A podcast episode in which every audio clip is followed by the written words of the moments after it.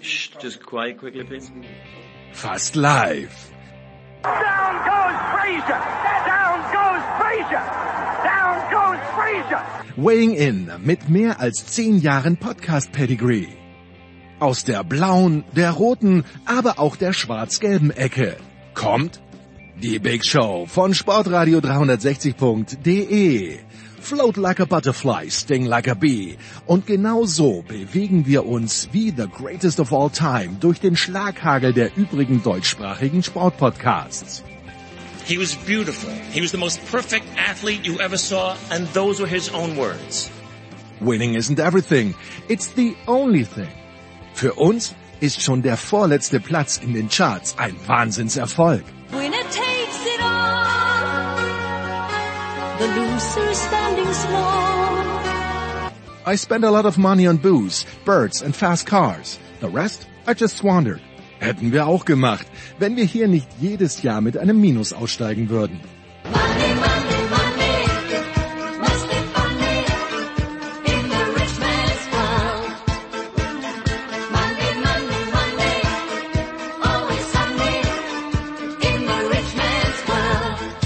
Die Big Show von Sportradio 360. Fast live aus dem Münchner Hasenbergel und der Welt. Jetzt.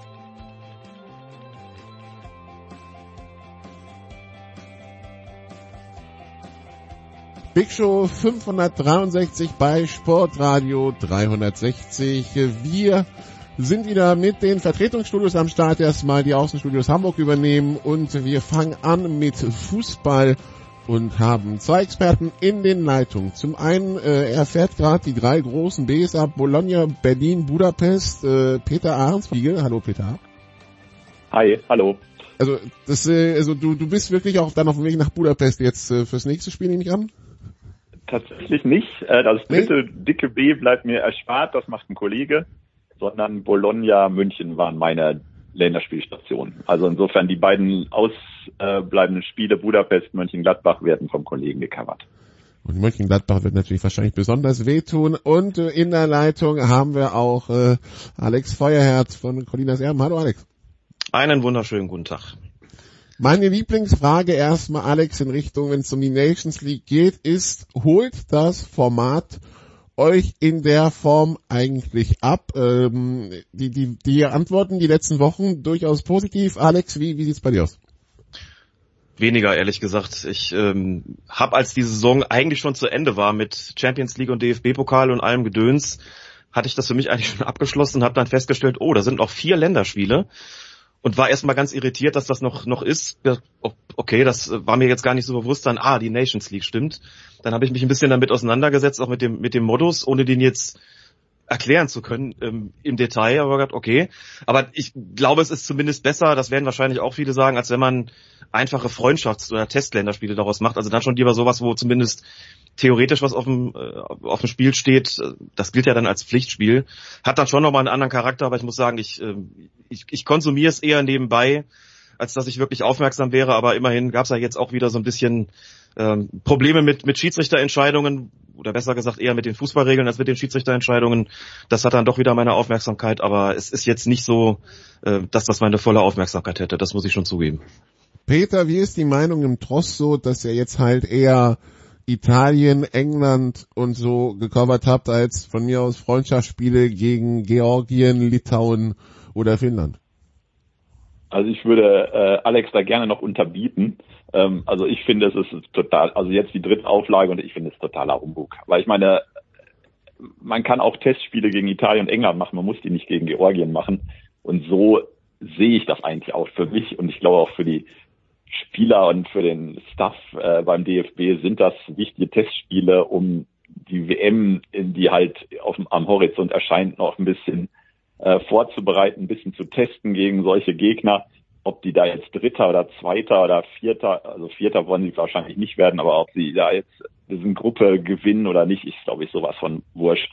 Und mir ist es auch völlig wurscht. Also äh, ich glaube, dass man, wenn es um nichts geht, gegen Italien, gegen England genauso spielt aus Sicht der DFB-Mannschaft, wie als wenn da jetzt pro forma irgend so eine äh, Pseudotabelle erstellt wird. Ähm, ich meine, Spielsport sind alle Wettbewerber und wahrscheinlich gucken sie dann doch irgendwie drauf, aber die Relevanz dieses, dieses Wettbewerbs ist für mich halt eigentlich von Mal zu Mal sogar noch gesunken.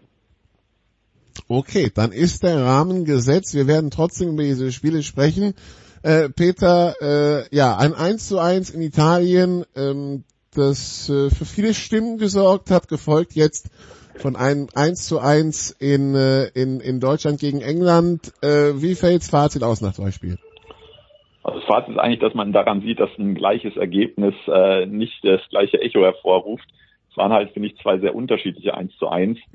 In Italien ein 1 zu 1 hört sich halt prima an erstmal, aber wenn man sich Vorgeschichte dieses Spiels sich anguckt mit den personellen Umbrüchen, die es äh, in der italienischen Mannschaft gab, ähm, war eigentlich klar, dass die DFB-Mannschaft auch mit dem Vorlauf, dass sie in zwei Wochen jetzt auch schon zusammen waren, eigentlich favorisiert war. Und da finde ich, war relativ wenig im Spiel an Umsetzung zu sehen. Das hat Flick dann ja auch angesprochen. Und äh, also es war für mich ein enttäuschendes 1 zu 1. Und äh, wenn Flick dann noch sagt, die Italiener wirkten eingespielter, ähm, die, glaube ich, das allererste Mal in dieser Formation zusammengespielt haben mit zehn neuen Leuten st- von elf im Vergleich zum Spiel davor, dann ist das schon ein bisschen bezeichnend. Und das 1 zu 1 gegen England, finde ich, hatte sehr gute Ansätze, die man sich dann selber durch diese Aktion kurz vor Schluss ähm, so ein bisschen ähm, konterkariert hat.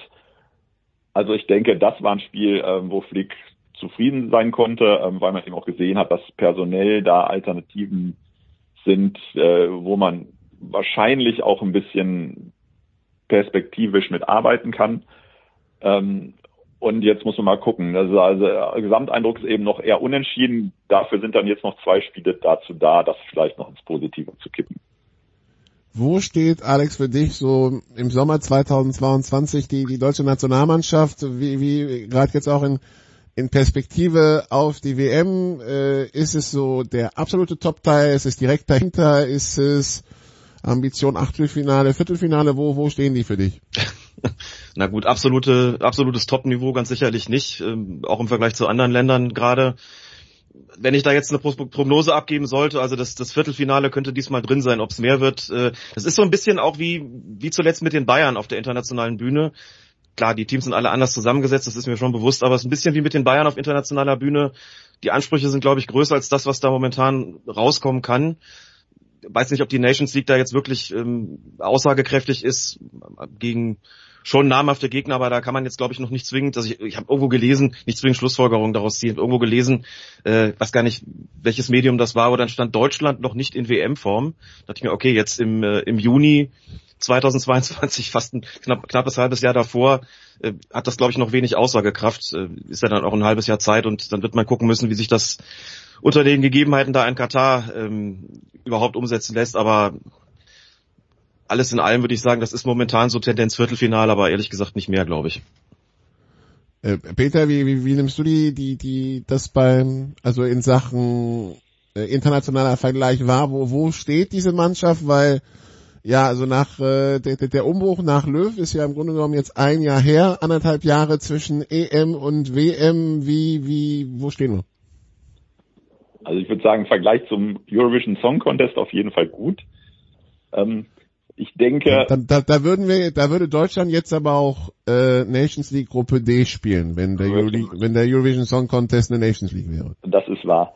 Also es ist halt eine totale Wundertüte. Eigentlich hat Flick diese Mannschaft stabilisiert und ähm, hat, finde ich, interessante, hat einen interessanten Kader, der in, an guten Tagen auch wirklich höchsten Ansprüchen entsprechen kann.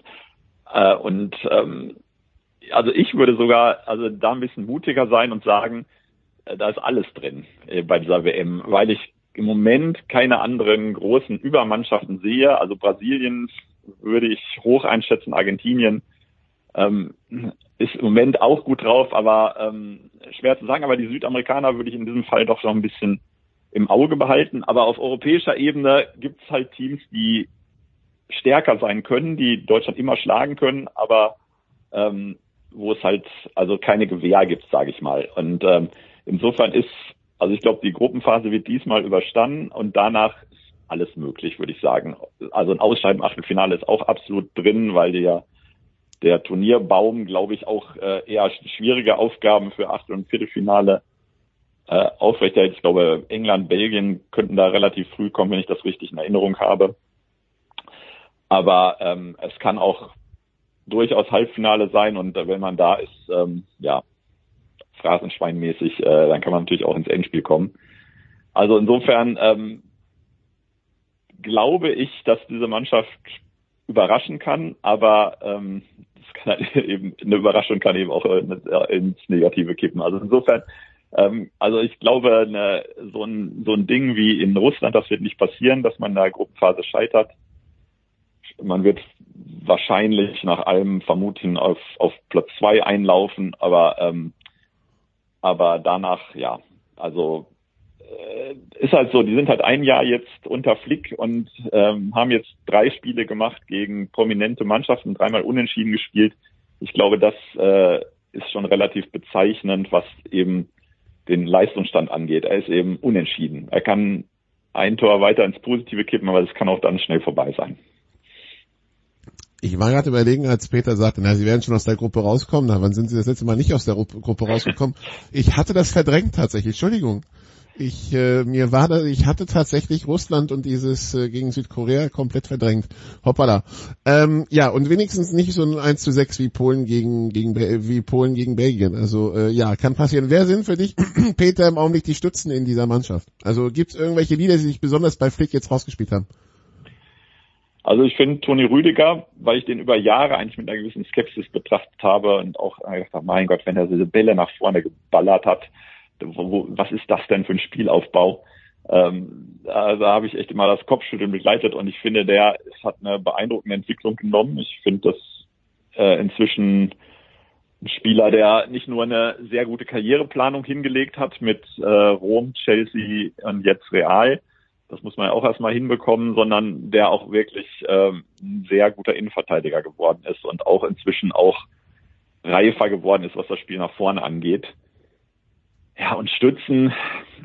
Manuel Neuer war natürlich in der zweiten Halbzeit gegen England auch wieder stark. In der ersten Halbzeit hatte ich manchmal das Gefühl, äh, am Ende wird es dann vielleicht sogar äh, dieses ewige Festhalten an Manuel Neuer sein, äh, das vielleicht dann nochmal fatal werden kann, weil er einfach natürlich auch nicht mehr der Jüngste ist. Dann wieder die Reflexe in der zweiten Halbzeit, da habe ich dann wieder gedacht, okay, ich habe falsch gedacht. Also ähm, er ist sicherlich nicht mehr der Manuel Neuer von 2014. Er hat sein Spiel verändert. Ähm, und ähm, also als hundertprozentige Stütze, dass man sagt, ja, er ist ja auf jeden Fall da und da kann man sich darauf verlassen und ähm, da wird schon nichts passieren. Da wäre ich inzwischen mittlerweile etwas zurückhaltend. Alex, was sind für dich die Spieler der deutschen Nationalmannschaft, wo du sagst, für die schalte ich den Fernseher ein? also vielleicht zu Manuel Neuer, ähm, man müsste sich ja auch die, die Frage stellen, wenn man da jetzt was ändern wollte, dann hätte das ja eine ähnliche Dimension, wie das bei der WM 2006 Ja. gewesen ist, ne? als dann äh, als dann Jens Lehmann Oliver Kahn vorgezogen worden ist und das äh, halte ich momentan für noch weniger vorstellbar, als ich das damals für vorstellbar gehalten hätte. Aber Peter hat schon recht, das, ich meine, muss man natürlich auch sein Spiel ändern, wenn man äh, wenn man da älter wird und trotzdem ist das natürlich immer noch auf ziemlich konstant hohem Niveau. Also vielleicht auch noch ergänzend zu dem, was ich eben gesagt habe, es ist ja doch auffällig und wahrscheinlich auch ein bisschen zwangsläufig, dass es einen ziemlich großen Bayern-Block in der Nationalmannschaft gibt. Und ich glaube, dass das Abschneiden bei der WM auch wesentlich davon abhängen wird, wie sich die Bayern so in der, in der Hinrunde der kommenden Saison machen. Also gegen Italien waren es sieben in der Startaufstellung. Gut, einer fällt dann weg äh, ab der kommenden Saison mit Süle, weil er zu Dortmund gewechselt ist. Aber es, es sind ja immer noch ziemlich viele, gerade so im, im offensiven Bereich, die da spielen und natürlich auch ähm, dafür dann zuständig sind, was, was sozusagen vorne dabei rauskommt. Da habe ich so ein bisschen meine Bedenken, was Sané betrifft. Da bin ich sehr gespannt, wie der die nächste Saison noch absolvieren wird. Müller ist natürlich auch ein, letztlich eine Konstante, wird aber auch nicht jünger und, und auch der hat sein Spiel verändert. Ähm, trotzdem natürlich eine Säule und einer, bei dem ich immer noch sage, ja, für den mache ich tatsächlich gerne den Fernseher an, wann immer er spielt, ähm, weil er immer noch Überraschendes drauf hat und ähm, ansonsten Goretzka, Kimmich, ähm, Peter hat ja selbst noch jetzt einen längeren Text geschrieben zu, zu Joshua Kimmich und seinem derzeitigen Stellenwert, seiner Form, wie er in der Öffentlichkeit gesehen wird. Auch da bin ich sehr gespannt auf die Entwicklung im, im kommenden halben Jahr, auch mit Blick äh, in Richtung WM. Denn der geht, steht, glaube ich, so gerade so ein bisschen am Scheideweg nach den ganzen Sachen, die in der vergangenen Saison passiert sind. Ähm, also aber jetzt, dass ich sagen würde, für den schalte ich den Fernseher ein, da gibt's eigentlich, wenn ich, wenn ich ganz ehrlich bin, da bin ich so ein bisschen Fanboy geworden, das passiert mir relativ selten. Das ist momentan eigentlich nur bei, bei Jamal Musiala der Fall. Also da geht mir tatsächlich das Herz auf. Meine, der ist natürlich auch noch jung, dann hat er noch diesen, ähm, dann hat er noch diesen, ja, etwas, weiß gar nicht, wie ich das sagen soll, etwas kindlichen Blick so, ne? auch, auch so von der Haltung und wie er, wie er schaut. Das ist alles noch so ein bisschen so im Übergang zwischen jugendlichen Alter und Erwachsenenalter. Gut, der ist längst volljährig, ist mir auch klar, aber das ist einer, der hat Überraschendes drauf und so diese Geschmeidigkeit am Ball. Das, das hat so was, ähm, das hat wirklich was, was Erfrischendes und ist auch immer für die wirklich außergewöhnlichen Ideen, da kommt er jederzeit dafür in Frage. Also das ist einer, wenn der spielt, freue ich mich immer, egal ob es bei Bayern ist oder in der Nationalmannschaft und sage, okay, auf den bin ich gespannt. Was hat der heute vor? Wie ist der drauf? Was kann der gestalten? Also den würde ich tatsächlich herausheben, was so meine persönlichen Vorlieben betrifft und wann ich wirklich den Fernseher anmachen würde. Also da würde ich dann sagen, äh, sicherlich Musiala. Ob er dann auch eine Säule werden wird mit Blick auf die WM, das weiß ich nicht. Ähm, sicherlich einer, der immer für die ersten elf gut ist. Und auch da wird man, wird man sehen, wie er sich jetzt im kommenden halben Jahr bei den Bayern entwickelt. Und das wird sicherlich auch abfärben dann auf die Nationalmannschaft. Ich glaube, das, das, ist, das ist klar. Und nicht nur, weil Flick äh, davor Bayern-Trainer war. Der kennt ihn natürlich auch alle wahnsinnig gut. Aber ich glaube, das hat einen, einen sehr, sehr engen Zusammenhang. Und wenn er nicht sofort die Säule wird, der ist halt 19. Der hat ja noch einiges vor sich, nehmen wir an, ne? Also ich würde auch sagen, ihm, ihm, ihm eine Führungsrolle jetzt bei der WM schon zuzuschreiben, wäre, glaube ich, ein Rucksack, der ein bisschen zu schwer für ihn ist und der ihm möglicherweise auch gar nicht gut tun würde. Aber ähm, sonst kann ich das alles unterschreiben. Also er ist wirklich in der Nationalmannschaft, ähm, also gegen die gegen England, was natürlich auch ein besonderes Spiel für ihn war, aber ähm, also wirklich auch war eine echte Freude mit anzusehen. So groß wie das Lob für Musiala war, äh, Peter, hatte ich das Gefühl, war auch die Kritik an Schlotterbeck nach dem Team gegen England. War es wirklich so schlimm? schlimm würde ich gar nicht sagen, aber die Erwartungshaltung war natürlich sehr hoch. Ähm, also nach dem nach dem Italienspiel, was eben so ein bisschen lau war, war ja auch immer rein, ja, der muss einfach rein, das, der bekommt halt inzwischen so eine Hoffnungsträgerrolle zugespielt, äh, die vielleicht auch noch, vielleicht auch noch ein bisschen zu groß für ihn ist. Das, äh, das hat man dann gesehen. Ist ja auch einer, der als Spieler ja, ein ziemlich Selbstbewusstsein ausstrahlt, so als Typ auch, ähm, wo man glaubt, ja, der kommt rein und der wird dann einfach auch äh, sofort ein Leistungsträger sein. Dass es eben nicht so einfach ist in der Nationalmannschaft, vielleicht auch wenn man eben vorher beim SC Freiburg gespielt hat. Ähm, das hat man eben am Dienstag ganz gut gesehen und dass das eben auch noch ein Niveau ist, was eben noch über dem steht, was man aus der Bundesliga kennt. Ähm, ich bin selber auch so ein bisschen Gefangener dieser Erwartungshaltung gewesen, weil ich ihn im Pokalendspiel gesehen habe und da wirklich, also für einen Verteidiger wirklich ein fantastisches Spiel gemacht hat. Und dann auch dieses, wie er sich da selbst gefeiert hat, als er den Ball von der Linie gekratzt hat. Also so ein Typ, wo man sagt hat, ja gut, der kann auch andere mitreißen und äh, sowas braucht man in dieser ja doch sehr braven Mannschaft, muss man ja auch sagen. Äh, eine Mannschaft, die jetzt auch nicht so äh, durch Kanten unbedingt gesegnet ist. Aber die Ansprüche in der Nationalmannschaft sind eben hoch und vielleicht sind sie dann doch ein bisschen zu hoch gewesen. Er hat eine solide Partie gemacht, aber eben mit vier, fünf Szenen, wo man gedacht hat, okay, sowas bei der WM und äh, dann ist das Aus eben schnell da. Nun ist es so, dass ich am Dienstagabend tatsächlich nicht vom TV saß, sondern in äh, Berlin beim Ärztekonzert war und habe dann auf der Rückfahrt gehört, wie sehr die Reporterin betonte, Alex, dass das ein, ähm, äh, dass der, dass der Elfmeter durch den Videobeweis kam. Ähm, war es jetzt einer oder war es keiner? Ja, das ist wieder so eine Situation, da diskutiert man wahrscheinlich mehr über die Regel als über die Entscheidung selbst und das auch ein bisschen zu Recht. Also, ähm, meine, da steht in der Mitte einer im Abseits und der kommt in letzter Konsequenz, nee, der kommt nicht an den Ball, aber der Ball kommt in seine Richtung und dann ist er doch nicht abseits, weil es durch ein, durch ein Ab Ablenken des Balles, durch Klostermann war es, glaube ich, äh, dann da aufgehoben wird. Äh, und den, gut, und dann ist Schlotterbeck da im Zweikampf auch nicht so richtig geschickt. Guckst dir vier, fünfmal in der Zeitlupe an und sagst, jo, da hat es schon irgendeinen Kontakt gegeben, wahrscheinlich muss er auffallen.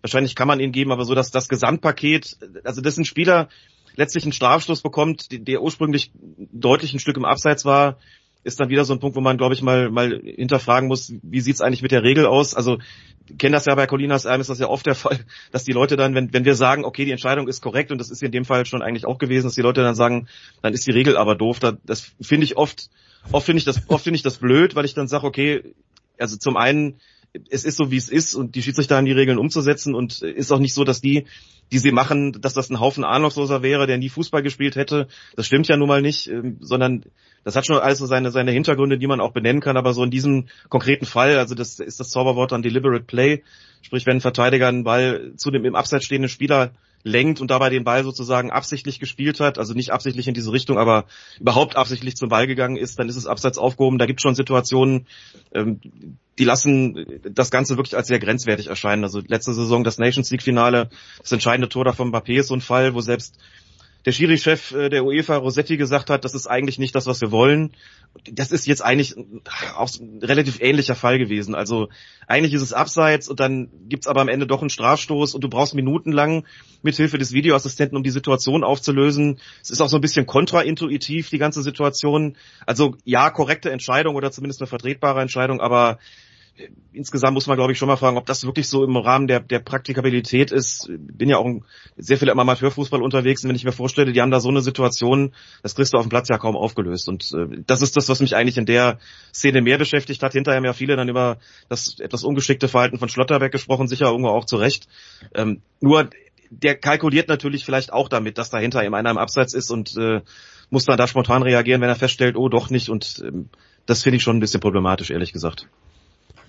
Aber bei diesen ganzen Diskussionen ist das Problem die Umsetzung, ist das Problem das Regelwerk. Wo, wo, wo hängt's da, dass man das Gefühl hat, dass es im Fußball mit dem Videobeweis nicht so rund läuft wie jetzt bei vielen anderen Sportarten, wo er auch etabliert ist und auch bei Mannschafts- und Ballsportarten wie Rugby oder Football. Wieso hängt's im gefühlt im Fußball so? Ach, das ist eigentlich gar nicht so schwer zu sagen, äh, weil das Fußballregelwerk wahnsinnig viele Ermessensspielräume lässt und wahnsinnig viele Grauzonen offenbart und die sind jetzt auch mit Videoassistenten nicht so zwingend einzufangen. Weißt du, wenn du im Fußball eine Situation hast, ist da einer im Abseits, ja oder nein? Ist der Ball drin oder draußen? Das sind Schwarz-Weiß-Situationen, die kannst du mit Videoassistenten eigentlich ziemlich zuverlässig auflösen. An der Diskussion, wie weit es da Messungenauigkeiten beim Abseits gibt, will ich mich jetzt nicht beteiligen. Ich glaube, es ist insgesamt klar, so diese sogenannten faktischen Entscheidungen, die Schwarz-Weiß-Situation, dafür ist der Videoassistent gut. Und immer dann, wenn man in einen Bereich kommt, man sagt, ist das jetzt wirklich ein Foulspiel gewesen oder noch ein Kontakt, den man durchwinken kann, ist das Handspiel jetzt strafbar gewesen oder nicht strafbar gewesen, ist es jetzt wirklich klar falsch, was er da auf dem Platz entschieden hat oder nicht, da sind wir dann sehr schnell im Bereich der Grauzone. Dann heißt es immer, ja, wir reden über klare und offensichtliche Fehler, nur selbst da ist die Grenzziehung einfach ziemlich oft ziemlich schwierig. Also was ist jetzt wirklich so klar und so offensichtlich daneben, dass man es unter keinen Umständen mehr vertreten kann? Und was kann man noch durchwinken? Also setzt 20 erfahrene Schiedsrichter, die auch als Videoassistenten arbeiten, setzt die vor solche Situationen und du wirst immer wieder Fälle haben, wo, sagen wir mal, zwölf sagen, da greife ich ein und acht sagen, da greife ich nicht ein. Dann sagst du, gut, aber die sind alle auf Top-Niveau und sind ja unterschiedlicher Meinung, daran siehst du dann schon, ähm, so einfach ist das irgendwie alles nicht. Also ich denke, daran liegt's vielleicht auch so ein bisschen die, meine ich gar nicht negativ, die, die Romantik im Fußball, dass man sagt, ey, wenn hier ein Tor fällt und wir stellen, müssen unseren Torjubel unter Vorbehalt stellen, also wir können uns erst freuen, wenn, wenn der Anstoß, ja wieder Anstoß ausgeführt ist, dann sehe ich vollkommen ein, dass man das blöd findet und sagt, also ich, ich will mich da ja auch eruptiv freuen können. Und wenn ich immer erst warten muss, was noch hinten rauskommt, dann bremst mich das oder das gibt dann doch nochmal so, so einen Moment, äh, bei dem ich dann irgendwie befürchten muss, es zählt irgendwie doch nicht. Also da verstehe ich den Einwand und gleichzeitig muss man auch sagen, ähm, im Jahr 2022 in jeder Sportart wird mit technischen Hilfsmitteln gearbeitet, äh, vielfach auch mit dem sogenannten Videobeweis. Das wird sich im Fußball auch nicht mehr nicht mehr rausredigieren lassen. Äh, das wird bleiben. Man kann daran arbeiten, das zu verbessern, aber da es eben diese großen Ermessensspielräume und Graubereiche im Fußball gibt, äh, wird es immer wieder Fälle geben, wo man sagt, kannst du so entscheiden oder kannst du so entscheiden, kannst du eingreifen oder kannst du es auch lassen. Das kann man so ein bisschen verbessern sicherlich äh, über die Jahre gesehen, aber das wird man nicht ganz rauskriegen. Da, davon da bin ich wirklich vollkommen sicher. Peter stimmt zu, da läuft Sturm. Also ich bin kein Fan vom Videobeweis. Das ähm, war ich von Anfang an nicht, weil eben alles das, was Alex gesagt hat, da natürlich eine gewisse Künstlichkeit reinbringt, die man einfach nicht so gewohnt ist, wenn man irgendwie 30 Jahre im Fußball sozialisiert wurde oder mit Fußball sozialisiert wurde. Ähm, andererseits ähm, ja, gibt es einfach so viele Situationen, wo in diesem Spiel mittlerweile so unheimlich viel dran hängt und wo ähm, es ist halt inzwischen Business, es ist eine Millionenbranche und äh, man hatte dann vorher halt immer das Gefühl, gut, da ist ein Mensch, der vielleicht mit einer falschen Entscheidung beeinflusst, äh, wie es für einen Verein, äh, für ein Team, für eine Mannschaft äh, in eine ganz andere Richtung laufen kann durch diese eine Situation. Und ähm, dass man darauf gedrängt hat, zu sagen, ja, wir versuchen das in irgendeiner Weise zu objektivieren, äh, das kann ich halt total nachvollziehen. Und ähm, äh, ich finde auch, es gibt wahrscheinlich immer noch Möglichkeiten oder es gibt sicherlich noch Möglichkeiten, das in der Praxis zu verbessern, weil es einfach unschön ist, wenn es halt in Minuten dauert und diese Unruhe steigt und ähm, ich habe da kein Rezept, wie man das auf jeden Fall noch verbessert und ob es dann vielleicht Möglichkeiten gibt, dass äh, Teams eben selbst diesen Videopreis einfordern können in ein oder dass es so ein, so ein Limit gibt. Man darf das zweimal einsetzen oder sowas, wie es ja auch, was weiß ich, im Tennis das mal gab mit Hawkeye. Also da ähm, ist man sicherlich noch offen, da gibt es sicherlich noch ein bisschen was zu tun. Ähm, aber grundsätzlich, ja, gibt's denn einfach nur mal und ich finde, man muss auch nicht äh, ewig drüber reden, äh, wie man vorher auch natürlich auch über Schiedsrichterentscheidungen auch immer ewig geredet hat. Also es wird wahrscheinlich nicht aussterben, diese Debatte. Gut, dann bleibt an uns noch darauf hinzuweisen, dass dann am Samstag das nächste Spiel ist. Das steigt dann in Budapest um 20.45 Uhr. Ungarn gegen Deutschland und dann am Dienstag im, äh, in, in Mönchengladbach dann das letzte Spiel dieses Viererpulks Deutschland gegen Italien und dann hat auch die Nationalmannschaft Pause, dann geht's erst im September weiter. Wir machen eine kurze Pause und dann reden wir hier gleich über ein Thema, das sich wahrscheinlich nicht mit Videobeweis lösen lässt.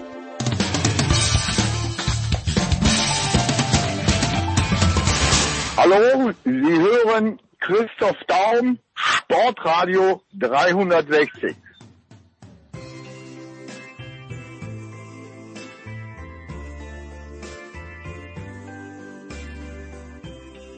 Big Show 563 bei Sportradio 360 und wir sind äh, immer noch im Fußball mit Alex Freiherr und mit äh, Peter Ahrens und wir reden jetzt also über ja einen Spieler, der seine Zeit bei der Nationalmannschaft äh, damit äh, verbringt, äh, ein Statement nach dem anderen rauszuhauen. Alex, ähm, nach dem, was in den letzten Monaten passiert ist, kann ich mir eine weitere gute Zusammenarbeit mit dem Verein nicht vorstellen. Etwas in mir ist erloschen. Es ist unmöglich, darüber hinwegzusehen. Ich gehe, weil ich mehr Emotionen in meinem Leben haben möchte.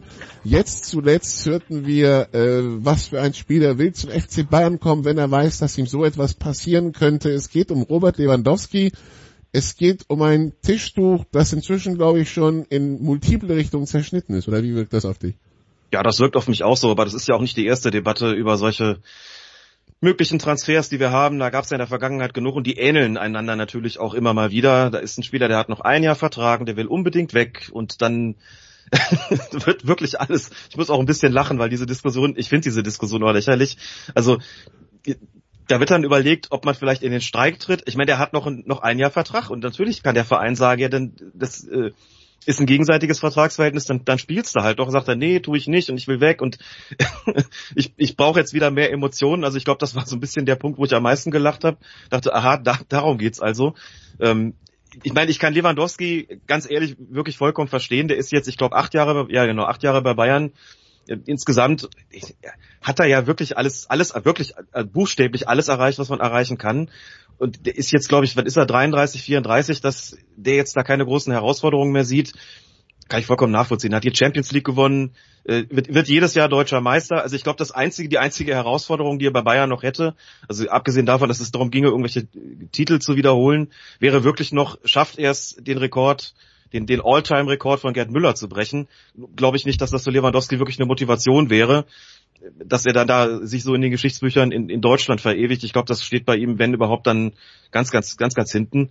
Äh, ansonsten, also man kann das, also ich finde es, wie gesagt, auf der einen Seite lächerlich, denn, denn es besteht ein Vertragsverhältnis, ähm, an das natürlich der Spieler genauso gebunden ist wie letztlich der Verein. Gleichzeitig ist irgendwo auch klar, also mich würde es wahnsinnig überraschen, wenn der in der nächsten Saison noch bei den Bayern spielen würde, denn äh, er drängt darauf wegzugehen und ich glaube, bei den Bayern ist es so, die, die gucken jetzt, was, was kriegen wir dahin mit, mit Sadio Mané, wenn der kommt und wenn sie irgendwie vielleicht ein in der Sturmmitte einen, einen Spieler auftreiben können, ob es jetzt Kalajdzic ist oder irgendein anderer, wo sie sagen, der macht uns keine 40 Buden in der Saison, aber vielleicht 22 und hat echt einen guten Zulieferer mit Sané, der auch seine, seine 14, 15 Tore machen kann, dann lassen sie ihn auch gehen. Und wenn sie das nicht finden, dann, also sich jetzt vorzustellen, dass Lewandowski da nochmal eingesetzt wird, das glaube ich nicht. Und was so ein bisschen, also es ist halt interessant, es gibt, weiß gar nicht, wer es geschrieben hat kürzlich, aber ich fand es ganz treffend. Es gibt Bayern-Spieler, also bleiben wir jetzt mal bei dem konkreten Verein. Es gibt Bayern-Spieler, wie Thomas Müller beispielsweise oder Philipp Lahm oder weiß, die sind wirklich mit dem Club verwachsen. Die hätten auch nirgend, nirgendwo anders gespielt und auch nirgendwo anders wirklich spielen wollen. Schweinsteiger kann man auch dazu rechnen, der vielleicht zum Schluss dann nochmal das Ding hat, dass er sagt, ich will unbedingt nach England, aber äh, es ist trotzdem ein Bayern-Spieler gewesen. Und es gibt Spieler, die bei Bayern gespielt haben oder spielen. Und dazu gehört sicher auch Lewandowski, der immer karriereorientiert war. Das war auch in den vergangenen acht Jahren klar. Das ist keiner, der sich jetzt komplett mit diesem Club identifiziert. Der spielt für die. Ähm, das macht ihm auch, bereitet ihm auch Freude, da kann er was gewinnen, darauf ist er auch aus, das ist auch alles vollkommen in Ordnung so. Und zum Ende hin wird's dann hässlich. Und äh, ich glaube, da sollte man jetzt wahrscheinlich auch vereinsseitig jetzt nicht, glaube ich, nicht hartnäckig bleiben, sondern sagen, wir lösen das jetzt so, dass am Ende wird ja gerade sehr viel über Gesichtswahrung gesprochen, äh, in dem Fall irgendwo auch zu Recht, dass alle Beteiligten irgendwie ganz, ganz gut rauskommen, aber im Grunde ist das, also wenn man es wirklich mit bisschen Abstand betrachtet und wenn man auch auf andere Berufe blickt, ist das, was Lewandowski abzieht, wirklich falsch und lächerlich und einfach ein, ein wahnsinnig beschissenes Zeichen nach draußen. Aber er kann sich letztlich leisten und wir wissen, glaube ich, alle, wie das am Ende ausgehen wird. Peter, Gesichtswaren, Gesichtswaren war genau das Stichwort. Ja, genau. Wie, wie, wie kommen da alle aus der Nummer wieder raus? Ähm, also ich, als Berater von Lewandowski würde ich ja irgendwann sagen, okay, Junge, du hast jetzt deinen Punkt gemacht. Ähm, nun ähm, lass mal für ein paar Tage ruhen, oder nicht?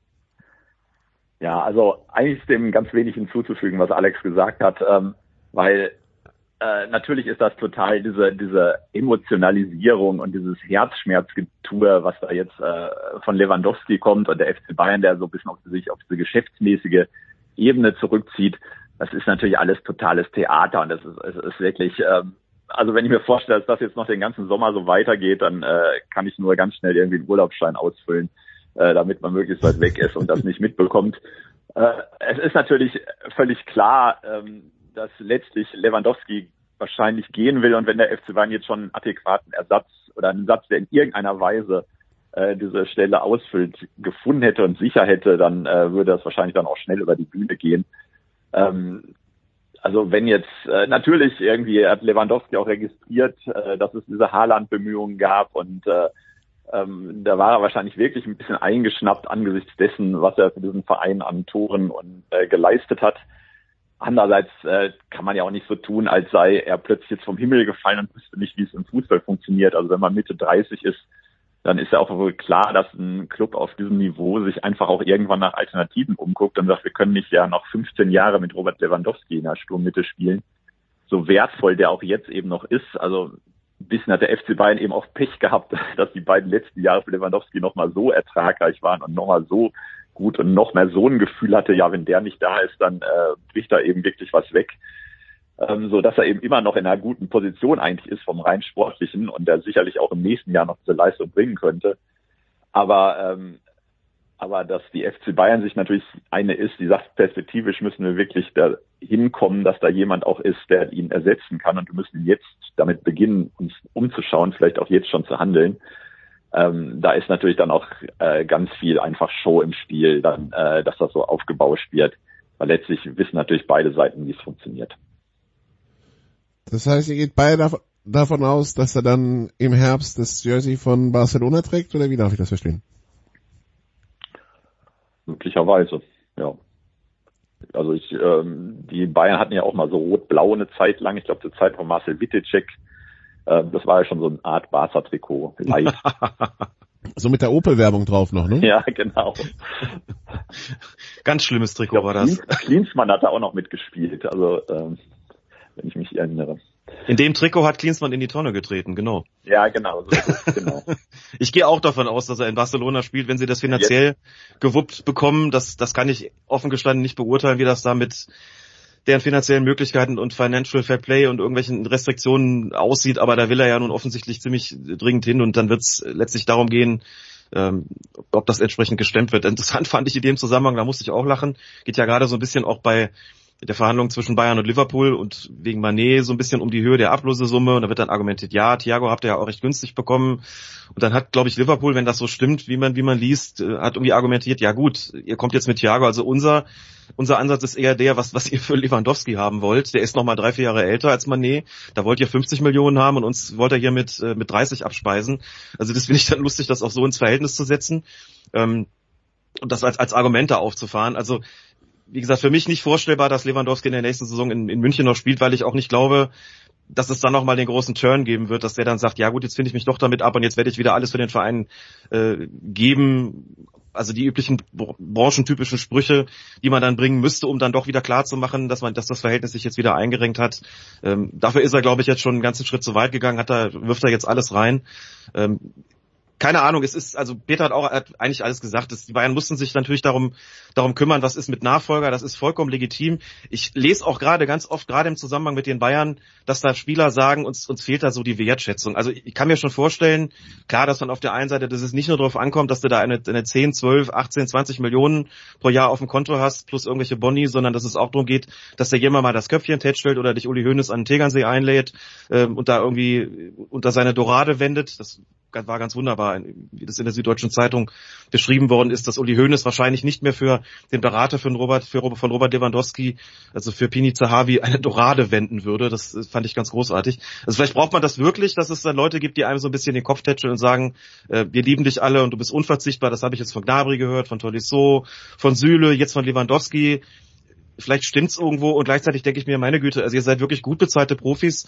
Ähm, euch geht's natürlich auch völlig legitimerweise um eure eigene Karriere. Also jammert jetzt irgendwie nicht rum. Der Verein gibt, legt euch da Angebote auf den Tisch und, und es ist irgendwie, also mit dem man wirklich, glaube ich, als, als gut bezahlter Profi sehr, sehr gut leben können müsste. Ähm, und jammert jetzt nicht irgendwie rum und macht da nicht so ein, macht da nicht so ein Gedöns irgendwie drum um die ganze Geschichte, sondern dann kommuniziert doch wenigstens ehrlich. Also ich könnte gut damit leben. Ähm, es ist vollkommen klar, dass im Jahr 2022 es nur noch wenige gibt, die wirklich mit dem Verein verwachsen sind, wie das eben bei Thomas Müller sicherlich der Fall ist. Auch der war immer natürlich karriereorientiert, aber wirklich so, also der, da, der, bei dem war immer klar, das ist wirklich ein Bayern-Spieler und das wird auch immer einer bleiben, wenn er dann irgendwie äh, mit 34 oder 35 irgendwo noch mal irgendwie woanders spielen sollte, um das auch noch mal mitgenommen zu haben. Okay, aber das wird jeder immer mit äh, mit Bayern identifizieren und bei den anderen halt nicht, bei Gnabry auch nicht. Und so ist das halt. Aber dann braucht man auch nicht so zu tun, finde ich, als ob man da ähm, als ob es da um was anderes ginge, als, als wirklich die Karriereoptionen wirklich sich möglichst gut auszugestalten. Äh, da wäre ich dann eher für eine offene Kommunikation und ähm, das, das fehlt mir so beiderseitig gerade so ein bisschen. Ja, es gibt nichts Ja, Schlimmeres als dieses, ja. als dieses Wertschätzungsding, was jetzt so äh, von allen ja auf die Agenda gehoben wird.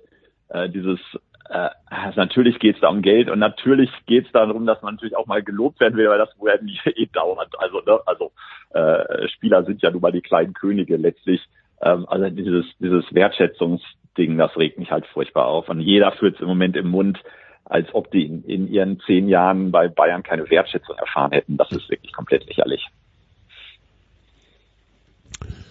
Nee, äh, genau. Also ähm, bei, bei, bei den Ergebnissen kann ich mir auch nicht vorstellen, dass da jemals Lob gab, kam. Also ich meine, wenn, du nur achtmal deutscher Meister wirst, was sechsmal hat er bei den Bayern die Torschützen, also ist er, ist er Torschützenkönig geworden, die Champions League gewonnen, die ja alles gewonnen, was man gewinnen kann. Äh, auch diverse Preise abgeräumt in Deutschland, in Polen, in Europa. Ähm, ja, also ähm, Es ist halt langweilig geworden in der Bundesliga. Das muss man den Spielern auch mal zugestehen und das sage ich als jemand, der es selber natürlich. mit den Bayern hält. Wenn das, wenn du zehnmal nacheinander Meister wirst, so wenn du dann in der Zeit noch zweimal die Champions League holst, in einer Saison sogar das sogenannte Sextuppel, so, welche Herausforderung hast du in Deutschland? Noch? Du spielst in der nächsten Saison, ich kann auch Süle verstehen, der sagt, also wenn ich nicht ins Ausland gehen kann, weil mich da keiner will oder aus irgendwelchen anderen Gründen, dann gehe ich halt zu Konkurrenten und versuch's da mal, also so weit sind wir schon gekommen, dass halt Spieler sagen, gut, ähm, die Bayern mögen das Nonplusultra in Deutschland sein und das sind sie sicherlich auch, aber das ist alles so weit weg, auch von den ganzen Möglichkeiten, dass ich da keine Herausforderung mehr sehe, jetzt zum elften Mal deutscher Meister zu werden. Also für ihn ist es nicht das elfte Mal, aber dann halt das,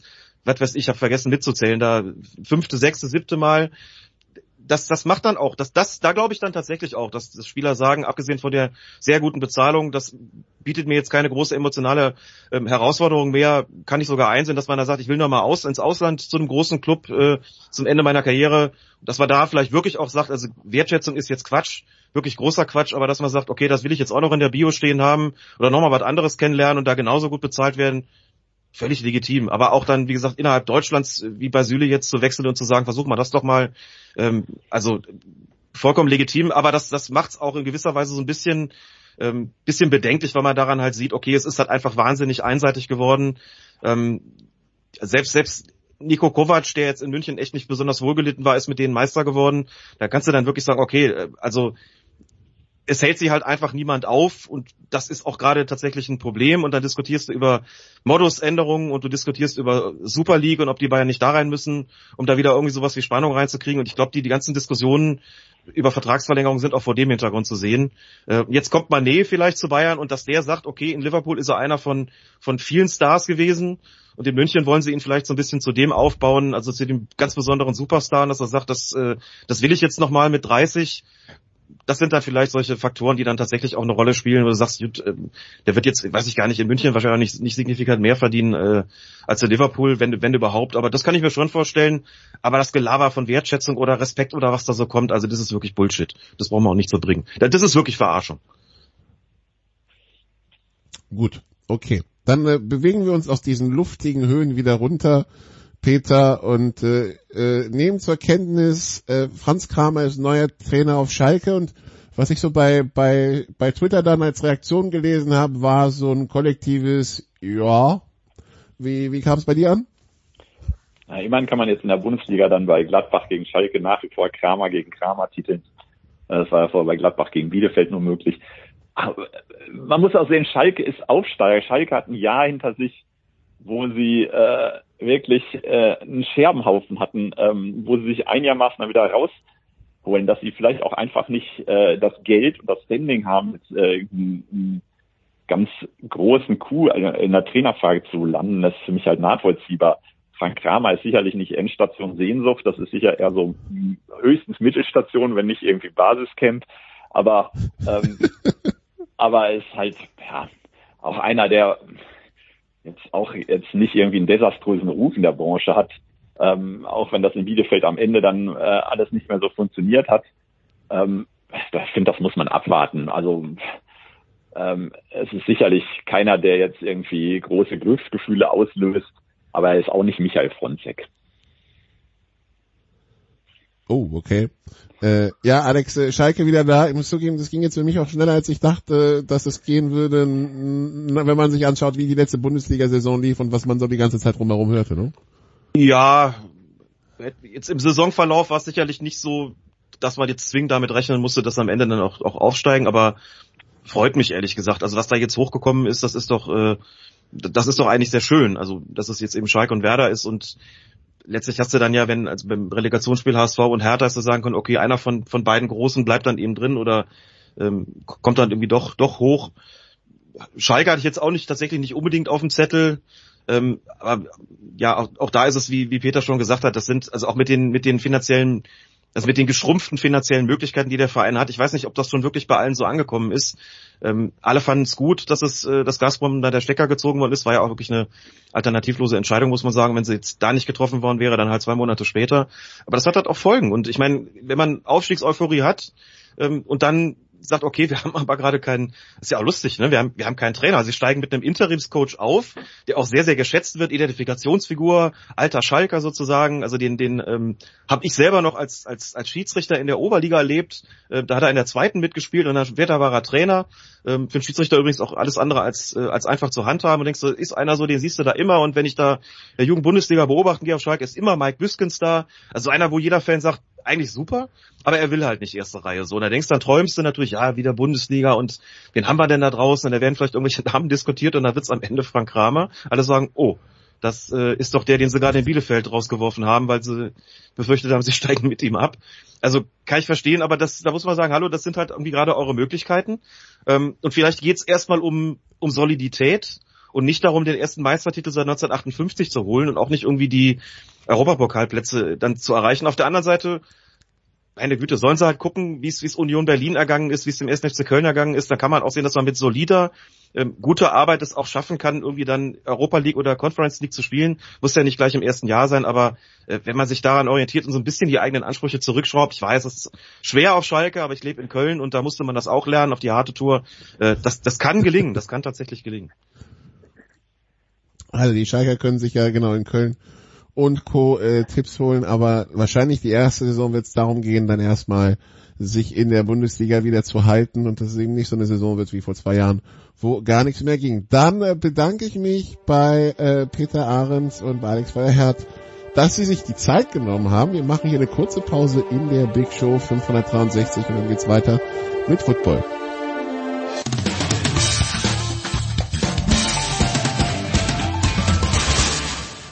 Ja, hallo, grüße euch, hier spricht Franco Foda und ihr hört Sportradio 360.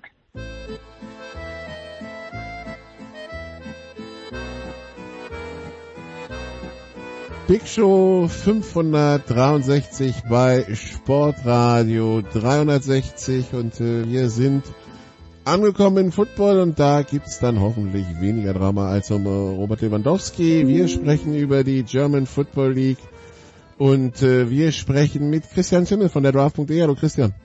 Einen wunderschönen guten Tag, lieber Nikola. Ich grüße dich.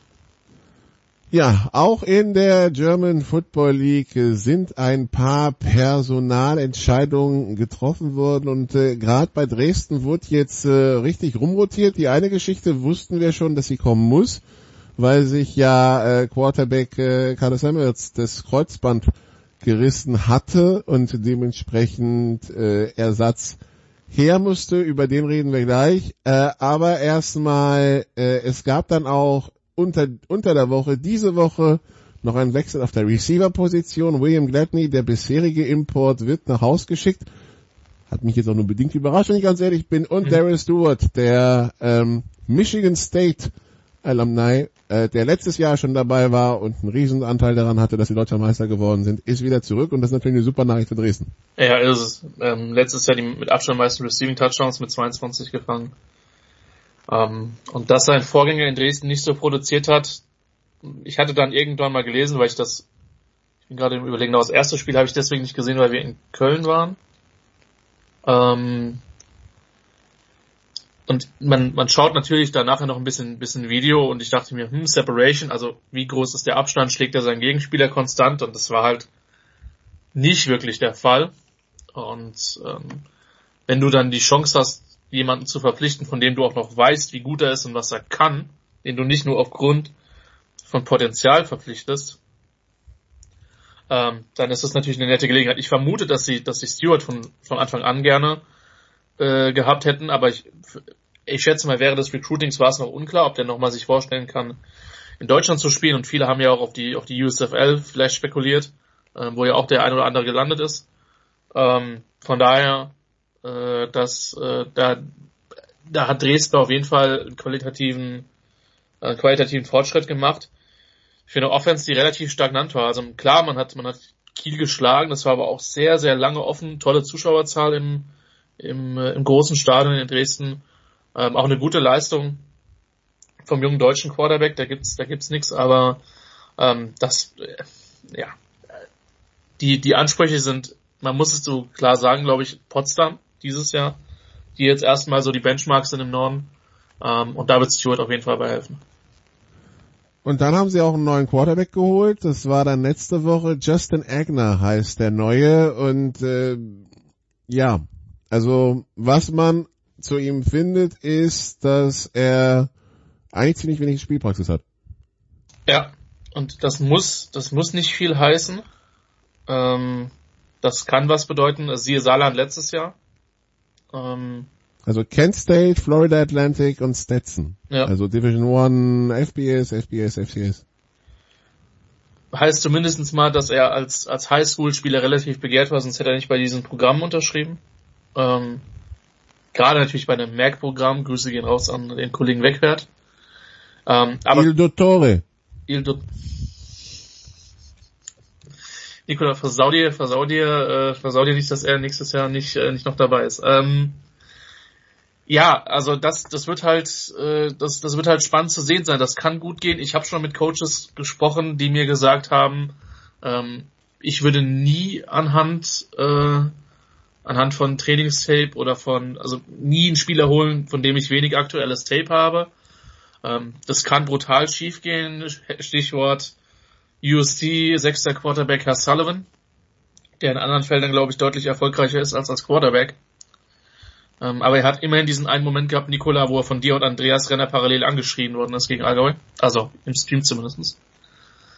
Ähm, aber da, da bin ich gespannt. Und also das, was man halt nur gelesen hat, dass das halt Carter Samuels hat in dem Recruiting geholfen hat ähm, und den kennt. Von daher wird man sich ein bisschen auf ihn logischerweise auch verlassen haben. Und Samuels hat ja selber gesagt, er arbeitet weiter, dass er zum Ende der Saison nochmal spielt, vielleicht in den Playoffs. Ich weiß nicht, wie realistisch das ist, ähm, aber da man den, den Spot sowieso abgegeben, ausgegeben hat, wird man ihn dann, denke ich, auch im Kader belassen und wir müssen einfach abwarten. Es klingt doof, aber wir müssen einfach abwarten, was, was der kann. Und wie gesagt, er hat mit Stewart Hilfe auf Receiver hat sich ein bisschen was verändert, aber da sind auch noch gute Leute da. Ähm, trotzdem wirkt es, Nikola korrigiere mich, für mich im Moment erst nochmal so, dass die Offense nicht ganz die Schlagkraft aus dem letzten Jahr hat. Nö, das, ja, das würde ich so unterschreiben. Also, da fehlt noch ein bisschen, aber sie, sie haben ja jetzt auch genug, sie haben ja noch genug Spiele, um uns zu überzeugen. Sie haben ja noch acht. Also, wir werden sehen, wie sich das dann entwickelt. Dann schauen wir auf das, was am Wochenende passiert ist. Die Dresdner hatten spielfrei, der Süden hatte spielfrei. Es hat vor allen Dingen der Norden gespielt. Drei Spieler. Und, ähm, ja, die, die, das Duell der Aufsteiger gab's. Äh, die Adler sind nach Düsseldorf gefahren und äh, haben mit ihrer Defense den Panther quasi erstickt, ne?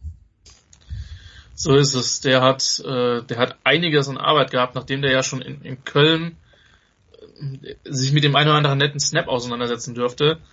Ähm, null Punkte zugelassen, 124 Yards Passing für Dresden, 65 Yards Rushing. Das heißt unter 200 Yards Offense, äh, 3,3 Yards im Düsseldorf, Schnitt. nicht Dresden, Düsseldorf. Dresden, ja, Düsseldorf. Ja, Düsseldorf.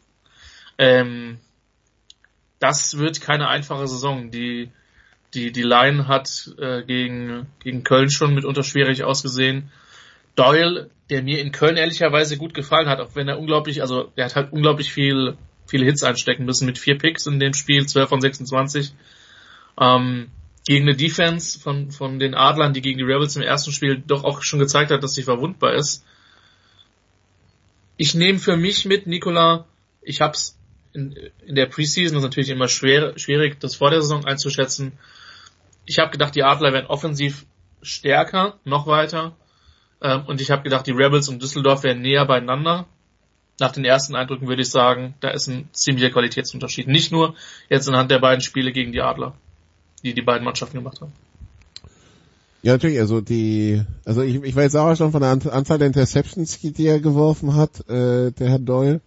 Äh, andererseits, ja, die, die, dass die Defense der, der Adler nochmal neu eingestellt wird nach dieser, nach diesem Spiel gegen Potsdam, hat mich jetzt auch nur bedingt überrascht, wenn ich mhm. ganz ehrlich bin, dass da, dass da ähm, Schuan an den entsprechenden Hebel dreht und äh, ja, das das sah wieder mehr nach dem, was man was man sich unter Adler Football versteht, was man unter Adler Football versteht, ja, also ne, die, die Kontrolle über das Spiel und äh, das Ding letztendlich souverän nach Haus gebracht. Also die Adler können, glaube ich, einen Haken dran machen, äh, um Sachen, um also der der Klassenerhalt, der ist schon mal durch. Jetzt kann man gucken, was nach oben geht. Ne? Also man hat Düsseldorf geschlagen, man hat die Rebels geschlagen, man hat vier Punkte auf dem Konto. Äh, gegen Düsseldorf hat man jetzt einen direkten Vergleich gewonnen. Man hat ja nur ein Spiel, wenn man nicht in der gleichen Gruppe spielt. Ja. Das heißt, äh, also Düsseldorf muss jetzt fünf Punkte holen, um die Adler erstmal wieder in die Bredouille zu bringen, wenn die Adler dann nichts mehr gewinnen würden, was ja auch nicht garantiert ist, ja. Ähm, also von daher die Adler Klassenerhalt check und ähm, die werden auch 2023 wieder in der GFL spielen, dann schauen, dann müssen sie schauen, was jetzt nach oben geht. Dafür brauchen sie halt Konstanz. Ja, und, aber das Ding ist, ich, meiner Meinung nach ist halt in einer Hammergruppe mit Potsdam und Dresden natürlich. Ne? Die spielen, die, die, genau. die, die haben halt beide zweimal auf dem, auf dem Programm, äh, während Braunschweig, Köln, Kiel das halt nur einmal haben. Ja, und, aber das Ding ist halt für mich ist ähm, das, das Playoff-Heimspiel offener, als ich das vor der Saison gedacht habe. Um, also im Norden. Im Süden ist also Platz also zwei, ja? Hm? Platz zwei meinst du? Für mich ist Potsdam eine Klasse über dem Rest im Norden im Moment. Ähm, dafür waren die Auftritte zu souverän, zugegebenermaßen. Ähm, das war nur drei, ein Drei-Punkt-Sieg gegen, gegen Dresden im ersten Spiel, die aber auch natürlich wahnsinnig viel Qualität haben als deutscher Meister. Ähm, trotzdem sehen sie für mich im Moment einen Tacken besser aus. Helbeck macht einen guten Eindruck, hat auch meiner Meinung nach einen sehr, sehr guten Arm. Also mit dem kannst du tief werfen, wenn du Bock hast. Ähm, Potsdam, die sich ja eher über den Lauf letztes Jahr definiert haben. Und Platz zwei, Nikola, keine Ahnung. Dresden ist für mich immer noch der Favorit aufs, aufs, aufs Heimspiel, aber die Rebels machen keinen schlechten Eindruck. Braunschweig hast du jetzt, glaube ich, live in Berlin gesehen. Kann ich Mhm. überhaupt nicht bewerten. Ähm, die Adler sind solide. Köln, Kiel würde ich jetzt erstmal nicht für ein Playoff-Heimspiel sehen, aber halt auf jeden Fall vor den, vor den Panthern. Ähm, ja, also das ist schon, das ist schon eine sehr, sehr interessante Gruppe, die, die, die, die da, die da spielt. Also ich habe fast. Ja, du musst es so sehen. Kiel, Kiel muss jetzt in Dresden nicht verlieren. Köln hätte jetzt in Braunschweig auch nicht zwingend verlieren müssen. Ja, da hat man sich auch sehr offiziell, da hat man sich auch sehr ähm, beherzt selbst in den Fuß geschossen. Sagen wir es Ja. mal so. Vor allen Dingen in der Höhe.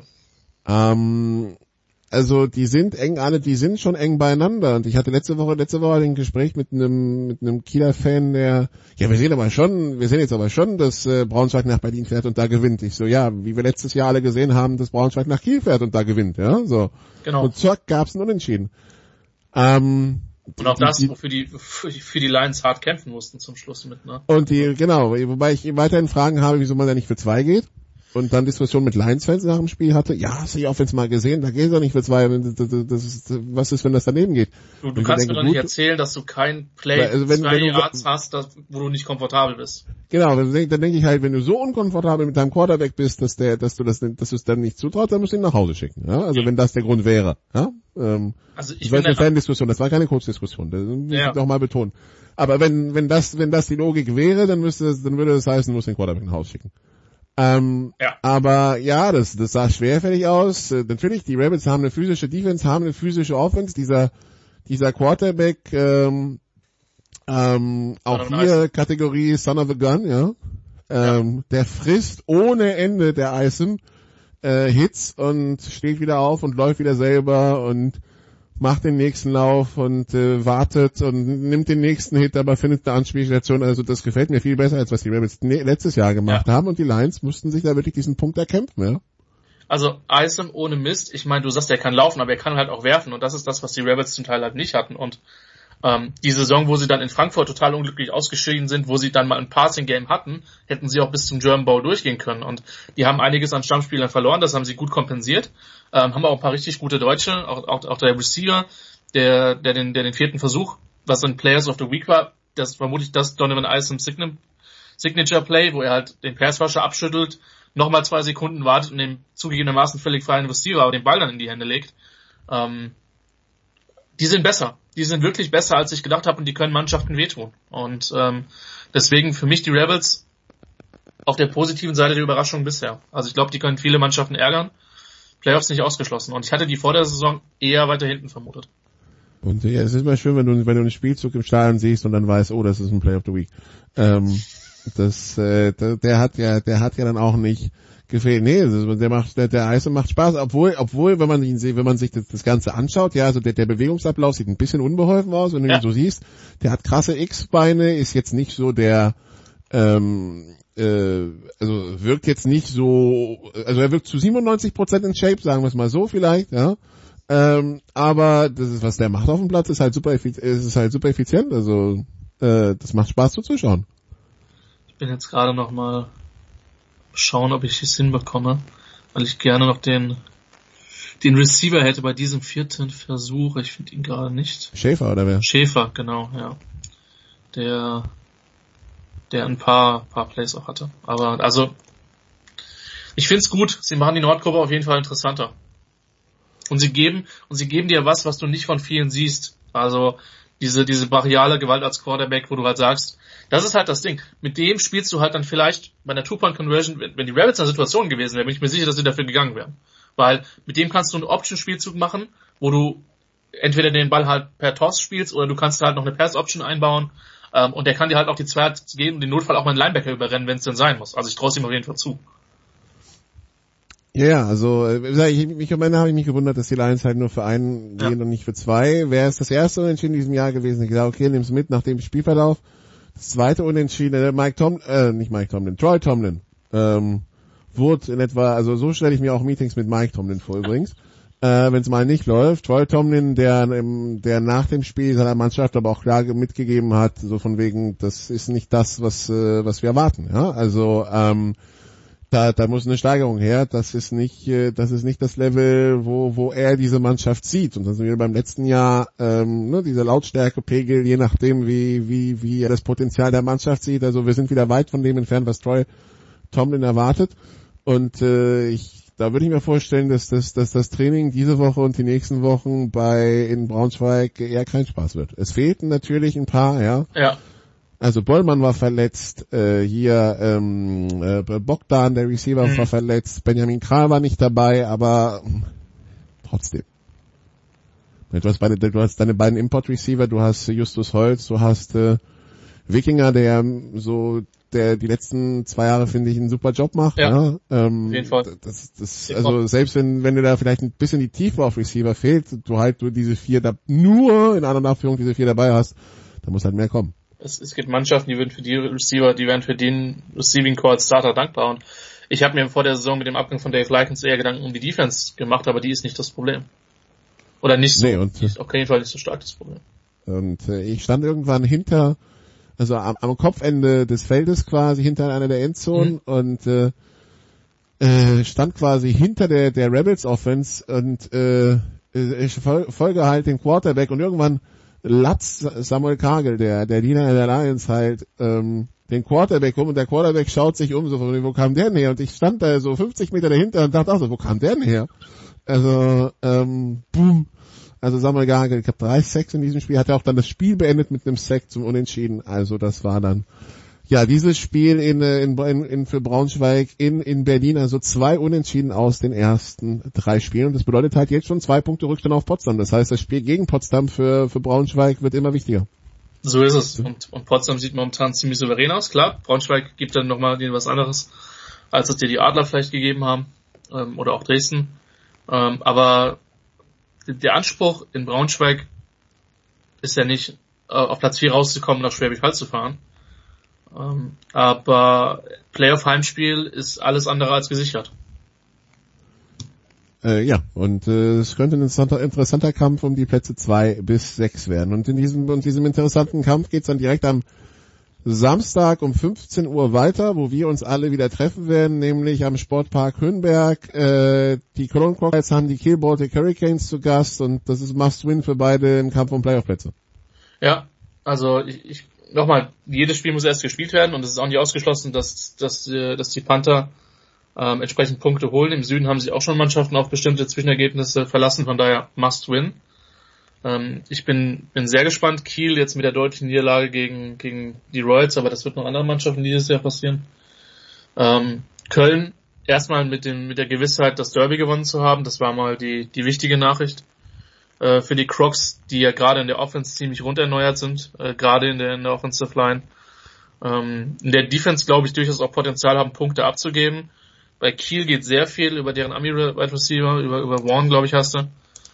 Ähm, die Frage ist, so hast du, was machst du, wenn, wenn er halt aus dem Spiel genommen wird?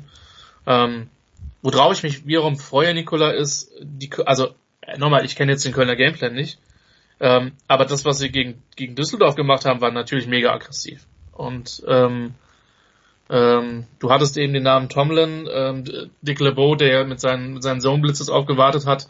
Ähm, in Köln schickt man auch mal gerne mal mehr als vier. Und ähm, das ist natürlich eine, eine, eine Risk-Reward-Sache, wenn der Quarterback dann die richtigen Matchups liest und äh, das ein guter 1, 1 gegen 1 Matchups findet, dann ist da natürlich äh, durchaus die Gefahr für Punkte, aber natürlich auch immer wieder für Turnover gegeben. Und da bin ich sehr, sehr gespannt, wie die Kieler das offensiv angehen werden. Die Kölner, die in diesem Spiel auf ihren gesperrten Wide Receiver Aaron Jackson ähm, äh, verzichten müssen, was dann auch nochmal das Ganze erhöht. Also letztes, letztes Jahr ist Kiel nach Köln gefahren mit einem gesperrten Quarter, US-Quarterback, diesmal Köln gegen Kiel mit einem gesperrten US-Receiver, also quasi so ein bisschen gedreht. Dann auch um 15 Uhr am Samstag der Aufsteiger, die Straubing Spiders gegen die Schwäbischer Unicorns. Von Straubinger Seite liest man, wir waren wahrscheinlich noch nie so in unserer ganzen Team, äh, Teamgeschichte so der, der Außenseiter äh, ja, dann äh, lasst uns die Chance nutzen und mal gucken, was geht, während die Unicorns das ein oder die eine oder andere Verletzung und verkraften müssen, aber trotzdem dürfen wir Bescheid klarer Favorit in Straubing sein. Ist es. Also was ich von Straubing in, im Allgäu gesehen hat, äh, habe, hat mir gut gefallen. Ähm, ja, vielleicht, vielleicht gibt's ja noch Connections zu Frank Rosa und der kann einfach den, den Gameplan von. Ich werde mich immer wieder auf dieses Spiel beziehen, Nikola. Es, es, es wird sich nicht ändern. Ähm, vor ein paar Jahren. Bescheid gegen Ingolstadt irgendwann 2016, 2017, wo Ingolstadt so ziemlich jedes Trickplay, das sie im Playbook hatten und nicht im Playbook hatten, irgendwie aus dem Hut gezogen hat. Und es hätte fast funktioniert. Ähm, es hätte, es hätte fast funktioniert. Und äh, nee, ich bin gespannt. Straubing wird mit dem Abstieg meiner Meinung nach gar nichts zu tun haben. Ich glaube, die werden sogar eine ordentliche Chance haben, um die Playoffs gut mitkämpfen zu können. Ist noch zu früh. Klare Außenseite gegen Schwäbisch Hall. Wenn man gesehen hat, was die in Ravensburg gemacht haben, die kein schlechtes Footballteam sind, das war, das war schon gemein. War aber definitiv gemein. Gut, dann auch, Entschuldigung, dann äh, am äh, Samstag um 16 Uhr im Ludwigsparkstadion in Saarbrücken haben die Saarland Hurricanes die Marburg Mercenaries zu Gast und jetzt ist es wirklich schade, dass wir, dass wir Jan Wecker Ja. nicht am Start haben, denn ähm, Marcus Cox ist wieder verletzt, angeschlagen, was auch immer. Das klingt wie nach dem letzten, wie, wie im letzten Jahr. Der Unterschied ist, jetzt hat man sich auf Marburger Seite quasi eine Absicherung geholt. Mac Attack, wer jetzt denkt, ähm, wir, wir, wir gehen deshalb auf Jan ein wegen Mac, nein, der heißt Justin Mac, aber der kommt vor allen Dingen von den Liberty Flames. Ja, ist schön, dass Jan als, äh, als Präsident der Flames endlich mal einen Spieler rübergelockt hat. Es wurde aber auch Zeit. Schön, dass er in Marburg gelandet ist. Ähm, dann werden, werden wir beide ihn auf Du, kannst ihm eine WG empfehlen, habe ich gehört. Du kannst ihm eine WG empfehlen, habe ich gehört. Ja, der kam jetzt aus dem Nichts, Nikola. Ähm, ja, äh, ich hätte da gegebenenfalls Möglichkeiten.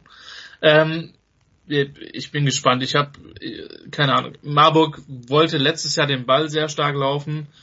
Jetzt ist es dieses Jahr so, dass ähm, ich weiß nicht, wie schwer sich Niklas Wengler verletzt hat, aber der hat sich in München offensichtlich ja was geholt gehabt. Leider, sehr sehr guter Spieler. Ähm, ich bin gespannt, wie potent diese Passattacke noch ist. Da ist Sonny Weishaupt hat da nicht so wahnsinnig viel Hilfe, meiner Meinung nach. Ähm, vermutlich, Nikola, alle Chips auf den Lauf. So wirkt's gerade im Moment, oder? Ja, muss ja. Sonst, also, sonst, sonst holst du, also du hast dann zwei Army Running Backs, ähm, ja gut, der eine angeschlagen, der andere, äh, der andere kommt fit, aber wenn du, also wenn du dich so committest, dann muss es ja zum Laufen sein, ja. Also, und zwar dann, dann, aber dann war so 60, 40, 65, 35, ja. Ich musste, ich musste lachen, ähm, weil ich, wenn mir das vorher nicht bewusst war, was die Essener spielen, dass Marburg ausgerechnet gegen die getestet haben, die ja meiner Meinung nach, das, was ich bis jetzt von denen gesehen habe, sehr sound in der GFL 2 spielen, mit dem, mit, mit ihrer primären Laufattacke. Ähm, Also Essen war schon immer sehr, sehr lauflastig, Okay. ja, ja. Das, ähm, äh, Essen ist, war berüchtigt dafür. und ich meine, dafür, dass sie so geflattert worden sind von den anderen GFL-Teams, insbesondere von den GFL-Teams, sieht das sehr gut aus. Ich musste nur lachen, weil das halt einfach auch so stark zu Marburg passt. Schematisch ist es sehr, relativ unterschiedlich, was sie machen, aber äh, Saarbrücken ist der Favorit äh, für mich in dem Spiel. Ähm, der Headcoach ist noch da. Ähm, klar, sie haben äh, äh, Wick Wharton ist, ist, ist nicht wiedergekommen, der Wide Receiver, aber sie haben immer noch viel Talent in der Mannschaft und ähm, ich denke, wie gesagt, dass das Spiel, das Problem ist, dass, dass Saarbrücken du nicht einschätzen kannst, weil sie haben in Hall waren sie chancenlos, das wird vielen so gehen. Gegen Frankfurt haben sie klar gewonnen, wo viele Spieler gefehlt haben. Ich glaube, Lamar Hall Das wird auch vielen so gehen. Hm? Das wird hoch gegen Frankfurt gewinnen, das wird auch vielen, vielen so Eben gehen. und also es wird die erste Standortbestimmung für die für die Hurricanes werden. Aber sie sind für mich der Favorit. So, dann Braunschweig gegen Düsseldorf äh, um 18 Uhr im Eintrachtstadion. Also so sehr, so sehr wir jetzt diese Diskussion hatten, ne, gefahren sie nach Berlin und, und äh, ja, aber letztes Jahr nach Kiel, da haben sie auch verloren. Also gegen Düsseldorf muss jetzt ein Sieg her. Und zwar ein deutlicher. Ja, das, du hast gerade die Trainingswoche von Braunschweig angesprochen.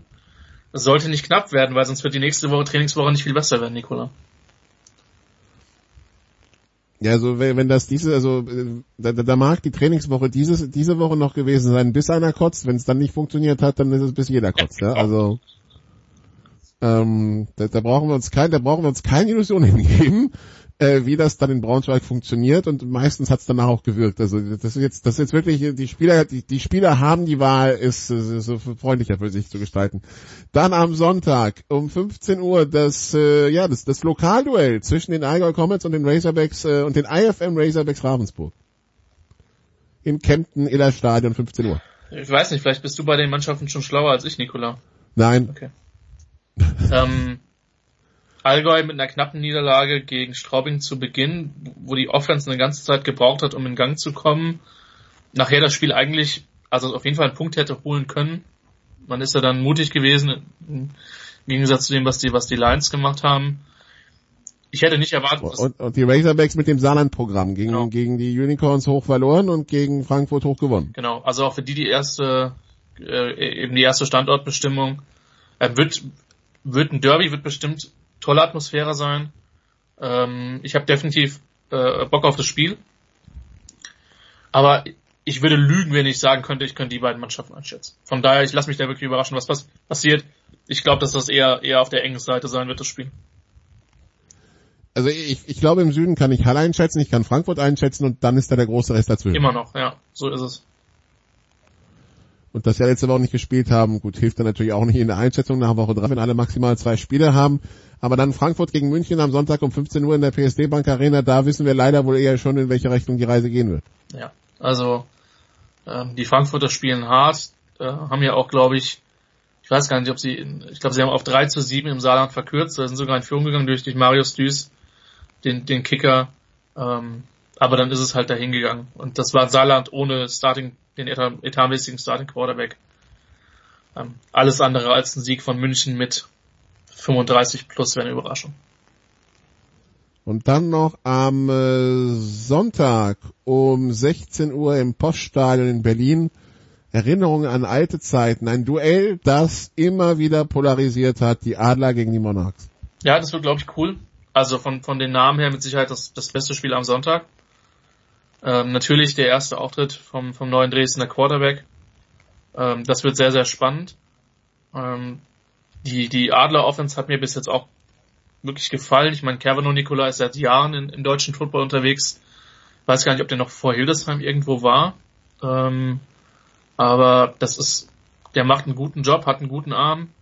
Ähm, Max Zimmermann, ähm, Hat aber auch in jedem Spiel zwei, drei Würfe drin, wo du denkst, so Junge, ja, war, also man möchte nicht sagen, warum hast du nichts gelernt, weil ähm, der, der, der, der war ja schon am College und aber warum hast du aus diesen Würfen nichts gelernt? Ja. Ja, weil die sind immer da. Ja. Ähm, Max Zimmermann möchte ich mal rausstellen. Ähm, Dresden hat viel in der Passverteidigung verloren. Ähm, also Hagmann ist retired, Gatschek ist nach Potsdam. Ich glaube, ich vergesse jetzt sogar noch ein oder zwei andere, die, die nicht mehr da sind. Ein paar sind die ELF. Hm? Ein Genau. sind in die ELF. Genau, und da bin ich gespannt, wie, wie Lee Rowland äh, das, das attackieren wird. Und äh, Max Zimmermann hat, glaube ich, in dem ersten Spiel waren das irgendwie über 250 Yards, ähm, die, er, die er da geholt hat. Ich, hat bis jetzt wirklich produziert. Ähm, wird, denke ich, auch für die Nationalmannschaft ein wichtiger Spieler werden. Ähm, war er ja auch schon. Also das kann, das kann eine nette Nummer werden. So Dresden ist für mich immer noch der Favorit, weil das, was sie an der deutschen, an der deutschen Basis auf dem Fundament haben, muss natürlich über dem sein, was, was die Berliner haben, die jetzt ähm, einfach von unten erstmal kommen. So, Schuren hat rekrutiert, das dürfte niemanden überrascht haben ähm, und hat auch gute Leute geholt. Ähm, Ich bin gespannt. Ich bin wirklich, wirklich gespannt, wie das ausgeht, aber gerade für den Traditionalisten unter den Football-Fans ist das natürlich ein Must-Watch-Game, am besten natürlich im Stadion. Also Poststadion, für die, die nicht wissen, wo es ist, ist in der Nähe vom Hauptbahnhof. Ähm, zehn Minuten zu Fuß weg oder so, so oder zu ein paar Busstationen, also da, da kommt man relativ gut hin. Und äh, wie gesagt, Sonntag 16 Uhr die die Monarchs dann zu Gast bei den Adlern. Dann sind wir rum für den Spieltag. Wie gesagt, wer es nicht alles im Stadion live verfolgen kann, Sport Deutschland TV sendet alle Spiele live. Dann äh, danke Christian, wir sehen uns am Samstag dann in Köln. Äh, wir machen hier eine kurze Pause und dann besprechen wir das, was im Motorsport am letzten Wochenende passiert ist und dann und welche Highlights und am nächsten Wochenende erwarten. Bis dann.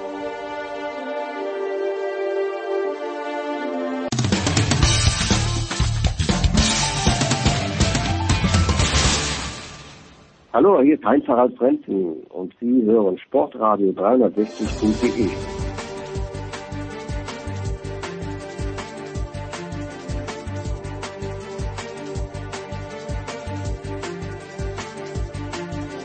Big Show 563 bei Sportradio 360 und wir sind angekommen im Motorsport. Und den Motorsport werden wir ein bisschen aufteilen. Wir, wir sind alle in der Stimme ein bisschen leidend, äh, angefangen bei Stefan de Half Voice Heinrich hier in dieser Woche. Hallo Stefan. Ich grüße euch. Ja, in der Tat äh, leicht angeschlagen. Äh, man könnte auch sagen kratzig. Also ich sollte jetzt nicht irgendwie für gesunde äh, Ernährungsprodukte Werbung machen oder so. Das käme nicht gut. Ja, ich, äh, ich bin Heuschnupfen geplagt, meine Stimme hat auch gelitten die letzten Tage. Also wir, wir, wir schauen mal, dass wir da gemeinsam durchkommen und dann machen wir zwischendurch einen Boxenstopp, wechseln quasi den Fahrer und äh, dann macht Elen die Formel 1 und dann kriegen wir das hin. Es gibt aber auch so im Nicht-Formel 1 Motorsport genug zu besprechen und wir fangen an mit Motorrad, mit der MotoGP, schauen da erstmal aufs Sportliche und müssen da wieder den Hut ziehen vor, Herrn, vor dem Herrn Quattararo, oder? Ja, ist unglaublich, was der gerade abzieht. Ähm, der inzwischen entwickelt er sich jetzt seit drei Jahren bei Yamaha. Im ersten Jahr ja ähm, 2000, als er gewechselt ist in das Satellitenkundenteam, da hat er schon die ersten Grand Prix Siege geholt, dann aufgestiegen äh, 2021 ins Werksteam. Ähm, also der holt momentan für Yamaha sämtliche Kastanien aus dem Feuer und gewinnt auch Rennen, die man aufgrund der Charakteristik des Motorrads der M1 eigentlich gar nicht gewinnen dürfte, nämlich der große Topspeed-Nachteil, das haben wir hier bei Sportradio 360, Nikolas, bei euch ja schon öfter diskutiert, dass die Yamaha eigentlich die langsamste aller Werksmaschinen ist in der MotoGP, in der Motorrad-Königsklasse. Das sind teilweise 9, 10, 11, 12 Kilometer pro Stunde, die ihm auf den geraden Stücken gegenüber den anderen fehlen. Denn alle anderen haben zugelegt über den Winter, was Leistung angeht und damit auch Topspeed, nur ganz offenbar Yamaha nicht. Und deswegen war er ja auch Anfang der Saison gar nicht so richtig begeistert davon, ob er bei Yamaha denn seinen Ende des Jahres auslaufenden Vertrag verlängern soll oder nicht. Er hat da wirklich gezweifelt, ist, hat auch mit anderen Herstellern geredet. Nun hat er aber den Vertrag unterschrieben, weil ganz offenbar mal Yamaha gemerkt hat, der ist für uns etwa so wichtig, für Yamaha, wie äh, für äh, Honda ganz offensichtlich Marc Marquez. Denn ohne den geht da nichts. Und ohne Fabio Quattararo geht bei Yamaha momentan auch nichts. Und äh, ja, muss man muss man sich einfach mal die letzten fünf Rennen 103 Punkte geholt. Das sind Ja. 21 Punkte im Schnitt fast mit einem unterlegenen Motorrad. Ja, genau so ist es. Also das ist eindeutig er, was du allein daran schon sehen kannst, dass Fabio Fantastik tatsächlich alle anderen Yamaha-Fahrer ja sowohl auf einer schnellen Runde im Qualifying wie dann jeweils auch über die Renndistanz dermaßen im Grund und Boden äh, fährt, dass das natürlich schon auch bedenklich ist, denn die Abhängigkeit eines eines äh, großen Herstellers, eines Motorradgiganten, der natürlich durch den Einsatz im Motorsport Image gewinnen will, mehr Motorräder verkaufen möchte, der Einsatz oder die Abhängigkeit von einem Fahrer, siehst du jetzt gerade bei Honda, Marc Marquez seit drei Jahren quasi dauerverletzt. Das ist eine Katastrophe. Und äh, bei Yamaha wird man auch reagieren müssen, denn äh, es ist völlig klar, es wird da auch bei den weiteren Yamahas äh, eine Veränderung geben. Ähm, und zwar wahrscheinlich mittelfristig, denn klar ist, Fabio ist toll und mit 23 ja auch noch wirklich jung. Ähm, aber die müssen da wirklich auch was verändern. Und was sie im Übrigen jetzt verändert haben, das kam gestern raus, Nikolas.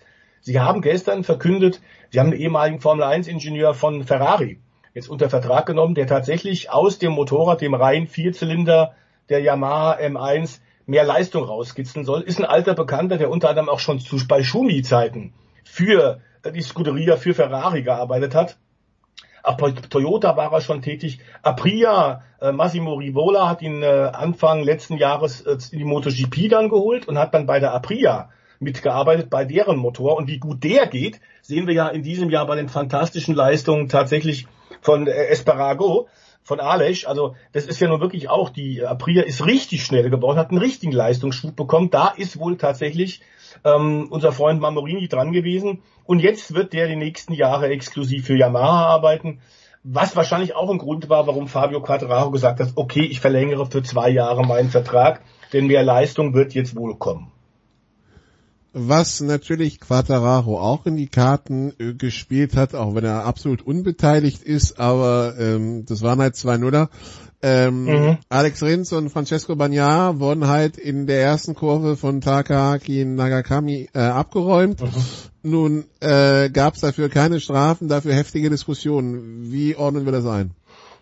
Also äh, es war natürlich ein, ein, ein klar großer Fahrfehler von Nakagami, ähm, der aber im Grunde nicht so bisschen wie früher noch vor 30, 20 Jahren, da kamen oft Japaner von den japanischen Herstellern natürlich nach Europa geschickt, ähm, die tatsächlich öfter mal Kamikaze-Aktionen gemacht haben, von denen man wusste, das kann auf Dauer nicht gut gehen. Nakagami ist eigentlich inzwischen sehr seriöser und sehr guter und konstanter und berechenbarer MotoGP-Fahrer geworden, aber das war nun eine Aktion, die war sehr äh, hirnrissig, zumal wir sagen müssen, er hat nicht nur einen, einen, einen, einen Titelanwärter quasi ins Verderben mitgerissen mit Pecco Bagnana, sondern Alex Rins hat sich tatsächlich dann auch noch das Handgelenk gebrochen links. Äh, der ist also jetzt auch mal für eine Weile draußen.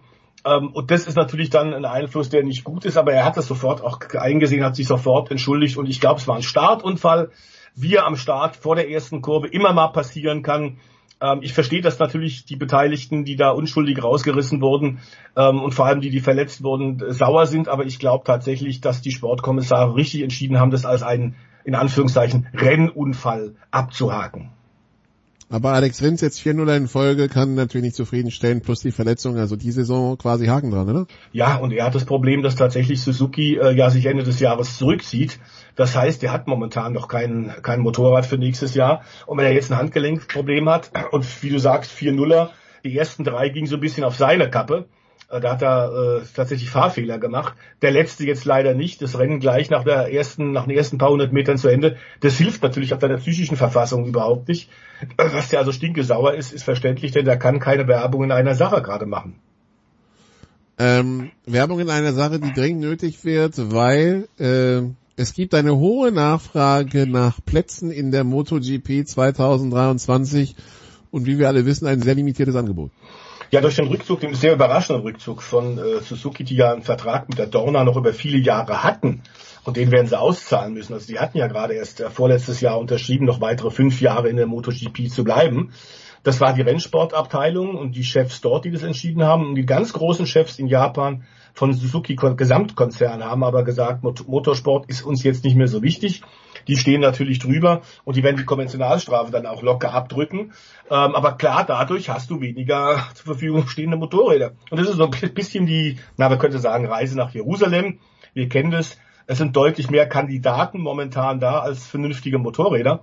Ähm, Suzuki, die zwei fehlen, wobei äh, neben Alex Rins wohl ganz sicherlich Ron Mir als Weltmeister von 2001 ähm, bessere Karten hat. A ist er ein ehemaliger Champion und B ist bekannt, dass Honda schon lange an ihm dran ist und ihn gern durch Paul Espargaro ersetzen möchte oder umgekehrt. Er soll Paul Espargaro ersetzen. Neben Marc Marquez, denn mit dem äh, Spanier mit Paul sind sie nicht ganz so zufrieden bei Honda. Das Motorrad ist ziemlich unfahrbar. Das hat man über die letzten Jahre immer wieder gesehen. Es gibt nur einen, der mit dieser sehr biestigen Honda umgehen kann. Das ist Marc Marquez. Und alle Bemühungen mit unterschiedlichen anderen Fahrern neben Marquez dem Motorrad bisschen Manieren beizubringen, das hat alles nicht funktioniert.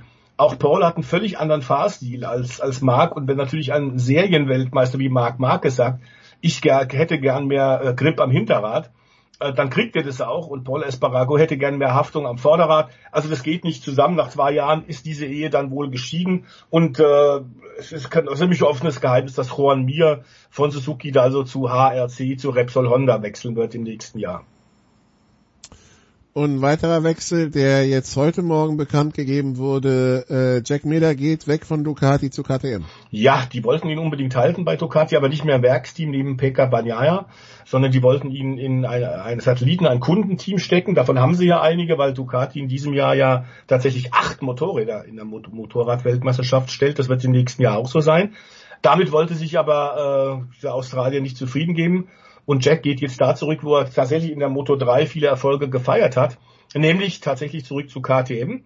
Ähm, da wird er ersetzen den wohl Miguel, Miguel Oliveira, dem er angeboten hat, zwar nach äh, vier Grand Prix-Siegen für die Österreicher, für Red Bull KTM, ähm, ins B-Team zu wechseln. Auch KTM hat ja mit Tech 3 ein sehr gutes zweites Team. Äh, aber er wollte Oliveira ganz offensichtlich weiter erstklassige äh, Unterstützung haben und hat gesagt, nee, wenn ich nicht im Red Bull Team bleiben kann, dann wechsle ich. Und er wird wohl zu Gresini Ducati gehen. Und Jack Miller ist dann im nächsten Jahr neben Brad Binder der zweite Fahrer im Werks KTM Team. Ich finde eine prima Paarung. Und ich glaube, da kann KTM äh, wirklich einen Schritt nach vorne machen, denn auch Jack Miller hat ja diverse Grand Prix schon gewonnen, ist auch technisch sehr versiert, Äh, es muss KTM nur dieses Motorrad bisschen, sagen wir mal, äh, universeller einsetzbar machen. Es gibt Tage, da ist die KTM richtig gut. Anfang der Saison haben sie äh, Rennen gewonnen, waren regelmäßig auf dem Podium. Das ist jetzt bisschen eingeschlafen in den letzten Wochen. Egal auf welcher Strecke, sie sind eigentlich nur vorderes Mittelfeld. Und das kann, glaube ich, so einer Firma ähm, der größte, inzwischen größter europäischer Motorradhersteller ist, die also in den letzten äh, fünf, sechs Jahren unglaublich erfolgreich waren, was den Verkauf von Motorrädern angeht. Das kann KTM auf Dauer nicht zufriedenstellen. Und wer wird jetzt der Nachfolger von Miller? Jack Miller, also wir gehen davon aus, dass das wahrscheinlich Bastianini wird, ähm, der ja drei Grand Prix in diesem Jahr für die Gresini-Truppe, also mit einer Vorjahres-Ducati schon gewonnen hat. Bei ihm ist so ein bisschen das Problem, entweder Hop oder Top, was für einen relativ jungen Mann, glaube ich, auch normal ist, denn diese Motorräder sind echt im Grenzbereich schwierig zu fahren. Also auch jetzt zuletzt in, in Catalunya, in Barcelona hat er das Motorrad rausgeschmissen. Äh, er gewinnt entweder, holt maximale Punkte oder er ist vorne nicht dabei. Da müssen wir jetzt einfach sagen, der Speed und das Talent ist offenbar da. Wenn er jetzt eine Werksmaschine hat und dann auch eine bessere technische Unterstützung und ähm, mehr Leute um ihn rum, die auch Taktik mit ihm besprechen können, ihm dann mal sagen, auch mal ein vierter oder mal ein dritter Platz ist super, Hauptsache Punkte. Wenn das Motorrad nicht siegfähig ist, dann mach lieber das, bevor du zu viel riskierst. Ich glaube, der ist auf einem guten Weg und man setzt da ganz offenbar äh, neben äh, Pecco Bagnana auf Jugend. Okay, so viel also zur MotoGP. Da geht's dann in äh, zehn Tagen weiter. Dann äh, schauen wir auf äh, die Formel E, die in Jakarta gefahren ist, am Strand von Jakarta, um ganz genau zu sein. Äh, Evans hat gewonnen, die Fahrer scheinen sich zufrieden zu äußern, hätten vielleicht dann lieber ein Nachtrennen als ein Tagrennen, damit es vielleicht nicht so ganz so brütend heiß ist, aber ansonsten, was man so liest, scheint das ja ein Erfolg gewesen zu sein, die Geschichte. Ja, es war erstmalig tatsächlich in Indonesien. Wir hatten ja Anfang des Jahres auch äh, in der Motorrad-WM einen ersten Abstecher nach Indonesien. Die Motorsportbegeisterung, egal ob für zwei oder für vier Räder, ist sehr, sehr groß. Das ist im asiatisch-pazifischen Raum nicht immer so, aber gerade Indonesien tatsächlich. Äh, Die Superbike-WM war da auch schon, das auch festgestellt.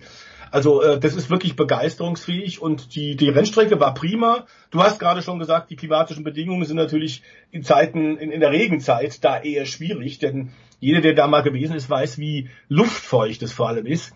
Also wenn du aus dem Hotel rausgehst und musst gleich im Grunde wieder umdrehen, um dir ein neues T-Shirt zu holen, weil du einfach nur in die freie Luft trittst und dann hast du 80 Prozent äh, äh, Luftfeuchtigkeit. Es, es ist wie in eine Wand reinzulaufen. Das kann man sich nicht vorstellen. Also äh, man darf auch nicht vergessen, wenn es kalt ist, sind es 29 Grad und wenn es warm ist, sind es 31, aber halt mit dieser 85 Prozent Luftfeuchtigkeit. Der erste Schock kommt, wenn man aus dem Flieger Mhm. steigt, diese zwei Meter zwischen der Flugzeugtür und dem klimatisierten Finger. Und der zweite Schock kommt dann, wenn man aus dem Flughafen rausgeht und aufs Taxi wartet. Also ich, ich war noch nicht in Jakarta, ich war allerdings in Singapur, was ja so von der vom Ja, Breitengrad, glaube ich, vergleichbar. 200 Kilometer nördlich ist. Das nimmt sich nichts, ja. Ähm, das ist, also man gewöhnt sich relativ schnell dran, aber der erste, der erste Schock, der erste Kontakt ist ein Schock. Ja. Und das war natürlich so ein bisschen das Problem. Nur sind die Rennen ja, die Formel E-Rennen, aufgrund der Technik und des Konzepts äh, nicht ganz so lang wie Formel 1-Rennen. Sie dauern etwa nur die Hälfte der Zeit, aber trotzdem haben wir gesehen, bei allen der Spitzenfahrer, die da ankamen, äh, beim Formel E-Prix in Jakarta, dass tatsächlich die alle ziemlich mitgenommen waren. Das sind auch extrem durchtrainierte, fitte Leute. Also das war dann schon mit Balaklava, also der feuerfesten äh, äh, Gesichtszauber, Gesichtsmaske plus feuerfeste Unterwäsche plus Overall, ist dann schon heftig. Die haben also hinterher schon ordentlich gepumpt und haben gewissen, äh, haben gewusst, was sie tun. Ähm, aber insgesamt muss man sagen, äh, oft ob der Öffentlichkeit, ähm, die der Veranstalter wahnsinnig viel getan, dass tatsächlich viele Zuschauer gekommen sind. Es war in wahnsinnig unglaublich vielen Läden, war dauernd Motorsportbegeisterung, Formel E. Also ich bin sicher, das wird jetzt ein Fixpunkt in den nächsten Jahren werden. Zumal wir auch nochmal sagen sollen, Jakarta ist ja eine Millionenmetropole, die natürlich Riesenprobleme mit Smog auch hat.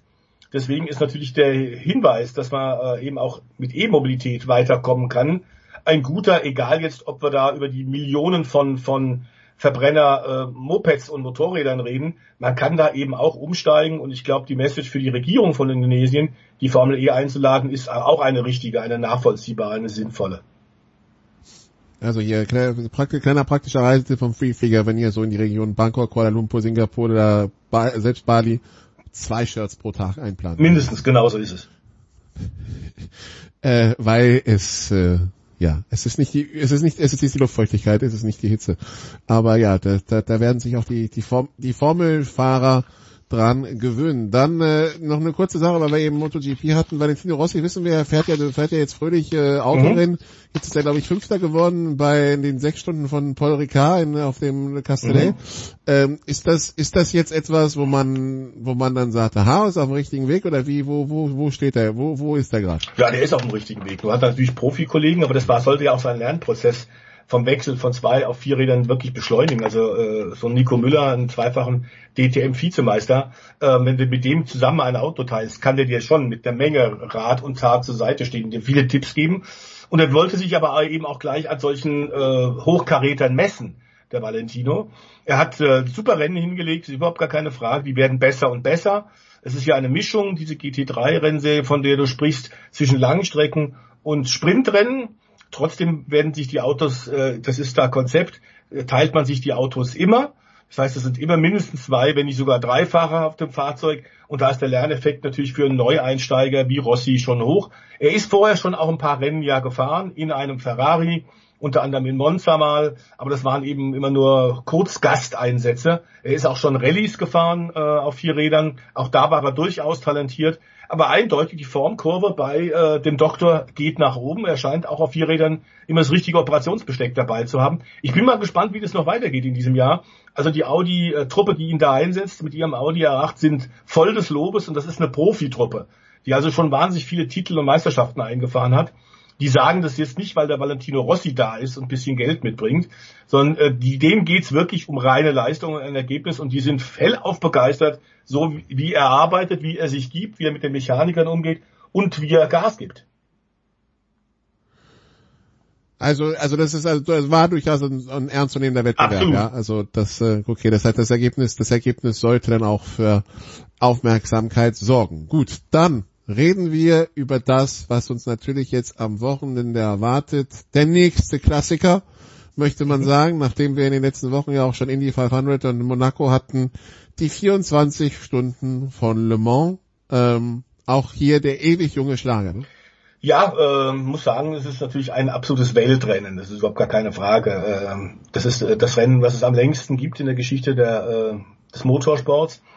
Ähm, das schon zu Beginn des letzten Jahrhunderts ja ausgetragen worden ist, damals auf öffentlichen Straßen und nach wie vor ist das ja Teil auch der Rennstrecke, nämlich öffentliche Straßen, unter anderem die Route Nationale, also die Landstraße, die offizielle Landstraße Kategorie 3 von Le Mans nach Tours. Ähm, also es sind äh, Bodenwellen drin, die von LKWs, von, von äh, Mähdreschern, von Schleppern, Traktoren reingefahren worden sind. Ähm, es sind da entsprechend, wenn es regnet, Pfützen, äh, die dir bei jenseits der 300 echt das Leben sehr schwer machen und die Autos mal locker um 10, 12 Meter nach rechts oder links versetzen können. Und das bei diesen Reisegeschwindigkeiten, die da gefahren werden. Es ist also, man kann so ein bisschen sagen, wie äh, Monaco, auch ein Anachronismus, dass man in der heutigen Zeit mit diesen superschnellen, hypermodernen Autos auf solcher Piste noch fährt. Ähm, aber es ist natürlich, das ist Teil der Herausforderung. Der Sicherheitsstandard ist Gott sei Dank in den letzten 20 Jahren dramatisch nach oben gegangen. Das ist gut und das ist wichtig. Sollten nicht vergessen, wenn wir von einem anderen großen Klassiker reden, der Isle of Man, die ja gerade stattfindet. Ja, da gab es wieder Todesfälle. Da gab es schon wieder, wieder viele Todesfälle. Also wenn man schon sagt, man fährt Straßenrennen, dann müsste man bei der Isle of Man und ich bin da ein bisschen gespalten, denn ich kenne die Tourist Trophy, ich habe lange in London gearbeitet und habe mir das mehrere Jahre lang tatsächlich auch äh, zwei Wochen lang jeweils angeguckt. Es ist unglaubliche Begeisterung da, aber wenn du halt drei Tote innerhalb kürzester Zeit hast, dann stellt sich schon die Sinnfrage. Äh, wobei natürlich jeder, der dabei bei der Isle of Man antritt, weiß, was er tut und weiß, welches Risiko der da eingeht. Das ist in Le Mans ähnlich, aber das ist natürlich das Sicherheitsniveau ist ein ganz, ganz anderes. Ähm, wir sind gerade in der Phase in Le Mans, ähm, bei der nach wie vor Le Mans natürlich und ein Le Mans-Sieg wahnsinnig viel wert ist für die Automobilhersteller der Welt, überhaupt gar keine Frage.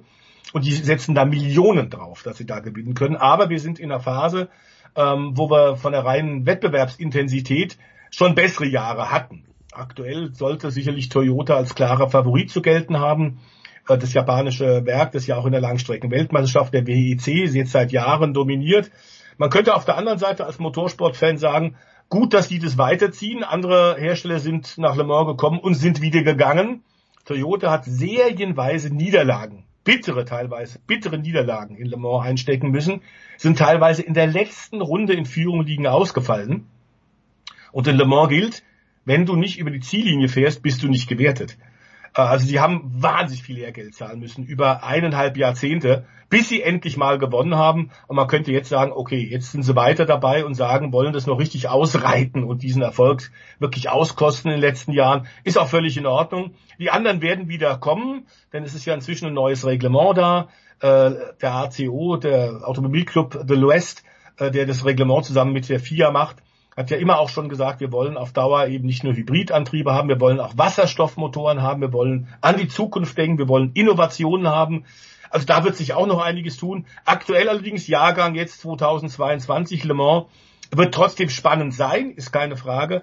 Aber so Gigantenduelle, wie wir es ähm, ja 1999 zum Beispiel hatten, als wir, ich glaube, sieben oder acht Hersteller hatten mit Armaden von Werksautos, die sich da gegenseitig besorgt haben. Ich habe damals gesagt bei der Live-Übertragung, dies ist jetzt das bestbesetzte Rennen seit Ben Hur.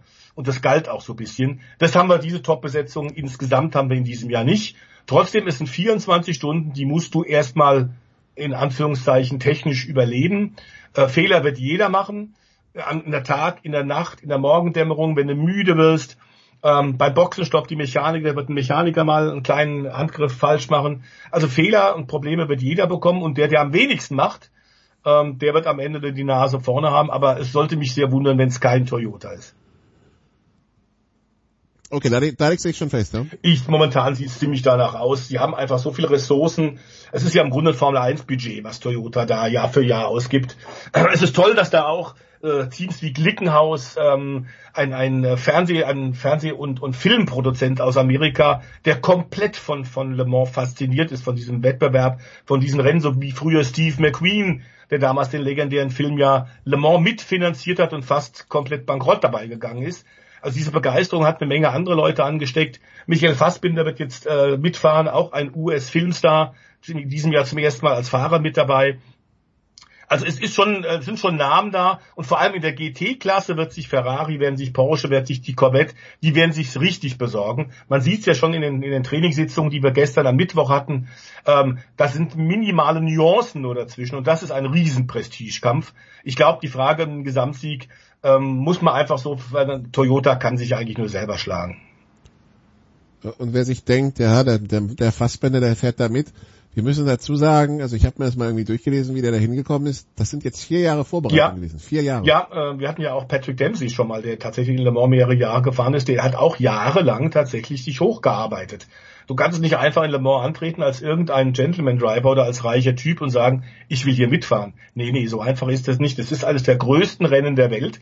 Und da allein aus Sicherheitsgründen darfst du nicht irgendwelche Nasenbohrer in, in schnelle Autos reinsetzen. Das wäre viel zu gefährlich. Du musst genau, egal ob es große Namen sind, ob es VIPs sind, ob es äh, Hollywood-Stars sind oder eben nicht, du musst dich hocharbeiten und musst deine Verfassung zeigen, deine körperliche Verfassung, deine Fähigkeit, ein schnelles Auto gut zu lenken. Das wird begutachtet und erst dann kriegst du tatsächlich, wenn du so willst, den Le Mans Führerschein. Erst dann darfst du so fahren. Im Übrigen hatten wir das sehr ähnlich auch bei den 24 Stunden vom Nürburgring, das größte Rennen ja in Deutschland, was wir vor kurzem hatten. Auch dort musst du eine Nürburgring Nordschleifen Permit haben, also eine Eignungsfähigkeit und musst vorher eine Prüfung ablegen.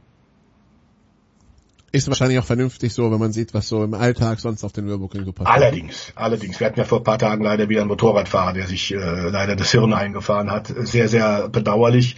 Äh, auf der anderen Seite, wenn er selber zu schnell ist, besser muss man vielleicht noch sagen, da als auf der normalen Straße, wo er andere noch gefährdet. Aber trotzdem, ähm, man sollte da entsprechend Respekt haben und es ist gut, dass die Verantwortlichkeiten, äh, Verantwortlichen das wissen und tatsächlich da auch keine Ausnahmen machen, auch wenn natürlich ein Hollywood-Star ihnen durchaus bei der PR hilft. Aber auch der muss sich ganz normal qualifizieren. Gut, dann würde ich sagen, dann hast du es geschafft, deine Stimme hat's geschafft. Ähm, wir machen jetzt den kurzen Boxenstopp, wir wechseln quasi den Stefan und dann äh, unterhalten wir uns über Formel 1. Danke The Voice und äh, bis nächste Woche. Nächste Woche. Ich danke euch.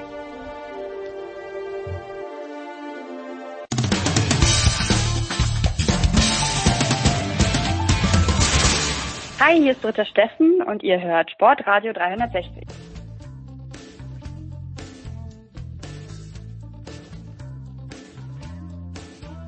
Big Show 563 bei Sportradio 360 und wir sind dann so angekommen in der Formel 1 und wie gesagt, wir haben den kurzen Boxenstopp gemacht und haben unseren Stefan getauscht. Wir sind jetzt auf Ehlen unterwegs. Hallo Stefan. Servus. Äh, und äh, Stefan, ich möchte dich unbedingt darum bitten, das äh, habe ich jetzt heute wahrgenommen, bitte doch beim Thema Formel 1 zu bleiben, ja, und gerade also nicht so wie Lewis Hamilton und Sebastian Vettel die ganze Zeit äh, irgendwelche anderen Sachen zu thematisieren. Kriegen wir das hin, Stefan? Ah, schwierig. Ich tue mein Bestes. Aber ich weiß natürlich, worauf du anspielst. Ne? Das ist, glaube ich, der werte Mohammed bin Sulayem, der FIA-Präsident, der sich da vor ein paar Tagen in einem Interview so dahingehend geäußert hat, ja, die Fahrer möchten doch bitte den Vordergrund äh, im Sport sehen und nicht irgendwie anderweitig Baustellen aufmachen. Und er hat da konkret den Sebastian Vettel genannt. Ich glaube, im Zitat war drin, dass der mit einem Regenbogenfahrrad rumfährt und dass der Lewis Hamilton sich doch so leidenschaftlich für Menschenrechte einsetze und der Furchtbar, Lando oder? Ja, und jetzt kommt ja noch, der Lando Norris so für mentale Gesundheit wirft und ähm, so nach dem Motto, damals bei Niki Lauda und Alain Prost, denen war das Rennfahren genug. Und lustigerweise, lustigerweise tatsächlich habe ich da auch einen Artikel drüber geschrieben und kurz darauf mache ich Twitter auf und was kommt? Ein Tweet von Mohammed bin Sulayem, wie er dann schreibt, naja, selbstverständlich ist es doch toll, wenn man das Engagement hat und natürlich will man den Fahrer nicht den Mund verbieten, sondern dieses Commitment ist doch klasse, wenn sie sich für eine Sache einsetzen. Ha. Gut, jetzt kann sich jeder seinen Reim drauf machen. Auf jeden Fall die FIA hat es natürlich gleich retweetet. Und man kann daraus im Prinzip ableiten, diese Äußerung, die er da in einem Interview getätigt hat, die war vielleicht nicht so ganz clever. Vielleicht entspricht es seiner tatsächlichen Haltung und Meinung. Aber er ist jetzt auf alle Fälle öffentlich davon wieder ein bisschen zurückgetreten. Und insofern, ja, also war halt ein Fauxpas seiner Seite, seinerseits. Und es ist interessant zu sehen, der Shitstorm, der dann gleich lostritt, ne? ähm, weil in den Kommentaren unter diesem Tweet dann eben schon recht deutlich wird, ähm, dieser Fehltritt ist halt aufgefallen. Und mit einem Tweet dann hinterher ist es wahrscheinlich dann einfach nicht getan. Ja, wir haben halt 2022, da funktioniert das dann nun mal so, wenn du so, wenn du also wirklich so, so patschig um die Ecke kommst, dann ja. Äh, da kann er noch so darauf hinweisen, ich komme aus der arabischen Kultur, ja, da, wir wissen, da ist es vielleicht ganz besonders schwierig, aber ja, dann zeig halt, dass du dran arbeitest, im Jahr 2022 anzukommen, ja, und das, das ist vielleicht, was den Leuten auch da so ein bisschen gefehlt hat bei der ganzen Nummer.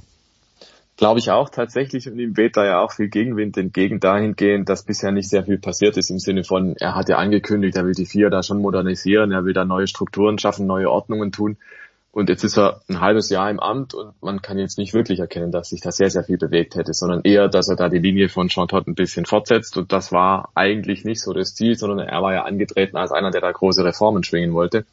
Und das ist jetzt zumindest so aus meiner Warte hier, was den Sport angeht, bisher nicht so unbedingt passiert. Ja, die Rennleiter in der Formel 1 sind ausgetauscht worden und hat da ein paar Regeln auch angepasst und geändert.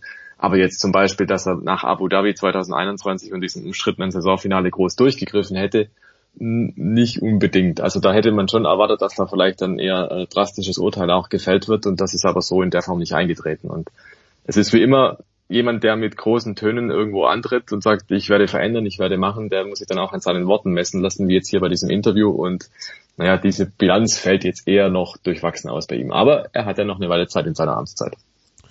Gut, dann ein weiteres Thema, das die Gemüter zu beschäftigen scheint, ist das Thema Budgetobergrenze. Ich muss dir übrigens sagen, also du siehst ja, wir fahren hier ein bisschen auf Kante, Stefan, also bei Sportfrau 360 ist die Erhöhung kein Thema.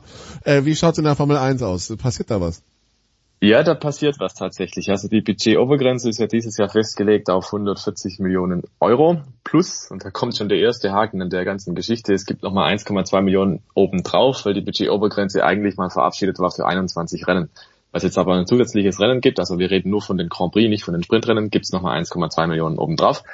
Aber das reicht den Herrschaften alle nicht. Die sagen schon, ja, die Inflation und der Ukraine-Krieg, das sind so Preistreiber, vor allem beim Transport, bei der Logistik. Das heißt, die ganzen Sachen von A nach B zu bringen, das ist jetzt teurer als ursprünglich gedacht. Deswegen reichen die 140 plus 1,2 nicht mehr aus.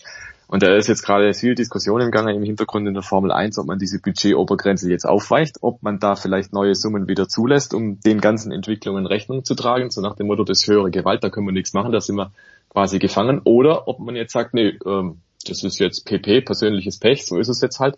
Musst halt gucken, wie du hinkommst. Immerhin ist es ja noch ein halbes Jahr in der Rennsaison. Das heißt, man könnte sich schon entsprechend irgendwo äh, ein bisschen einplanen, ob man dieses Geld dann, das man jetzt zusätzlich ausgegeben hat für Transport, dass man das vielleicht anderseitig wieder einspart. Aber ähm, dann gibt's auch noch so einen weiteren Haken in diesem finanziellen Reglement und das ist ja ohnehin sehr lustig gemacht, weil es eigentlich mehr Ausnahmen definiert als Sachen, die überhaupt unter diese Budgetobergrenze fällt. Und das lautet nämlich, naja, wenn du bis fünf Prozent dieser Summe drüber bist, dann gibt's quasi, ja, wie soll man sagen, einen kleinen Klaps auf die Hand, dann gibt's vielleicht eine öffentliche Verwarnung, oh je, oh je, und äh, möglicherweise irgendwie auch eine kleine symbolische Strafe oder sowas. Aber wirklich interessant wird die Sache erst, wenn du mehr als fünf Prozent drüber bist. Und nur um das mal ein bisschen zu illustrieren, wir reden da von knapp 10 Millionen Dollar. 10 Millionen Dollar darf drüber sein, ohne dass irgendwas passiert, quasi. Und das verleitet jetzt, Soft, also für den Anfang Softcap, ja. Softcap, genau. Und das verleitet jetzt natürlich Teams dazu zu sagen, gut, die 10 Millionen, die gönnen wir uns vielleicht. Ne? Planen wir schon mal ein, ja. die planen wir schon mal ein, diese 5% oder 4,9, die reizen wir dann aus und dann haben wir vielleicht ein Update halt mehr und unser Auto ist dann am Ende schneller, wenn es drum geht. Andere, die dann vielleicht sagen, naja, ich bleib halt den Regeln treu, ich halte mich halt an die Vorgabe, ähm, die haben dann dieses Update vielleicht nicht, weil sie das Geld nicht ausgeben und sind dann deswegen technisch im Nachteil. Also die ganze Budgetobergrenze ist gut gemeint, in der Praxis stellt sich aber halt raus, so einfach ist es vielleicht halt dann doch nicht. Und jetzt ist halt die große Frage, wer setzt sich jetzt am Ende durch, wer spricht jetzt mal ein Machtwort und wie wird's geregelt? Und es ist wie immer, es wird große Politik gemacht und vor allem die Top-Teams wollen halt unbedingt erreichen, dass sie eben doch mehr Geld ausgeben dürfen und malen dann irgendwelche Schreckensszenarien so nach dem Motto, in den letzten vier Rennen, da fährt eh keiner mehr, weil keiner mehr das Geld hat und solche Scherze, was nicht passieren wird, selbstverständlich nicht. Aber zu irgendeiner Lösung muss man kommen und die ist momentan halt noch nicht absehbar. Wir werden es also weiter verfolgen, was da passiert. Vielleicht auch deshalb der freundlich gemeinte Hinweis vom, vom Herrn Steiner an Mick Schumacher, doch jetzt in Baku nicht den nächsten, den nächsten Wagen vor die Wand zu setzen, weil irgendwann werden auch die teuer, ne? Ja, die werden sogar empfindlich teuer, wenn man dann denkt, dass er in Saudi-Arabien und eben in Monaco schon zwei Autos versenkt hat, der Mick Schumacher, dann äh, sind das schon mal so Pi mal Daumen, ja, zwei Millionen Dollar, die er da abgeschrieben hat für Haas. Und zwei Millionen auf 140 ist schon mal ein Wort, das darf man nicht vergessen. Also jeder Unfall, der kostet, das sind tatsächlich Preise und, und Themen, die unter diese Budget-Obergrenze fallen. Das heißt, mit jedem Mal, den du dein Auto in die Banden feuerst irgendwo, reduziert sich im Prinzip das Geld, was dein Team aufwenden kann, um das Auto schneller zu machen. Also das gibt natürlich auch Unfälle, die sind nicht selbstverschuldet, da ist es der gleiche Effekt. Tatsächlich macht da die Budgetobergrenze keinen Unterschied, ob du jetzt einer reingefahren ist oder ob du selber irgendwie Mist gebaut hast. Aber fest steht halt, das ja, geht halt am Ende von dem ab, was du anstellen kannst insgesamt. Und insofern schränkt dich das natürlich ein. Umso bitterer ist es für Mick Schumacher, dass er jetzt den doppelten Druck hat einerseits. Ne? Er hat immer noch keinen Punkt geholt und er hat aber andererseits vom Teamchef klar zu sehen gegeben, äh, zu verstehen gekriegt, du pass mal ein bisschen auf und mach nicht so viel Schrott. Das heißt, er muss jetzt ganz genau überlegen, wie viel kann ich pushen, wie viel Risiko kann ich gehen, weil entweder was kaputt machen halt, ne? Und dann wieder die die öffentliche Kritik, die es ja inzwischen auch gibt, dann ihm tatsächlich wieder zu haben oder halt auf Sicherheit zu fahren und dann vielleicht knapp nicht in die Punkte zu kommen. Also das ist schon ein Dilemma und macht es nicht unbedingt leichter für mich Schumacher. Nee, das ist am Ende wie bei Mietwagen, ist so eine Selbstbeteiligung hat, ne? das wäre natürlich auch mal eine Idee.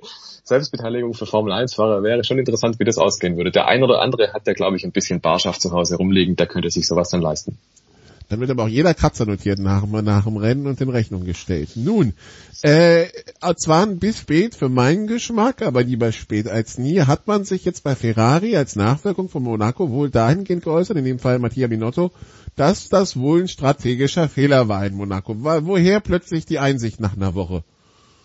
Ach ja, man hat ja ein paar Tage Zeit gehabt, um drüber nachzudenken. Das hat man dann am Ja, Sonntagabend. das, das kann man ja auf den ersten Blick noch nicht sehen. Das sehe das Nee. sehe ich ja komplett ein, ne? Aber irgendwie. Ja, das hat man dann am Sonntag angekündigt. Ja, wir werden uns das nochmal ganz genau anschauen, weil ja der Charles Leclerc auch ziemlich gewettert hat am Funk. Ja, es, es ist, glaube ich, immer tatsächlich im Eifer des Gefechts sieht man manche Sachen nicht so, beziehungsweise hat vielleicht nicht alles im Blick, wie wir zu Hause oder wie derjenige, der sogar nur ganz einfach zu Hause mit, ähm, mit dem, mit den Live-Bildern und dem Timing und vielleicht noch irgendwie am, am Tracker-Tool oder sowas da sitzt. Das sind alles Mechanismen, die haben die Teams natürlich auch, aber manchmal sind die so verbohrt in ihre eigenen Daten und haben da irgendwie Plan A, Plan B, Plan C im Kopf und versuchen das irgendwie zum Arbeiten zu kriegen, dass ihnen vielleicht der Blick fürs Wesentliche manchmal fehlt. Und Fehler passieren halt, das ist halt nun mal so. Aber man kann es, glaube ich, so sehen, Ferrari hat 2021 und 2020 halt Fehler machen können, ohne dass es irgendjemand interessiert hat, groß. Weil da haben sie eh nicht mitgespielt ganz vorne. Und wenn du jetzt aber um die WM fährst, dann spielt das natürlich dann schon eine gewichtige Rolle, wenn du dann so ein Rennen versiebst. Das hätte zum Beispiel auch ein Doppelsieg sein können für Ferrari oder zumindest ein Sieg. Und insofern ist das Brennglas, das jetzt da auf der Ferrari-Team ruht, also schon ein deutlich größeres dieses Jahr. Und ich finde es immer nur so lustig, wenn dann immer betont wird, ähm, ja, wir als Team sind noch nicht so weit. Naja, also wer als Team kann denn so weit sein, wenn nicht Ferrari, das seit 1950 ununterbrochen in der Formel 1 fährt, frage ich mich da. Ne? Und das ist auch das, was Norbert Haug über Jahre immer bei, bei Mercedes betont hat. Ja, wir sind ein junges Team. Ja, dieses junge Team, was Mercedes 2010 in die Formel 1 gebracht hat, war 2009 noch Braun, davor war es das Honda Werksteam, davor war es, jetzt muss ich überlegen, PAR, davor war es, glaube ich, oh je, jetzt geht mir die, geht mir die Serie aus, aber dieses Team war, ähm, war dann, glaube ich, noch Tyrrell, und Tyrrell war seit den 70er Jahren in der Formel 1 unterwegs. Also dann davon zu sprechen, dass bei gleicher Belegschaft oder minimalen Änderungen das dann immer noch ein junges Team ist, ja, es sind halt PR-Floskeln und das ist es bei Ferrari auch. Die müssen wissen, was sie tun. Punkt. BAR indirekt der Nachfolger vom Tyrrell, ja, richtig. Ja, glaub schon, gell? Ja, ja. ja, ja. Das, äh, äh, wir sind Ende der 90er äh, da, ja, passt schon.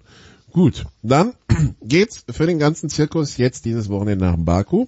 Baku wissen wir ein Stadtkurs, aber ein Stadtkurs, der auch äh, die eine oder andere Avenue runter runterschießt. Ähm, das heißt, es ist kein Kurs für Autos, die Probleme mit der mit der Topgeschwindigkeit haben. Es ist eigentlich auch kein Kurs für Autos, die Probleme mit DRS haben. Das äh, ist jetzt ist das jetzt der Kurs für Ferrari, wenn sie es nicht wieder selbst in den Fuß schießen oder was schließen wir daraus? Das ist aber schön formuliert. Ähm, ich würde vermuten, es müsste Red Bull Land sein, weil der Topspeed dieses Trotz- Jahr trotz- trotz der ja, ja, ja, ja, der Topspeed von Red Bull ist dieses Jahr schon überlegen und auch wenn die den Flügel nicht unbedingt flachstellen können, die sind einfach auf den Geraden super unterwegs, weil das Auto so, so gut abgestellt ist dann für diese hohen Geschwindigkeiten. Da würde ich also schwer davon ausgehen, dass Red Bull dann eine sehr, sehr gute Figur abgibt. Monaco war im Prinzip das krasse Gegenteil dazu. Auch ein Stadtkurs, ja, aber sehr kurvig. Und das ist dann schon eher die Domäne von Ferrari und das hat man, glaube ich, auch gesehen, zumindest im Qualifying. Und im Rennen hätte es auch gut ausgehen können für Ferrari oder müssten, haben wir ja gerade gesagt, mit dem Strategiefehler, dann haben sie sich selber versiebt. Und deswegen gehe ich davon aus, in Baku wird es gerade umgekehrt laufen eigentlich, dass es Red Bull in der Hand hat und Red Bull eigentlich nur versieben kann.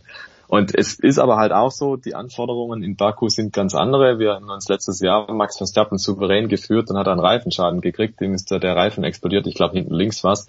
Und er hat den sicheren Sieg dann noch verloren. Und äh, 25 sichere Punkte waren auf einmal weg. Also Baku ist schon auch ein heißes Pflaster. Da kann es tatsächlich auch bei den hohen Geschwindigkeiten zu irgendwelchen Freak-Accidents kommen.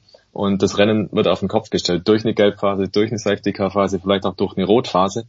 Und das darf man da nicht vergessen. Also da kann es bei Stadtkursen extrem schnell schiefgehen und natürlich ist die Schwelle ein bisschen näher da, wenn die Geschwindigkeiten so hoch sind, weil dann wird es automatisch irgendwie ein heftigerer Unfall, wenn was passiert. Und ja, also das ist eine kleine Wundertüte. Da ist Sergio Perez zum Beispiel einer, der bei diesen Rennen immer recht gut unterwegs war. Und auch Sebastian Vettel hat da eine extrem gute Bilanz in Baku. Der ist ja da auch letztes Jahr im Aston Martin recht weit vorgekommen. Also da kann man mal schon ein Auge drauf halten. Es gibt so ein paar Baku-Spezialisten, die wühlen sich da immer ganz gut durch, durch dieses Gemenge. Deswegen wäre mein Tipp Max Verstappen und Sergio Perez auf 1 und 2. Das ist vielleicht gar nicht so weit verkehrt. Äh, das war letztes Jahr dieses Rennen, wo erst ein Reifenplatz auf dieser langen Geraden ist, dann der zweite und dann denkt man, Hamilton hat jetzt den Weg frei zum Sieg und dann fährt er geradeaus. Ne? Das war die Geschichte. Das war die Geschichte, genau. Zuerst war es ja bei Max Verstappen, dann war es, glaube ich, bei Lance Stroll.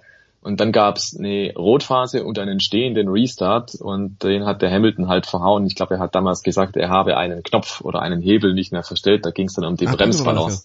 Genau, und dann ist er in der ersten Kurve gerade ausgeschossen, war auf einmal hinten und ich glaube, er hat nicht mal mehr Punkte geholt am Ende oder war Zehnter oder sowas. Also nichts Berühmtes mehr, aber er hat da möglicherweise einen, äh, einen sehr großen Ja. Punkte, genau, Punkteausbeute hat er da weggeschmissen. Vielleicht unterm Strich die WM, ich meine, es ist nie ein Rennen, was die WM entscheidet, aber dadurch, Ja, aber da hat, er halt, da, hat er, da hat er halt die Punkte auf dem, auf dem, auf dem, auf dem, auf dem serviert bekommen, ja. Und Korrekt. musste sie fast nur noch, es ist Formel 1 mitnehmen. Ja? Genau, wenn der Hauptkonkurrent ausscheidet, du in Führung liegst, dann ist die Wahrscheinlichkeit recht groß, dass du ihm sehr viele Punkte abnehmen kannst. Und da hat's der Hamilton versiebt, muss man so sagen. Ist die Strecke in Baku eine, die dir, die dir taugt? Ja, irgendwie schon, weil die Geschwindigkeiten halt so irre sind. Also diese lange Gerade, das hat schon was. Ansonsten ist es natürlich viel 90 Grad, wie in, wie in vielen Städten natürlich auch. Man hat eigentlich die spektakulärste Stelle jetzt inzwischen auch entschärft. Das ist da, wo es in die Altstadt hochgeht. Äh, Die war ursprünglich sehr eng, jetzt ist sie weiter offen gestaltet worden. Und ganz ehrlich, wenn ich dann die Bilder sehe, also da machen die Fotografen donnerstags meistens auch so einen Trackwalk und gehen einmal rund um die Strecke rum, fotografieren so die einzelnen Abschnitte und Kurven. Es sieht alles sehr ähnlich aus. Es gibt zwar schon so unterschiedliche Passagen auf dieser Strecke, ein paar Kurven, die man nicht unbedingt einsehen kann, blinde Scheitelpunkte und so und die Geschwindigkeiten sind wie gesagt sehr hoch. Aber insgesamt, ja, die Kulisse ist recht nett, muss man sagen, von der Stadt. Ähm, es ist natürlich mal wieder ein zweifelhafter Austragungsort für die Formel 1, aber das sind wir inzwischen ja leider schon gewohnt. Aber ganz grundsätzlich glaube ich, es gibt äh, aus meiner Sicht bessere Rennstrecken für die Formel 1. Aber es wird natürlich auch nach Superlativen gesucht. In dem Fall ist es die Gerade. Ich glaube, der aktuelle Topspeed-Rekord von müssten 376 oder 378 kmh sein. Der wurde in Baku erzielt oder in Mexiko, bin ich mir gerade nicht sicher, aber auf jeden Fall über 370 kmh sind drin. Ähm, das ist natürlich schon mal ein kleines Ausrufezeichen. Also es ist kein schlechtes Rennen, um Gottes Willen, ja. Ähm, die Strecke gibt schon was her. Aber hätte es gebraucht oder braucht es noch? Hm, darüber kann man streiten. Äh, 376 in einem Formel 1 Auto schockt mich jetzt persönlich weniger als 360 äh, auf einem Motorrad. Ja, geht mir auch so, muss ich sagen. Ähm, Motorrad hast halt überhaupt keine Knautschzone. Ne? Also wenn da irgendwas passiert, dann ist halt wahrscheinlich eher Feierabend. Und beim Auto hast du immerhin Und noch du hast halt vier. Punkte, die immer auf, auf der Bahn sind. Ja, also weißt du, der, der hat mal das Gefühl, da hat man so dieses, dieses vielleicht unterbewusst falsche, aber das Gefühl, dass du wenigstens noch irgendwie so einen Rest an Kontrolle hast und nicht sofort dann. Korrekt, Ja, ja. ja. Du hast noch ein Fahrzeug um dich rum, zumindest teilweise. Nach oben sind sie ja noch offen, trotz Halo. Ähm, beim Motorrad ist das nicht unbedingt so. Also ich, wenn ich von mir ausgehe, ich fühle mich auch wohler im Auto als auf dem Motorrad. Ich bin aus dem Grund auch kein Motorradfahrer wahrscheinlich. Gut, dann haben wir noch George Russell, der gesagt hat, dass äh, der zwar jetzt äh, immer wieder die Top 5 in den Top 5 war, aber also der sich selbst schon vorgestellt hätte eigentlich, dass er bis jetzt schon Grand Prix gewonnen hätte. Äh, Jetzt äh, hat es also nicht geklappt. Ähm, wir müssen dazu sagen, ein Teil liegt dann wohl auch am Auto, oder? Naja, ein Teil liegt im Auto auf jeden Fall. Und wenn man nochmal zurückgeht in die Historie, 2020 erste Corona-Saison und der Hamilton war dann erkrankt und er hat ihn ersetzt in Bahrain. Dieses Rennen hätte er gewinnen müssen, wenn es Mercedes nicht versiegt hätte. Ne? Also insofern, dieser erste Sieg hätte auf jeden Fall schon da sein müssen. Ähm, nicht erst dann 2022. Und ja, es ist das Auto, was George Russell im Prinzip limitiert. Wenn der Mercedes ein bisschen schneller geht, ist der absolut ein Kandidat für einen Sieg. Ich meine, der kommt auch gut mit dieser Art Auto zurecht. Das hat der bisherige Saisonverlauf schon gezeigt. Und wenn es Mercedes gelingt, tatsächlich diese inhärenten Probleme abzustellen, was das Fahrzeug noch hat, dann sehe ich da kein Problem. Aber es ist natürlich insofern blöd. Ne? Ähm, jetzt war er dann drei Jahre bei Williams, ist hinterhergefahren, hat zwar so einzelne Glanzpunkte ge falschen Zeitpunkt zu Mercedes. Wenn er letztes Jahr im Benz gesessen wäre, dann bin ich überzeugt davon, hätte der George Russell letztes Jahr schon sein erstes Rennen gewonnen. Und Timing ist halt so vieles im Profisport, umso mehr in dem technischen Sport wie in der Formel 1. Es gibt genug Fahrer, die wirklich herausragend talentiert sind, herausragend fahrerische Fähigkeiten haben, aber die hatten halt das Timing nicht. Ne? Die saßen zum falschen Zeitpunkt im falschen Auto oder zum richtigen Zeitpunkt im falschen oder wie man auch immer das Rennen und wenden will. Ähm, und die haben die Erfolge nicht erzielt, die sie vielleicht hätten erzielen können. Das zieht sich durch die Formel 1 Geschichte halt hindurch. Und Stand jetzt ist George Russell so ein Fall. Der hätte es definitiv drauf, aber er kann es halt momentan nicht zeigen. Was ist denn, was, ist denn realistisch gesehen eine Strecke, wo er mit dem Auto eine Chance hat? Ungarn? Hm, das ist eine schwierige Frage. So auf dem Papier hat der Mercedes halt immer noch einen Rückstand und es ist jetzt nicht so, dass Also da die sowas wie Strecke Montreal brutal mit der langen Gerade, mit Spielberg Nee, mit der nee, langen. Gerade, Castellet Nee, mit der langen Gerade, Belgien auf keinen Fall. Ja.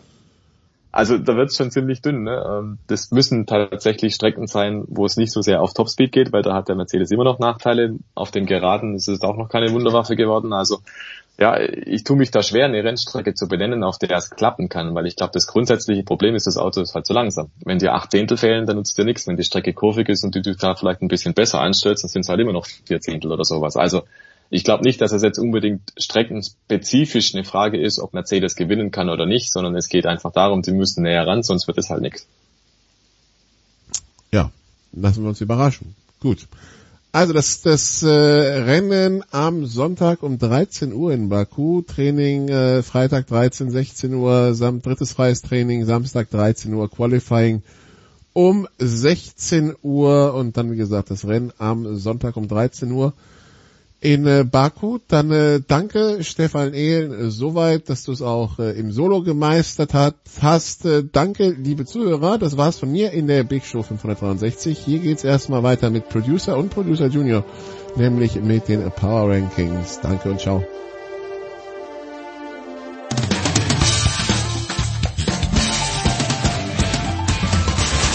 Hallo, hier ist Marc Girardelli und ihr hört Sportradio 360.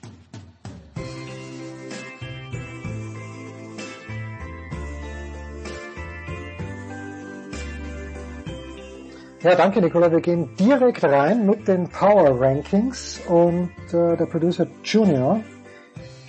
Hast du schon deinen Twitter-Account angelegt? noch nicht, noch nicht. Folgt ihm, früher oder später.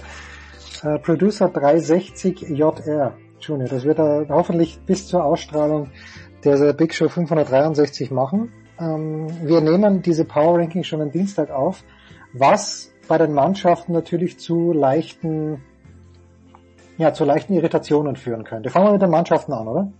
Fangen wir mit den Mannschaften an und die angesprochenen Irritationen sind beim Basketball, meinst du? Ja. Die Ja. Telekom Baskets Bonn, die bei uns heute in den Rankings drinnen sind, weil sie beide Spiele in München gewonnen haben. Was wahnsinnig, Aber was echt Wahnsinn ist eigentlich. Ja, also Ja. Trin- Trinchiere ist wahnsinnig geworden. 86, 84 und 83, 80. Und jetzt gibt's am Mittwochabend, wird's gegeben haben, Bonn gegen FC Bayern. Die Bayern haben ja beide Spiele in Bonn gewonnen. Aber jetzt ist anybody's Ballgame, fünftes Spiel. ja, und wenn sie, wenn sie das verlieren, dann ist halt unsere, ja, die zwei Auswärtsspiele auch nichts mehr wert. Ja, aber da haben wir hoffentlich unsere Lektion gelernt, weil wir haben uns ja so lange rausgezögert mit dem deutschen Eishockey-Nationalteam, bis sie Ja, dann nicht mehr, bis sie dann nicht mehr in den Power Rankings waren. Okay, also das, das ist unter Vorbehalt leider. Also wir müssen Dienstag aufnehmen aus vielerlei Gründen, vor allen Dingen aus technischen, weil ich dann in Wien bin, oder aus organis- organisatorischen vielmehr. Aber die Telekom Baskets Bonn allein für diese zwei, äh, bei diesen zwei ähm, Siegen in München müssen da rein. Wen haben wir sonst noch? Wir haben sonst noch das ÖFB-Team mit dem 3-0-Sieg in Kroatien und einer guten Leistung gegen Dänemark, die nicht belohnt wurde. Ja. Also die sie sich selbst nicht belohnt haben, sagen wir so. Das ist korrekt. Ich habe nur die zweite Halbzeit gesehen, die zum Glück später, also die erste hat auch später begonnen. Aber ich meine, was erlauben Anatovic? Ja. Den, also, den, Sch ja, schilder, schildere mal ganz kurz die Szene, wer es nicht gesehen hat. also ja, ich weiß nicht, wie er den Ball bekommen hat, aber er, er hat ihn gut mitgenommen, geht gut am Torwart vorbei und ist dann ein, was heißt, gut, das war die Katze, äh, das ist ein, was heißt jetzt spitzer Winkel, es war relativ spitz der Winkel, aber auf jeden Fall eine hundertprozentige Chance und dann schießt er den Ball ganz hoch an den Pfosten, fast ans Lattenkreuz, also Beim Stand von Das wäre 1 das- 1 wohlgemerkt, ungefähr in der Genau. 75. Minute. Ja. Das wäre das 2-1 gewesen. Und dann hatten die aber auch generell, der Nachschuss hat dann der, der Sabitzer auch nicht gut. sehr entspannt drüber geschossen. Er muss es aber ja. sie haben echt gut gespielt eigentlich. Ja, aber trotzdem, das reicht natürlich nicht für die Top 3, aber wir wollten sie erwähnt haben. Wen haben wir noch? Für die Top 3, wir haben nicht so viele zur Auswahl. Ja, gut. also den SC Magdeburg haben wir. Ja, jetzt deutscher Meister. Gratulation. Gratulation wurden eh schon oft erwähnt, müssen wir glaube ich gar nicht mehr viel dazu sagen. Und wir haben, Ja, das gab aber bei Handball, es gab eine Beschwerde letzte Woche vom Derby-Sieger Jonas, die ich aber nicht gelten lassen kann, äh, weil Bietigheim hat man doch vor zwei Wochen erwähnt und jetzt haben sie das Quadruple geholt. Naja, gut, okay, komm. Wenn eine Mannschaft 50 Spiele hintereinander gewinnt, dann ist diese Mannschaft sehr, sehr gut, aber dann hakt's natürlich auch mit der Konkurrenz. Machen wir uns da mal überhaupt nichts vor. Aber die heutige, die Sieger in dieser Woche, weil Magdeburg haben wir schon oft erwähnt, wer könnten die Sieger sein in dieser Woche? Die Spannung steigt ins Unermessliche. die, die deutsche Sprintstaffel. Ja, die deutsche Sprintstaffel. Warum? Sie haben den 4x100 Meter Rekord ähm, aufgestellt mit unter 38 Sekunden. Auch wenn es knapp unter 38 sind, aber Ganz deutlich unter 38 Sekunden, 37,99. Ich versuche die Namen zusammenbekommen, zu bekommen. Owen Anser, Lukas Anser Pepra, Kevin Kranz und Joshua Hartmann waren die vier Jungs, die unter, und ich habe von keinem bis jetzt was gehört, was ein gutes Zeichen ist, da scheint eine neue Leichtathletik-Generation heranzuwachsen. Jetzt überlege ich mal ganz kurz, von welchem deutschen Sprinter habe ich in letzter Zeit was gehört? Von wenigen. Also Gina Lückenkämper selbstverständlich auch gut gelaufen, wie unser lieber Freund Johannes Knut in der Süddeutschen geschrieben hat in Regensburg, äh, schnellste deutsche Zeit 11.21. Aber diese, ich glaube, wir müssen die deutsche Sprintstaffel aufgrund dieser historischen Leistung auf Platz 1 nehmen. hätte ich auch gesagt, wäre mein erster Impuls gewesen. Die auf 1, Magdeburg auf 2 und dann die Baskets Bonn auf 3. Ja, einfach äh, ein bisschen einen Vertrauensvorschuss. Können wir ihnen schon geben. Gut, so Einzelsportler haben wir mehrere und immerhin eine Frau dabei, aber ich suche ja immer, aber gar nicht so einfach zu finden. Vorschläge bitte an, Vorschläge bitte an steilpass.sportradio360.de. Bitte. Ähm, wir fangen an, es sind halt auch viele, Ja, Ah, viele, die, viele nicht so gut sind, aber die wir jede Woche anschauen. aber es gibt auch viele, wo es irgendwie schöner hätte sein können. Zum Beispiel Leon Dreisettel macht wieder heute Nacht vier Assists, Ja. aber das, das Team, die Teamleistung hat halt nicht, nicht ge, ge, ge, gestimmt. Ja, ich werde dann versuchen, Heiko und äh, Shampoos Schmieder m, darüber zu befragen, aber halt leider ausgeschieden gegen die Avalanche. Das heißt, Leon, ja, das letzte Mal jetzt erwähnt, bis die Saison wieder losgeht im Herbst. Gute Besserung, weil er ist ja doch recht schwer verletzt, aber ja, Ja, und vor allem sind sie ja nicht nur rausgeflogen, sondern zu Null rausgeflogen. Das ist ja dann doch nochmal. ist nochmal doppelt herb, ja. Ja, ja sorry, Leon. Wir haben uns bemüht. Wer noch? Ähm, genauso bitter der Zverev. Also da hätte ich Ja, aber das, das ist, da, da müsste, der ist schon ein Kandidat. Ja, ja, aber das ist trotzdem bitter. Also er hätte das Turnier sehr gewinnen können, weil gegen Nadal war an dem Tag ja eigentlich Ja, er Zumindest- muss, er muss den zweiten Satz gewinnen. Und wenn er den zweiten Satz gewinnt, dann gewinnt er das Match, weil er einfach körperlich viel besser war. er muss den ersten Satz schon gewinnen eigentlich, Das auch. wenn man ehrlich ist. Also er hat ja 6-2 gehabt und ja, also hätte noch schöner sein können. Ja. Genau. Dann machen wir weiter mit Laura Philipp mit dem EM-Titel im Triathlon. Ja, deshalb, äh, ein bisschen ja meine Sportart, nur weil ich einmal einen Ironman gemacht habe, tue ich einfach so, als ob das meine Sportart wäre, aber 8 Stunden 18 und 20 Minuten für die Langdistanz, also für die, für den Ironman. Ich erinnere mich, dass Lothar Leder war, glaube ich, der erste. Was Lothar Leder? Ich glaube schon, der in Rot damals die, äh, diese eben 3,9 Kilometer schwimmen, 180 Radfahren, 42,2 laufen unter acht Stunden geschafft hat.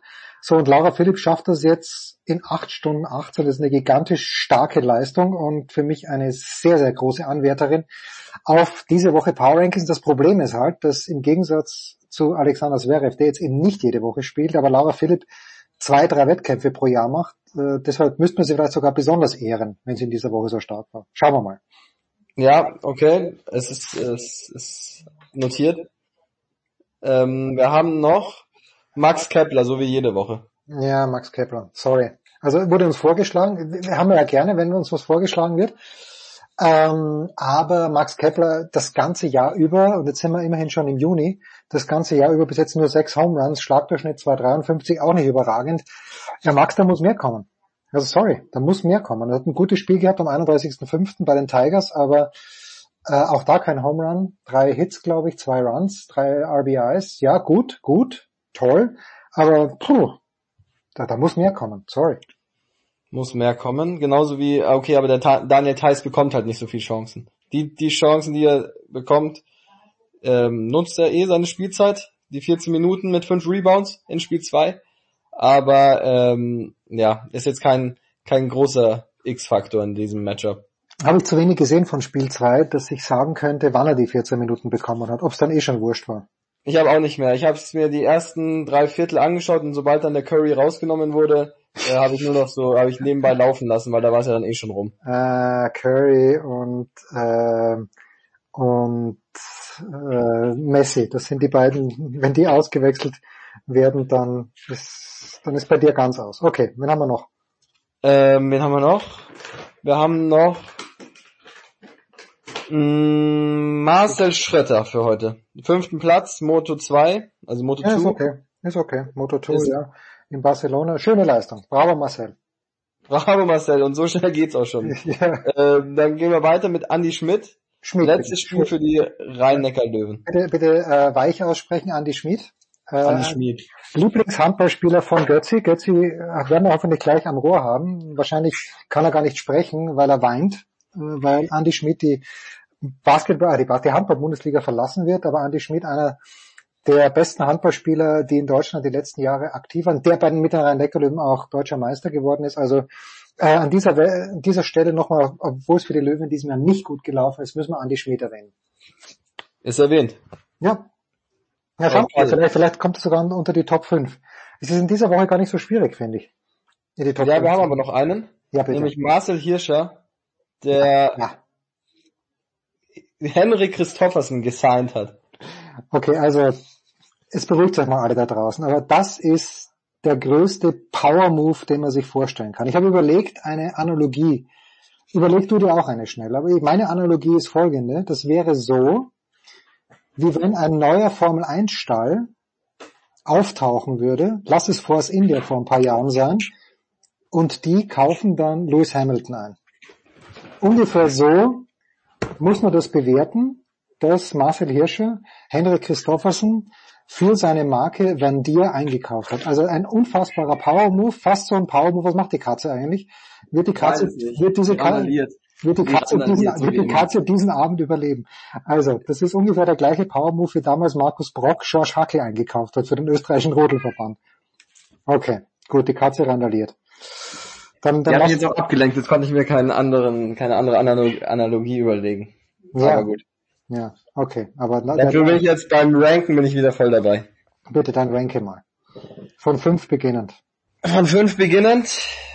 Muss mir noch mal kurz. Also ich habe ähm, hm, also auf Platz fünf.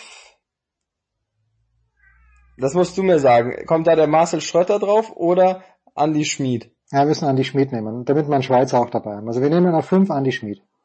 Dann auf vier kommt Leon Dreiseitel. Einfach auch, auch als Saisonleistung, würde ich sagen. Ja, also es war schon, also dass die überhaupt gegen, äh, also ich weiß jetzt nicht, ob sie so Favorit gegen die Calgary Flames, oder? Haben sie doch gespielt davor. ja. Da waren sie doch, also das ist ja schon allein, dass sie in die Conference Finals gekommen sind, ist ja schon gut. Ist schon stark genug. Okay, also Leon auf vier. Dann hätte ich gesagt, den Zverev auf drei. Ja, das muss man machen. Also möchte ich gar nichts hören. Also er hat fantastisch gespielt dann. Also es gab zwei Matches, wo er nicht fantastisch spielte, gegen Baez und gegen Zapata Miralles hat er trotzdem gewonnen. Aber gegen Alcaraz herausragend gespielt und gegen Nadal, ja, hätte es gewonnen. Ich, ich, ich kann es eh nicht beweisen, ich sag's einfach, aber Zverev auf drei. Ja, bitte. Hätte ich auch gesagt. Ich glaube auch, jetzt gewonnen. Dann hätte ich auf äh, zwei den, den Hirscher. Ah, okay, ja, bitte. Und auf eins, weil es historisch ist, Laura Philipp. Okay, ja, bitte. Ist das akzeptiert, diese? Ja, das ich, ich kann ja nichts dafür, du bist der Chef. Ja, gut.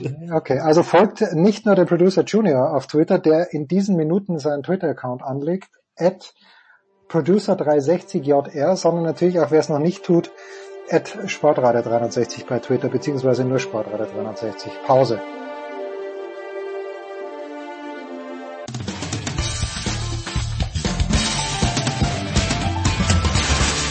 Hi, hier ist David Wolf und ihr hört Sportradio 360.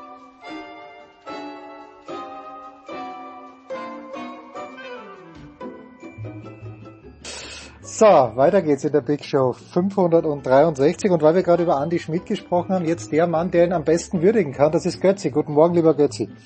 Guten Morgen. Wir nehmen Mittwoch in der Früh auf, das ist gut, weil Mittwochabends wirst du Andy Schmid in seinen, nicht in den Ruhestand begleiten, aber aus der Handball-Bundesliga begleiten. Ähm, Du wirst in Mannheim sein.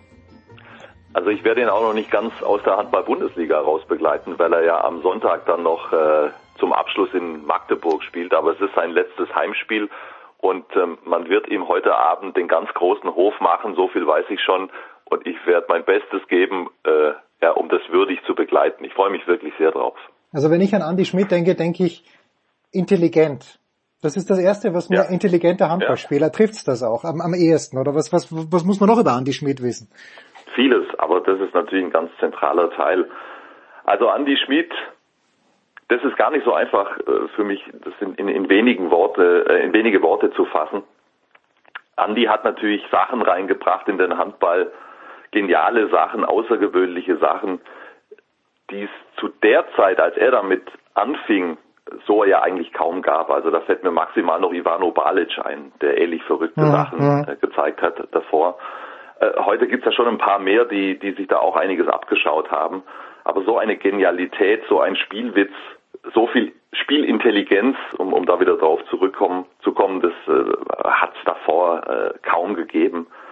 Er hat diesen Sport unglaublich bereichert. Es war ein Hochvergnügen, ihm beim Handballspielen zugucken zu dürfen und jetzt mal nur aufs Handballerische bezogen. Er hat halt auch gleichzeitig die Fusion hinbekommen, dies, also diese, diese, diese handballerische Genialität gemischt mit der Handballhärte, die es halt für das absolute Spitzensegment auch braucht. Also platt gesagt, der Typ hat sich seine Karriere lang in die Zweikämpfe reingeschmissen, als gäbe es keinen Morgen. Ja? Das kam halt mit dazu.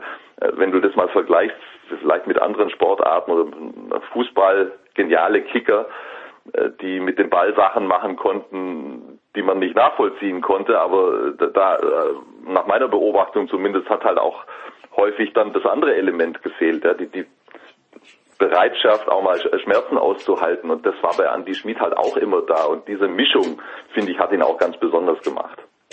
Und er hat ja nichts auf dem Tisch liegen lassen, oder? Er ist deutscher Meister geworden und äh, oder muss muss man sagen, irgendwie schade, dass er das oder das nicht erreicht hat. Gibt es irgendwas, was er nicht erreicht hat aus deiner Ja, ja, Sicht? natürlich, natürlich. Er ist nicht Champions League-Sieger geworden. Ja, okay, aber das, das, das war äh, ja vermaledeit zum Teil. Die Löwen waren ja wirklich fünf, sechs Jahren, fünf, sechs Jahre lang ein, ein absolutes Spitzenteam. Ja, Also so ein zweimal deutscher Meister, war es jetzt zwei oder dreimal Vizemeister, dreimal Vizemeister, ja, dreimal Vizemeister. Ähm, sie haben den EHF-Pokal gewonnen, sie haben den DHB-Pokal gewonnen, aber die Champions League, ähm, ja, das war nicht das große Ding. Da sind sie zigfach äh, vor dem Final Four in der K.O.-Runde gescheitert, zum Teil unter kuriosesten Umständen. Also sie waren schon ein paar Mal nah dran, aber diesen letzten Schritt, den haben sie nicht geschafft. Ich glaube, sie waren schon viele Jahre auch sehr fokussiert auf diese erste deutsche Meisterschaft und das hat halt viel Energie abgezogen.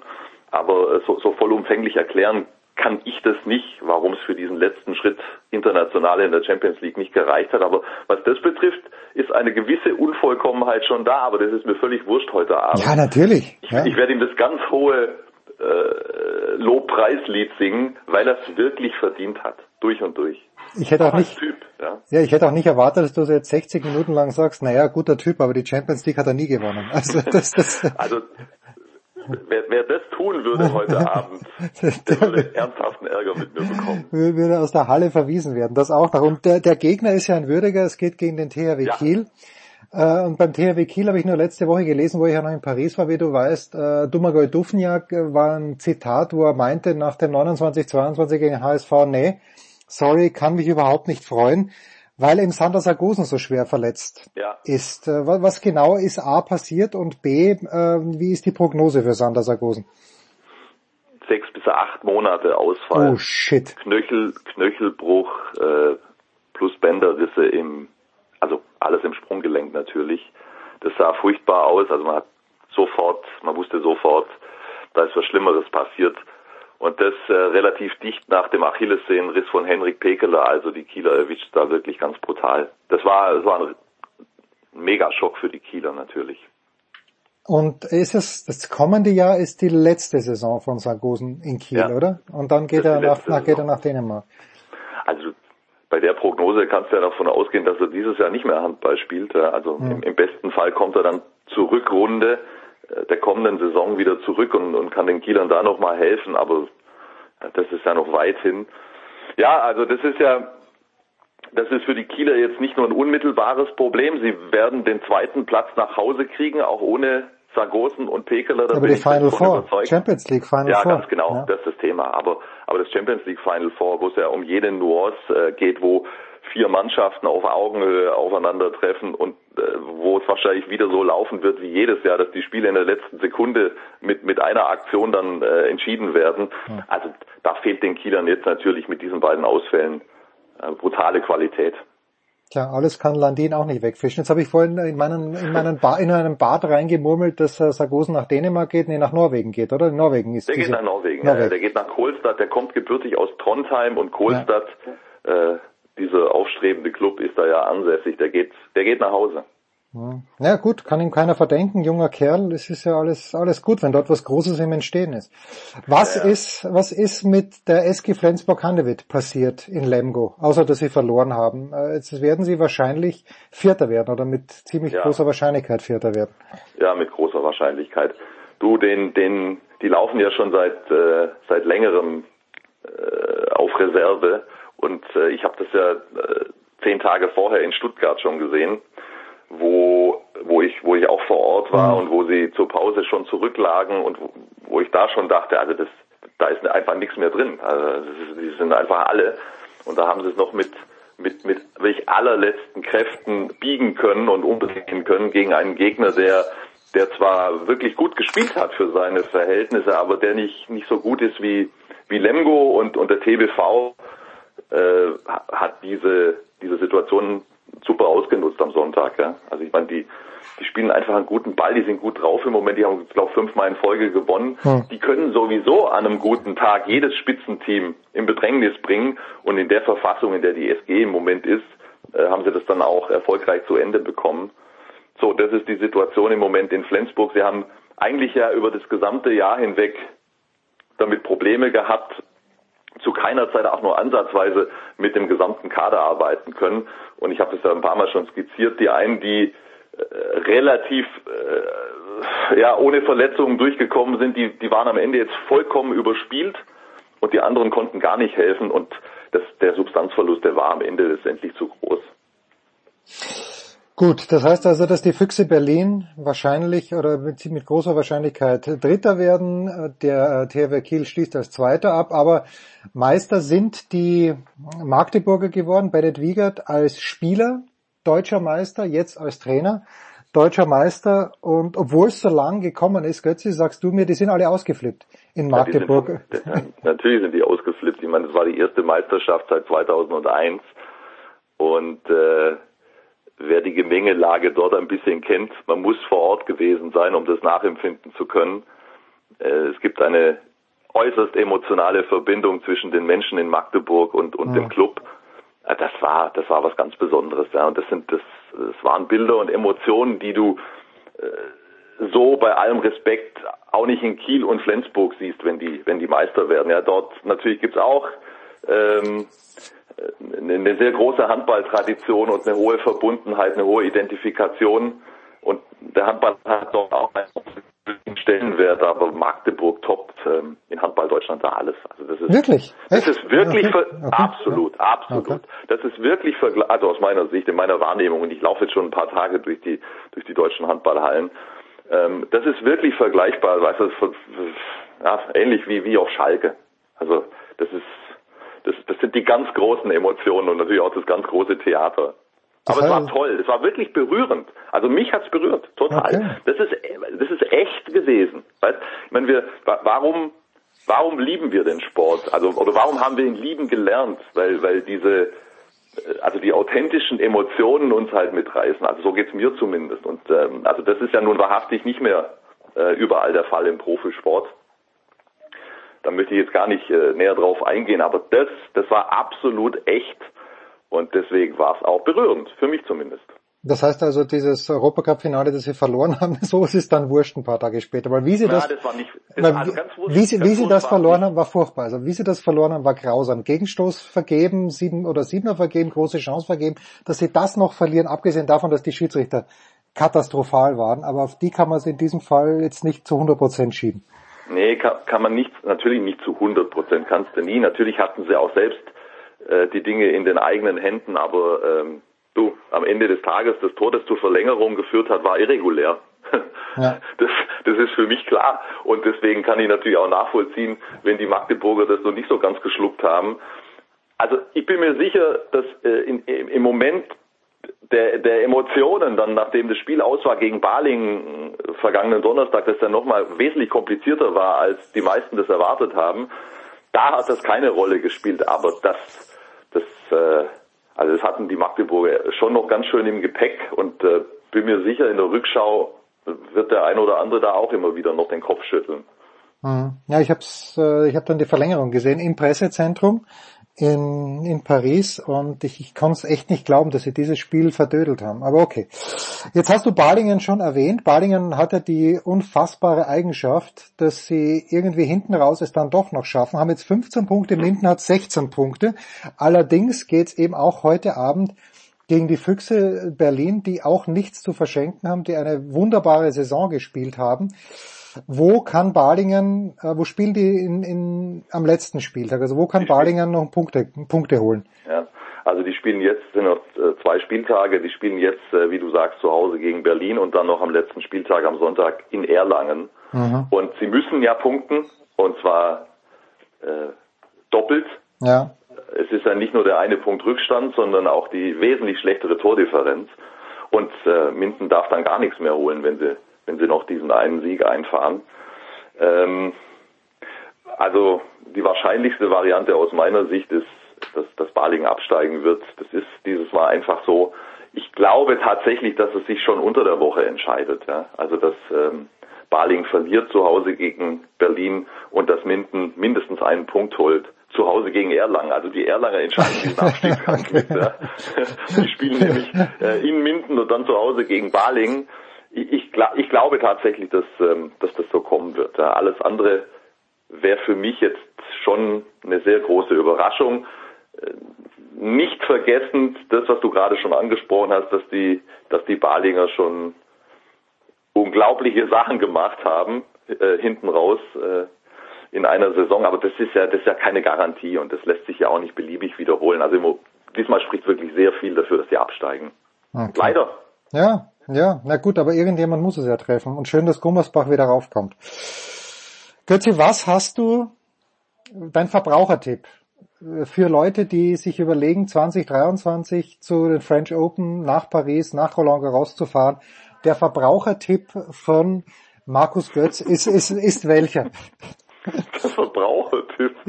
Ja, äh, frühzeitig sich um Tickets zu bemühen. Ja, und nicht, und keine Tickets in der ersten Woche für Chartrier zu kaufen. Ich weiß, es gibt ein Riesen Regenrisiko, aber du bist nicht gut gefahren. Aber du hast ja dann eigentlich noch, noch alles richtig gemacht, weil du bist bei Zverev in der zweiten Reihe gesessen. Ja, ja, es ist, äh, es, ist, es ist eine schwierige Sache ähm, und ich habe mich, ich habe mich letzten Endes für die sichere Variante insofern tatsächlich entschieden ähm, mit mit dem Dach. Ja, das gibt's halt nur auf Chartrier. Aber ja, es war dann tatsächlich so, dass, dass die drei Spiele, die, die an dem Tag in der Day-Session äh, auf Chartrier angesetzt waren, mich jetzt nicht komplett vom Sitz gerissen haben. Also ich meine, Djokovic, was der da mit Bedene gemacht hat, das, das, das war zügig, ja.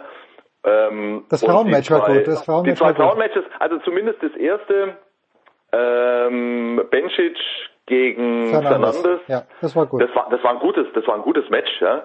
Ähm, aber da waren natürlich an dem Tag äh, noch ganz andere Spiele angesetzt auf anderen Plätzen, die mich ehrlich gesagt noch wesentlich mehr interessiert hätten. Aber hey, ich bin am Ende des Tages total zufrieden da von der Anlage gegangen und bin ja tatsächlich auch noch ähm, auf äh, Longlen äh, gekommen Ja. durch freundliches Nachfragen. Das kann übrigens auch mal funktionieren. Ich traue mich das gar nicht zu laut zu sagen, weil da machen es wahrscheinlich zu viele. Nein, ähm, bei den Millionen, die bei dir zuhören. Das war tatsächlich so, also Zverev hat ja ganz hinten raus noch gespielt. Äh, und äh, äh, davor war Nadal und ich habe schon drauf spekuliert, dass der ein oder andere dann nach Hause geht. Ja? Und war tatsächlich so. Ja, ein paar angesprochen und einer, und einer sagte tatsächlich, ja, ich gehe jetzt heim und dann hat er mir sein Ticket in die Hand gedrückt und dann konnte ich dann noch die letzten beiden Sätze äh, das gegen Nakashima gucken und das war schon, das war schon cool, das, das, das auch noch als als Roundup zu haben. Also es war echt ein super Tag. Also ich kann sowieso empfehlen, äh, dahin zu fahren mal. Ich war jetzt zum dritten Mal und äh, also jetzt nach sehr langer Zeit mal wieder. Die ersten beiden Male waren 92 und 94. Ich hab's nochmal hab's nochmal nachgeguckt. ähm, es ist einfach, ich find's mega. Also das ist ja eine, eine, eine, eine recht enge Anlage und die war prall gefüllt und äh, super Stimmung und ähm, ja, ich liebe Sandplatztennis. Ich finde das Turnier einfach mega. Also hinfahren unbedingt. Ja, sehr schön. Ich werde äh, in wenigen Tagen schon den direkten Vergleich wieder anstellen können mit Wimbledon. Ich kenne die US Open ziemlich gut, aber es ist, ist großartig. Also muss Ja, man also, wirklich aber sagen. dann, dann wie, würdest du es jetzt so im Vergleich untereinander sehen? Ja, also ich, ich kenne nur die drei und es, also Wimbledon hat mich schon fasziniert, diese ganze Aura, wie ich das erste Mal dort war, 2016, das kannte ich halt überhaupt nicht, diese Ruhe, die dort herrscht. Ja, obwohl so viele Leute da sind, irgendwie ist Wimbledon so ruhig, es gibt keine Werbebanden, die sind jetzt mir auch in, in Paris jetzt nicht aufgefallen, also nicht, nicht schlimm aufgefallen, aber Wimbledon ist alles klassisch grün, ich mag die Engländer irgendwie, die sich am Vormittag um elf schon hinsetzen und irgendwas Alkoholisches trinken, das ist schön. ähm, und die US Open, die sind ja genau das Gegenteil. Die US Open sind, und die, die liebe ich auch natürlich, äh, weil ich einfach Tennis auch liebe, aber die sind halt viel größer. Da hast du so viel Platz dort und in, in Ja. Paris ist schon dieser enge Schlauch zwischen Longlen, also zwischen dem zweitgrößten Stadion und Chartrier, das ist manchmal ein kleines bisschen weird, vor allen Dingen wenn Spiele aussehen, so wie Nadal in Longlen und das Stadion sich dann leert. Aber ich finde, die haben diese Anlage so verbessert über die letzten Jahre. Äh, Dadurch, dass es jetzt eben in diesem botanischen Garten einen Platz gibt, den sehr, sehr schönen Simon Mathieu und Mhm. also auf der anderen Seite. Das einzige Problem, das ich halt habe, ist äh, in, in den USA, also bei den US Open, du kannst auf jeden Platz gehen, außer auf den Arthur Ashe, wenn du ein Ground-Ticket hast. Und das gibt's Mhm. halt, gibt's halt in Frankreich nicht. Da musst du dich entscheiden, entweder Ja. Langlaine, Chatrier oder Simon Mathieu. Ja. Und äh, das ist mir zu undemokratisch. Das funktioniert in den USA viel, viel besser. Ja. Also das- und, also, es ist- und es ist dann natürlich auch so, dass äh, die Leute, die dann nur Ground-Ticket haben, äh, Ja. also gerade hier äh, ab dritte Runde, da sind ja nicht mehr so Nee, viele nichts mehr, äh, prickelnde Einzel dann äh, auf den Außenplätzen. Also zum Beispiel jetzt, als ich war, das war dritte Runde, da war ähm, Felix gegen Krajinovic ja, auf einem Außenplatz. Das, das war ein richtig gutes Match übrigens. Das war auch, ähm, auch, auch wenn, wenn in drei Sätzen für Felix, äh, die waren alle eng und also ich, ich stand da auch eine halbe Stunde und habe so, äh, mein Vorteil ist zwei Meter. Ja, Ich konnte über die Hecke gucken, mit Mütze Aber- 214, ja. aber aber sonst, so, also die Leute sind da echt stundenlang gestanden, um um auf diesen Platz zu kommen. Und wenn du dann, wenn wenn das dann sozusagen dein Tagestenniserlebnis ist, das ist schon, das ist schon ein bisschen, ja, ein bisschen, bisschen anstrengend. Ja. Aber Ja. die Leute machen es mit. Ja, ja das dann, Toni Tomic war ja genau auf dem Platz, aber das Problem ist halt auch ein anderes. Da kommen Leute hin, die Tickets für Chartrier gekauft haben. Chartrier geht erst um 12 los. Die wollen sich ja auch davor beschäftigen und sehen dann, ah, komm, Roger Aliasim am 14er, das hat allerdings erst später begonnen, aber grundsätzlich, ja, die gehen halt dann auf die Außenplätze, weil sie dann das, das Match von Djokovic gegen Bedene doch nicht so interessiert, weil eh jeder weiß, das geht 2-2-3 aus. Ja, wa- wa- was ein ganz heißer Tipp übrigens ist, ja, wenn, wenn was auf dem Sieben, das war der Siebener, glaube ich, der direkt neben Chatrier ist, ja, wenn auf dem ein Match ist, und das war, das Isner gespielt, Isner gegen Ja, aber Zapata gut. Miralles, glaube ich, oder? Ja, an möglich, möglich, ja, ja. So, wenn du, wenn du dann ein, ein, ein Chatrier-Ticket hast, dann kannst du ja auf dieser Zwischenempore dich aufhalten und hast einen wunderbaren Blick von da oben runter auf, auf, auf diesen Siebener. Also das, das ist dann schon wieder Premium, ja. Aber da brauchst du dann halt auch ein, ein weiteres Ticket, sonst wird es schwierig. Wobei ich muss ja ehrlich zugeben, also äh, John Isner zuzugucken, das muss jeder für sich entscheiden. Aus meiner Sicht ist das nicht vergnügungssteuerpflichtig. Wohl wahr. Ihr hörtet hier first. Also so, so fährt man zu den French Open mit den Verbraucherhinweisen von Markus Götz. Götze, ich danke dir. Kurze Pause. Jetzt kommt gleich Tobias Fenster, wahrscheinlich mit einem Interview mit Thorsten Leibenhardt. Da freuen wir uns drauf.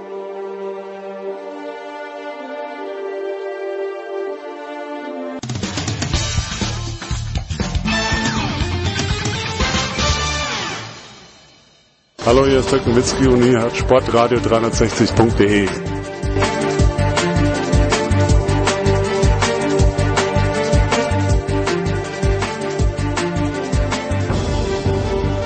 Ja, ich spreche mit Thorsten Leibenhardt, Sportdirektor von Ratio Farm Ulm. Herr Leibenhardt, vielen Dank, dass Sie sich kurz die Zeit für uns nehmen. Sehr gerne.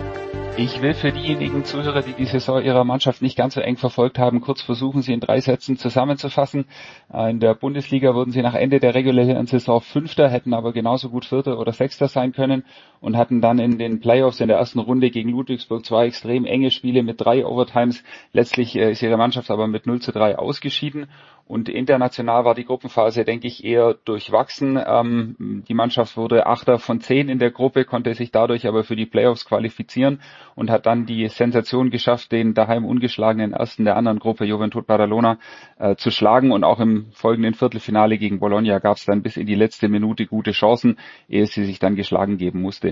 Das heißt, äh, ganz reduziert auf die Fakten, also in der Bundesliga ein 0 zu 3 in der ersten Playoff-Runde und im Eurocup das Aus im Viertelfinale, aber doch eine extreme Menge an äußerst knappen Spielen gerade am Saisonende. Wenn Sie zurückschauen, wie zufrieden sind Sie mit der abgelaufenen Saison?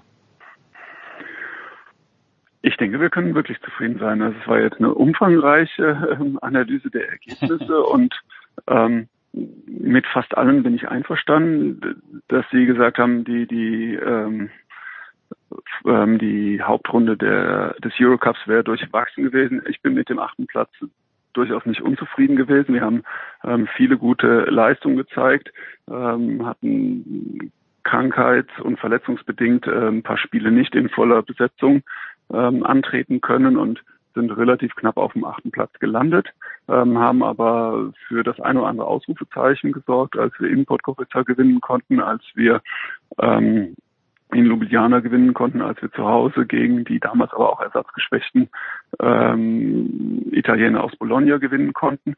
Also ich fand die, die, die Hauptrunde schon äh, sehr anständig. Ähm, erst recht, wenn man unsere Gruppe betrachtet hat, die deutlich stärker war als die andere Gruppe.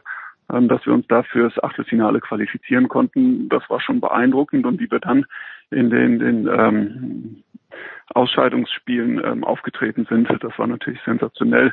Badalona in Badalona zu schlagen, die bis dato, wie Sie gesagt haben, ungeschlagen waren. Ähm, das, das war ein absolutes Ausrufezeichen. Und dann war unser kommender Gegner natürlich gewarnt, äh, Bologna.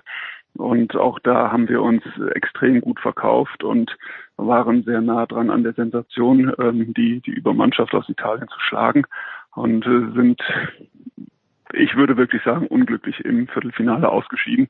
Aber das war, glaube ich, ein Ausrufezeichen über die gesamte Saison hinweg, was wir international gezeigt haben. In der Bundesliga mh, auch mit ein paar Schwankungen unsere Performances, ähm, aber mit einem, denke ich, durchaus ähm, soliden fünften Platz die, die Hauptrunde beendet. Und ja, dann sind wir, wenn man sich die Fakten anschaut, 0-3 ähm, im Viertelfinale ausgeschieden. Ich glaube, keiner hätte sich beschwert, wenn wir den Heimvorteil gehabt hätten. Da gab es die, die wirklich ähm, schmerzhafte, schwierige Niederlage in Bamberg ähm, ähm, aufgrund eines zweifelhaften Pfiffs zum Schluss. Ähm, mit dem Sieg wären, hätten wir den Heimvorteil gehabt. Hätte, wäre, wenn. Äh, es war durchaus berechtigt, dass Ludwigsburg auch als äh, Vierter in die Playoffs geht. Ähm, und, und wir haben meiner Meinung nach gerade in den beiden Auswärtsspielen Ludwigsburg alles abverlangt, haben uns ein bisschen dumm angestellt. Ähm, wir hätten das äh, da durchaus auch ein Spiel gewinnen können. Das ist uns nicht gelungen und dann im Heimspiel, im dritten Spiel in dem Viertelfinale war Ludwigsburg wirklich überragend und hat dann auch verdient äh, die Serie zugemacht. Dass wir im Viertelfinale schon ausscheiden, ist ein bisschen enttäuschend. Ich hatte äh, theoretisch oder ich hatte gehofft, dass wir uns äh, trotz des ähm, Nachteils des verpassten Heimvorteils fürs Halbfinale qualifizieren können. Das ist uns nicht gelungen. Und trotzdem wäre mein Fazit insgesamt sehr positiv für, für den Verlauf der Saison und auch die Resultate. Also sie mussten ja vor der Saison auch wieder eine sehr, sehr ja, neue Mannschaft zusammenstehen. Viele Spieler mit ihrer ersten Saison in Ulm, teilweise die erste Saison in der Bundesliga oder gar in Europa. Ähm, wie sehr sind Sie mit der Lernkurve der Mannschaft zufrieden? Das ist das, was wir ja nochmal ähm, das, was für uns deutlich wichtiger ist als ist es jetzt hier ein Sieg oder ist es eine Niederlage. Ja, sieht man eine Entwicklung der Mannschaft und ich glaube, das konnte man sehen. Äh, am Anfang der Saison haben wir uns noch schwer getan. Ähm, Spieler hatten Probleme, ihre Rollen zu finden. Ähm, das ist aber auch ein ganz normaler Prozess. Äh, mir ist es so lieber, dass wir am Anfang ein bisschen schwächer sind und dann im Verlauf der Saison uns steigern und das haben wir glaube ich, mit den Highlight-Spielen äh, in Badalona und in Bologna. Ähm, aber auch davor und auch danach waren noch, noch tolle Performances zu sehen.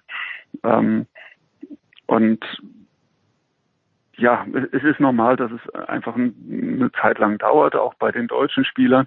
Wir hatten mit Carignano, ähm, Philipp Herkenhoff, zwei Jungs, die, die, die neu dazugekommen sind, die auch erstmal ihre Rolle finden mussten. Und auch bei denen wurde es im Lauf der, ähm, im Verlauf der Saison deutlich besser, so dass ich auch da äh, durchaus ein, ein positives Fazit ziehe. Mhm. Per Günther hat ja seine äh, Karriere beendet und in dem Zuge viele, viele interessante Interviews gegeben, aber eine Sache ist mir besonders hängen geblieben, als er gesagt hat, wenn ähm, die Verantwortlichen um sie, Thomas Stoll und, und all die anderen, einen richtig überragenden Job machen, dann gibt's alle drei, vier Jahre in Ulm eine Chance, um die Meisterschaft mitzuspielen. Einfach aufgrund der wirtschaftlichen Gegebenheiten ist mehr unrealistisch. Und dieses Jahr wäre aber vielleicht wieder so eine Möglichkeit gewesen, ähm, die sich dann aber mit der schweren saisonbeendenden Verletzung von Cristiano Felicio erledigt hat hat. Ähm, wie sehr würden Sie dem zustimmen, dass es, dass es dieses Zeitfenster alle paar Jahre gibt oder sehen Sie es sogar vielleicht optimistischer? Ähm, unser Anspruch ist natürlich, äh, jedes Mal eine Mannschaft zusammenzustellen, die, die im Idealfall die Chance hat, um den Titel mitzuspielen. Ähm, aber die realistische Betrachtung von Per, die, die, die ist natürlich auch nicht irgendwie ähm, von der Hand zu weisen. Wenn man sich die letzten elf Jahre anschaut, dann waren wir ähm, zweimal im Finale, waren deutlich öfter im Halbfinale, ähm, aber halt auch nicht jedes Mal. Ich glaube, aus den letzten elf Jahren waren wir viermal quasi im Viertelfinale oder dreimal im Viertelfinale nur und einmal haben wir die Playoffs verpasst. Ja, ähm, also alle zwei bis drei Jahre ist vielleicht der realistischere Zeitraum, dass man auch um den Titel mitspielen kann. Und wenn man ganz fair ist, dann ist die größte Chance im Pokal zu sehen. Da haben wir dieses Jahr uns nicht so gut geschlagen. Da sind wir schon gegen Chemnitz, ich glaube, im Achtelfinale ausgeschieden.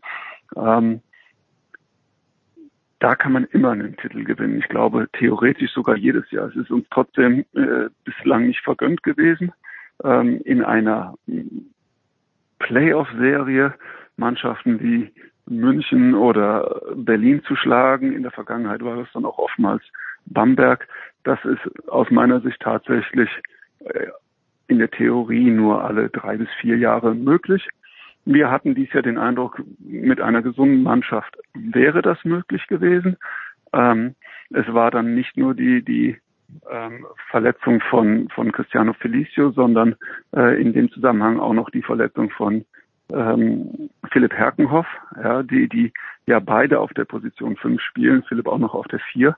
Ähm, und diese Kombination hat dann extrem schwer gemacht, dass wir ähm, ja dies Jahr auch um, um so eine Sensation mitspielen in den Playoffs. Mhm, okay. Ähm, mit dem gerade schon angesprochenen Philipp Herkenhoff, zwar verletzt, aber doch noch unter Vertrag. Ähm, Kleppeis und Jallo sind, glaube ich, drei deutsche Leistungsträger für die kommende Saison fix. Bei Nico Brezel, Chrissy Phillips äh, bin ich jetzt nicht ganz sicher, aber auf jeden Fall schon eine wirklich sehr, sehr gute deutsche Rotation. Ähm, klar gibt's im Profisport im Sommer immer Überraschungen, aber ich denke, die, die Ausgangslage ist eine sehr gute.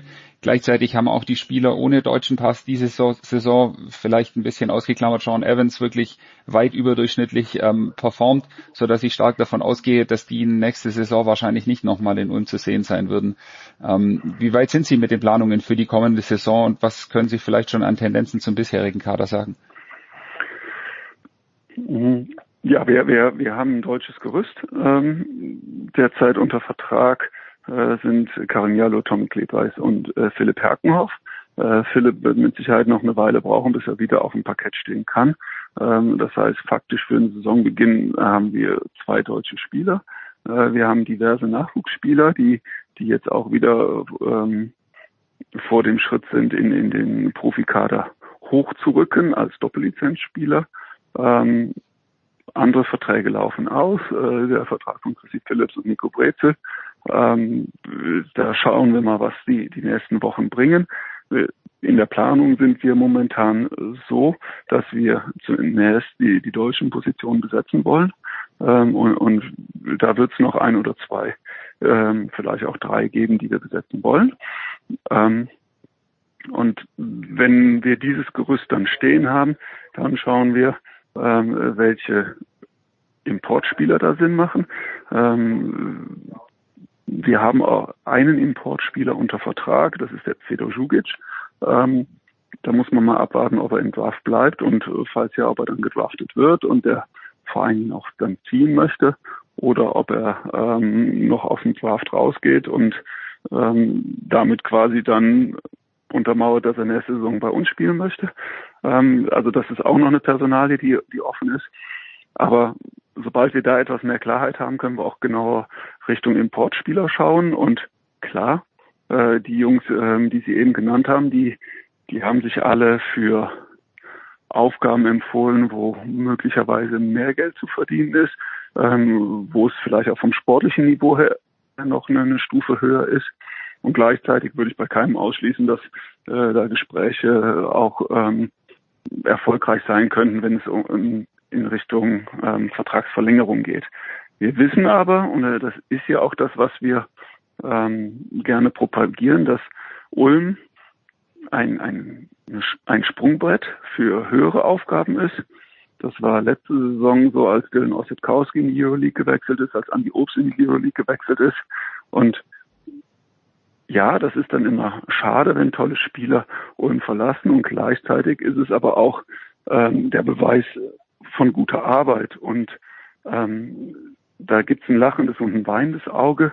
Äh, wir würden gerne Spieler ähm, langfristig halten und gleichzeitig wollen wir auch der Wegbereiter ähm, zu, zu größeren Aufgaben und möglicherweise auch mehr Gehalt sein, so dass ich mir durchaus vorstellen könnte, dass die, die, die Importspieler, die Sie eben genannt haben, eventuell auch wirklich für kommende Saison schon den nächsten Schritt machen werden und von uns nicht mehr zu halten sein werden. Okay, ja. Ähm, ein großes Thema diese Saison mit Sicherheit auch äh, das Saisonende von Per Günther.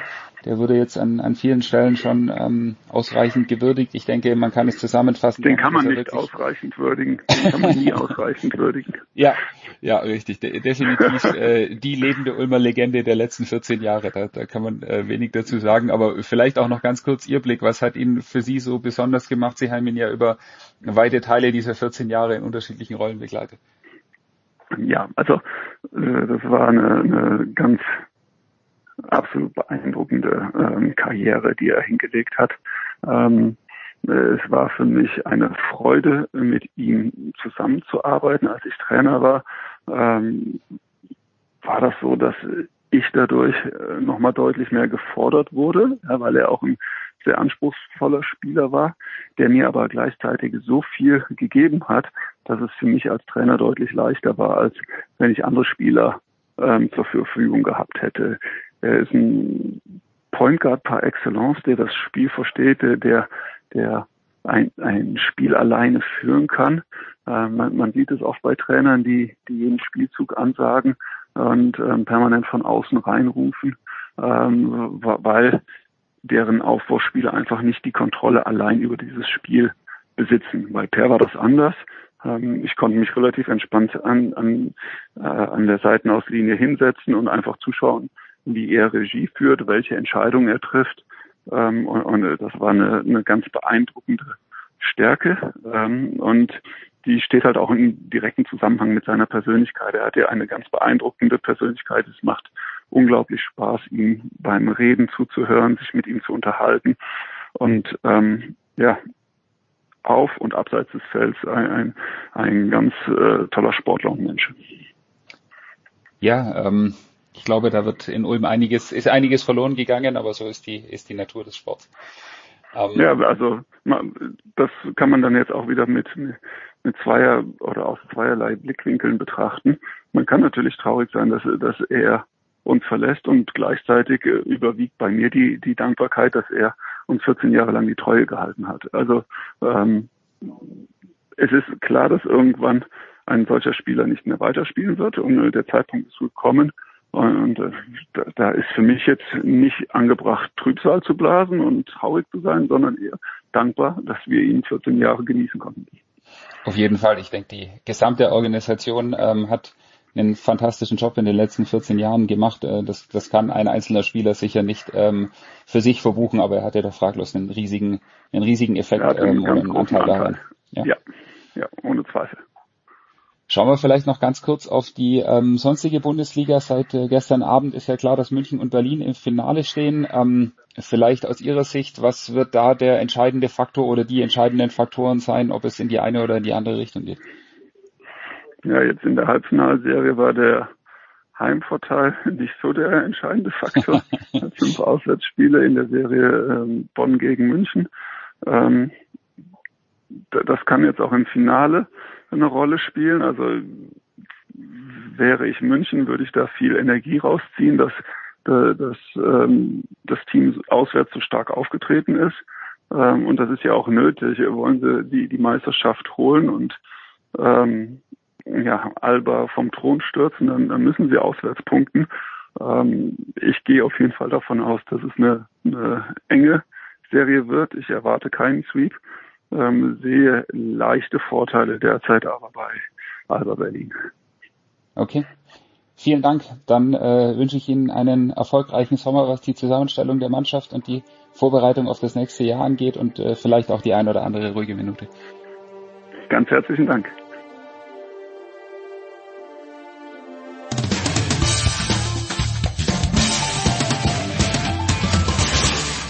Hier ist Nils Giffey und ihr hört Sportradio 360. So, Herrschaften, jetzt äh, gehen wir über den großen Teich. Es ist früher Morgen am Mittwoch wohlgemerkt, später am Abend in Boston, noch nicht ganz so spät Abend in Los Angeles. Ähm, Heiko und Jürgen sind am Start und lass uns gleich direkt reintauchen. Heiko, du hattest letzte Woche ja schon äh, und auch in deinen Tweets über die Woche keine guten Nachrichten zu verbreiten, was Leon Dreiseitel angeht. Den Gesundheitszustand 0 zu 4 ist jetzt ausgegangen gegen die Avalanche. Wo ist der Silberstreif am Horizont für die Edmonton Oilers? dass sie erstmal endlich da waren, wo sie eigentlich schon, ja, die letzten zwei Jahre hätten zumindest mal in die Nähe kommen können. Also sie haben es ja seit 2017 nicht mehr in die zweite Runde geschafft. Sie haben es ja bis vor zwei Jahren noch gar nicht geschafft in die Playoffs wieder. Da hatten sie ja zu Hause in dieser Bubble dieses Play-in und da haben sie auch verloren gegen Chicago. Die Jahre davor war auch nichts. Jetzt sind sie mal da gewesen. Ähm, ich habe gestern so im Nachklappen mal so gehört, man muss auch mit mit, mit Niederlagen lernt man. Ich glaube, ähm, das hat Tampa auch äh, durchmachen müssen, diesen Prozess. Andere Mannschaften auch, Colorado zum Beispiel in den letzten drei, vier Jahren auch, die sind jetzt endlich mal über diesen over, they went over the hump, wie man immer so schön Ja. sagt. Ähm, ne? Also es gibt auch andere, so wie die LA Kings damals, die kamen ja aus dem Nichts und sind gleich Meister geworden und zwei Jahre später nochmal. Aber generell ist das immer so ein mitunter ja schmerzhafter Prozess. Äh, du Conor McDavid sagte auch, wir haben den richtigen Schritt gemacht, mehr aber auch nicht. Also du entwickelst dich, du bist ein Playoff-Team, standest, äh, startest irgendwann mal einen tiefen Run und äh, äh, holst dann die entscheidenden Puzzleteile Jahr für Jahr dazu, was natürlich nichts garantiert, aber äh, und du lernst natürlich auch aus den Erfahrungen der Vorjahre. Welche Fehler hast du gemacht? Was musst du besser machen? Dreiseitel sagte auch, also äh, das sollte unser Anspruch sein, nächstes Jahr wieder da zu sein und dann aber einen Schritt weiter zu gehen. Ne? Ähm, ist natürlich schwer, weil du, ich glaube nicht, dass die Colorado Avalanche nächstes Jahr so viel schwächer sein wird. Vegas wird, glaube ich, wieder da sein. Calgary kann ich mir auch vorstellen. LA Kings haben diese Saison schon eigentlich früher als erwartet einen Schritt nach vorne gemacht, haben die Playoffs erreicht. Das ist halt auch diese Gefahr bei den Playoffs immer. Ne? Du scheidest aus und sagst, jawohl, jetzt haben wir die Erfahrung gemacht. Nächstes Jahr müssen wir es besser machen. Aber es gibt halt keine Garantie. Auch wenn du alles richtig machst, dass du dann unbedingt automatisch wieder dahin kommst, wo du es jetzt geschafft hast. Aber generell sollte es immer der Anspruch sein, dieser Mannschaft, äh, sag ich mal, unter die besten vier zu kommen. Das ist auch gut fürs Eishockey in Nordamerika. Wenn ein Conor McDavid auf einen Nathan McKinnon trifft, ein äh, Leon Draisaitl auf einen Caleb Makar, äh, das wollen die Leute sehen. Aber Edmonton muss, um auch dahin zu kommen, äh, die Hausaufgaben in der Offseason machen. Da gibt's einige sage ich mal, Personalentscheidungen, die getroffen werden muss, müssen allen voran, die brauchen Trainer. Ich denke mal, Jay Woodcroft wird, wird, also hat alles dafür getan, dass er einen Vertrag kriegt. Was passiert mit Evander Kane, der beste Torschütze der Playoffs mit 13 Toren? Du hast eigentlich nicht die Kohle, äh, um ihn zu verpflichten, weil der will richtig Geld haben. Du musst dann halt andere abgeben. Was passiert auf der Torwart, äh, Torwartposition? Das sind so Fragen, die, die beantwortet werden müssen, damit du halt äh, überhaupt eine Chance hast, wieder so weit zu kommen. Aber Jürgen, ich habe gerade nachgeschaut, Conor McDavid ist 25, Leon Dreiseitel ist 26. Die sind ja in, in real terms sind sie nicht alt, aber ich habe das Gefühl, dass beide jetzt schon so lange in der, in der Liga sind. Äh, Bei, wie beim Tennis, das wäre fürs auch erst 25, ist aber halt auch schon acht Jahre dabei. Also wie, wie abgenutzt sind die beiden? abgenutzt gar nicht. Ich glaube, die wachsen immer noch. Und, und da wachsen wirklich zwei ran, die wahrscheinlich, wenn sie ihre Karriere beenden, man zu, zum vielleicht besten Sturmduo der Geschichte küren wird. Also das ist schon unfassbar und, und man sagt, die sind immer noch jung und, und Heiko hat's ja gesagt, die, die, da fehlt nicht viel. Also es hört sich jetzt so ein bisschen blöd an, man ist gesweept worden, aber man muss auch sagen, Spiel 1, 7, 6, noch eins in Overtime, also ja, Avalanche war besser, aber nicht viel besser. Und, und man muss auch sagen, die Oilers hätten den, ich will nicht sagen schlechtesten, sondern einfach den unglücklichsten Torwart der ganzen Playoffs. Ähm, Mike Smith, der hat Tore kassiert, wo du, wo du dann auch manchmal sagst, da fehlt halt, da fehlt nicht Talent oder irgendwas. Das ist einfach äh, dieses Overtime-Tor, wenn die High Stick geben, ist es High Stick. Manche Sachen sind abgefälscht, wo Smith immer, immer ein bisschen dumm aussah und du aber sagst, er kann nichts dafür. Ähm, Ja. und, und es ist dann also ein bisschen, hast du Scheiße am Fuß, hast du Scheiße am Fuß. Also wenn sie das beheben und, und also ein Torwart dann haben, der in den Playoffs heiß läuft, ähm, braucht's, braucht's nicht viel bei Edmonton. Also, das ist so, man, man ist jetzt so in dieser ersten Enttäuschung, aber grundsätzlich haben die, die Zuschauer begeistert, glaube ich. Du musst halt sehen, bei Smith könnte vielleicht auch einfach, dass der platt war. Der Bengel ist, ist er 40, oder 40. sogar 41, der hat 15 Spiele, glaube ich, nacheinander gespielt. Ja. Ähm, der war 2012 schon mal so weit wie jetzt, aber äh, ja, irgendwann kriegt sich auch, aber das war halt, du wusstest immer, du, oder andersrum, du weißt nie, was du von ihm kriegst. Kriegst du diesen Mega-Safe, die er dir, dir auch gibt, oder lässt er sich dann ein durch die Beine schieben, wie das dritte Gegentor im dritten Spiel, das letztlich der Siegtreffer war. Also da waren immer so Sachen dabei. Also ich glaube, seine Zeit ist vorbei. Ich hoffe nicht, dass Edmonton auf ihn als Nummer eins setzt. Das wäre Mhm. ein, ein, ein, das wäre ein falsches Zeichen. Du musst Miko Koskinen, den zweiten Mann, dem du viereinhalb Millionen zahlst, ähm, äh, muss auch weg. Äh, Und wie gesagt, das Wichtigste ist, was, miss- was machst du mit Evander Kane? Du kannst ihm eigentlich nicht Ja. das zahlen, was er wert ist. Du kannst ihm aber zeigen, Junge, guck mal, wir haben hier dir, das, wir haben dich mit offenen Armen empfangen, nachdem du da in San Jose weggejagt wurdest aus Ja. äh, altbekannten persönlichen äh, schlimmen Gründen. Guck mal, was wir, was wir dir an die Seite gestellt haben, wie du getroffen hast, weil wir halt die beiden Stars haben, die dir auflegen, wie du hier aufgeblüht bist, kannst du uns vielleicht ein bisschen entgegenkommen.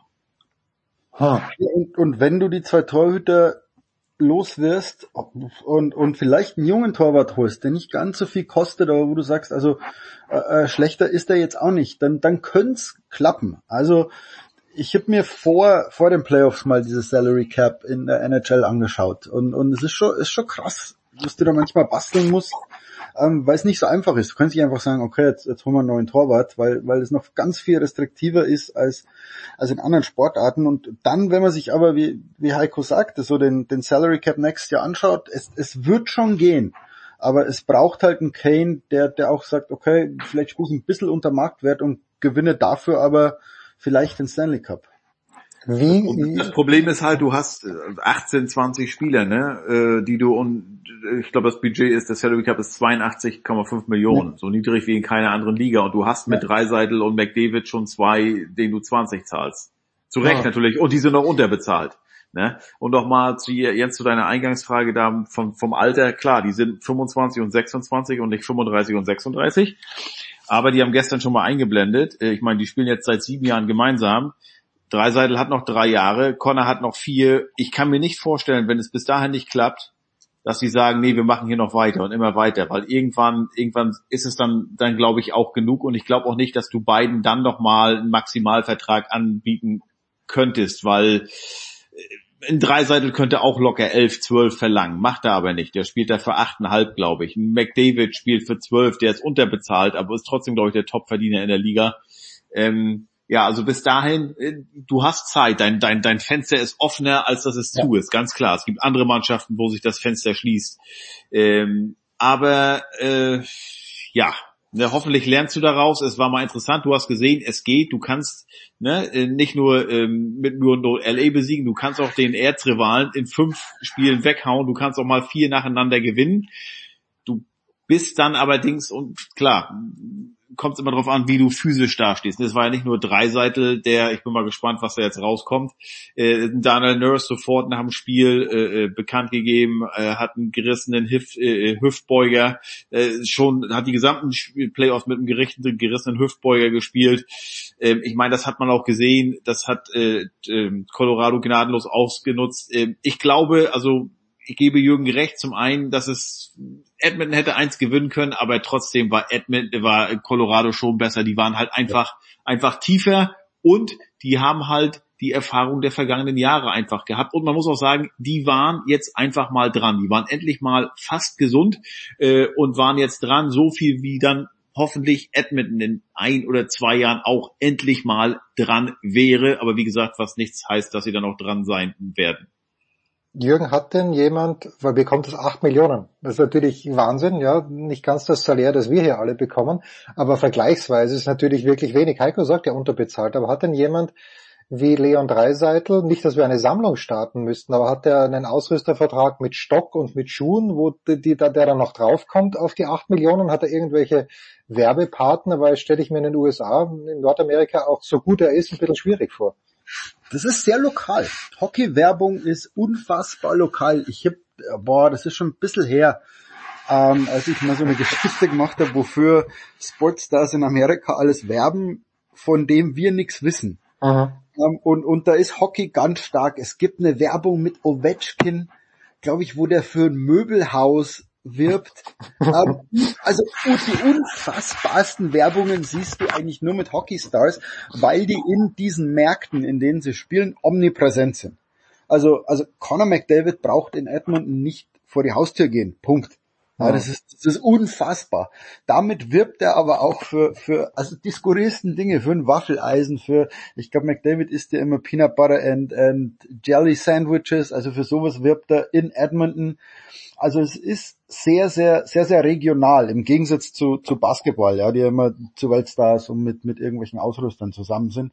Aber, aber googelt mal, oder wer, wer mal wirklich lachen will, ähm, Local Ads with Hockey Players. Da, da bist du eine Stunde bestens unterhalten.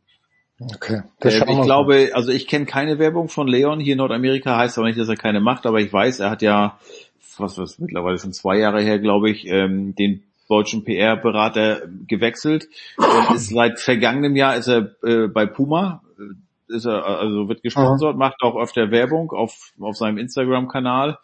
Ähm, ansonsten ist er, ich meine, das ist wieder so ein bisschen wie bei Angelique Kerber. Wir wissen, wir wissen alle, er ist, äh, sage ich mal, beschreibt sich gerne auch als langweilig. Wofür machten Leo oder sollte Leo oder wäre Leon Dreiseitel prädestiniert, Werbung zu machen, so wie wir ihn kennen? Don't know. Irgendeine Autofirma wird sich hoffentlich finden, aber das ist äh, auch eher so ins Blaue dahingesagt.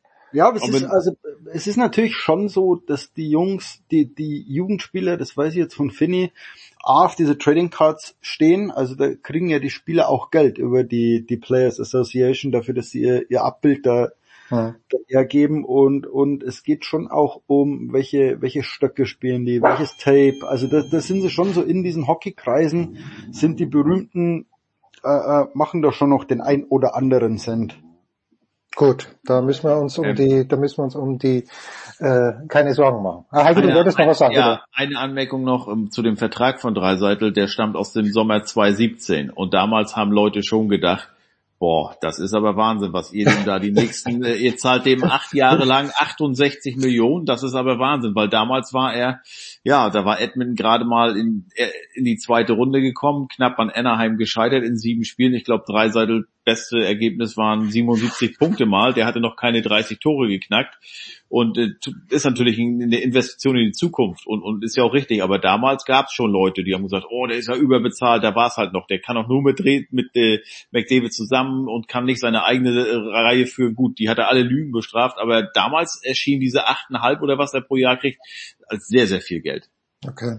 Ja, ganz kurz noch, Heiko, äh, dann sprechen wir auch noch über die NBA, aber ganz kurz noch im zweiten Halbfinale steht es zwischen äh, Tampa Bay und zwischen den New York Rangers 2 zu 2. Hast du das so erwartet äh, oder hätt- hättest du die Rangers jetzt schon vorne gesehen? Naja, die Rangers, ich meine, die haben, es ist immer schwer. Tampa hat, äh, hatte Florida äh, in vier rausgehauen und musste dann, ich glaube, sieben Tage warten. Das ist immer schlecht. Das ist auch jetzt für Colorado schlecht, weil wir sind jetzt bei vier Spielen, wir werden noch mindestens zwei weitere Spiele bekommen. Ich habe jetzt gelesen, dass die entweder am, wenn es in sechs durch ist, am 15. beginnt das Finale, wenn nicht am 18. Das hängt noch ein bisschen von der NBA ab, weil beide Spiele, beide Finals werden auf ABC gezeigt und da wollen die natürlich nicht zwei Ja. Spiele an einem Abend haben, ist ja klar.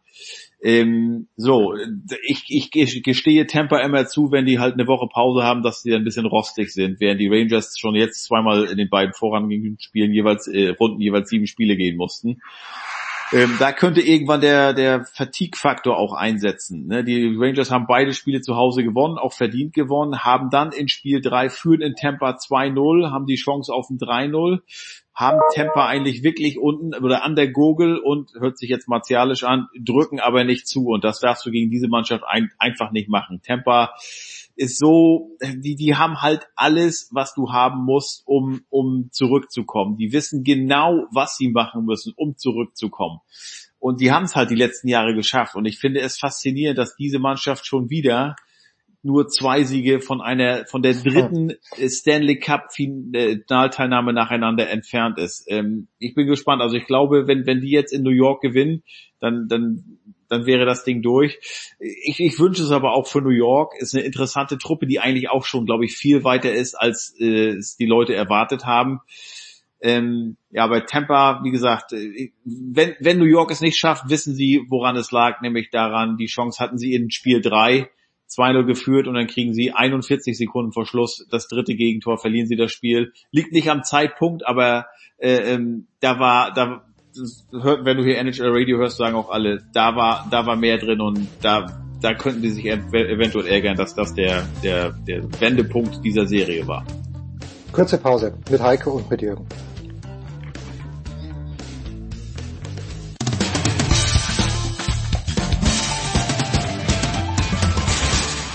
Hi, hier ist Christian Ehoff und ihr hört Sportradio 360.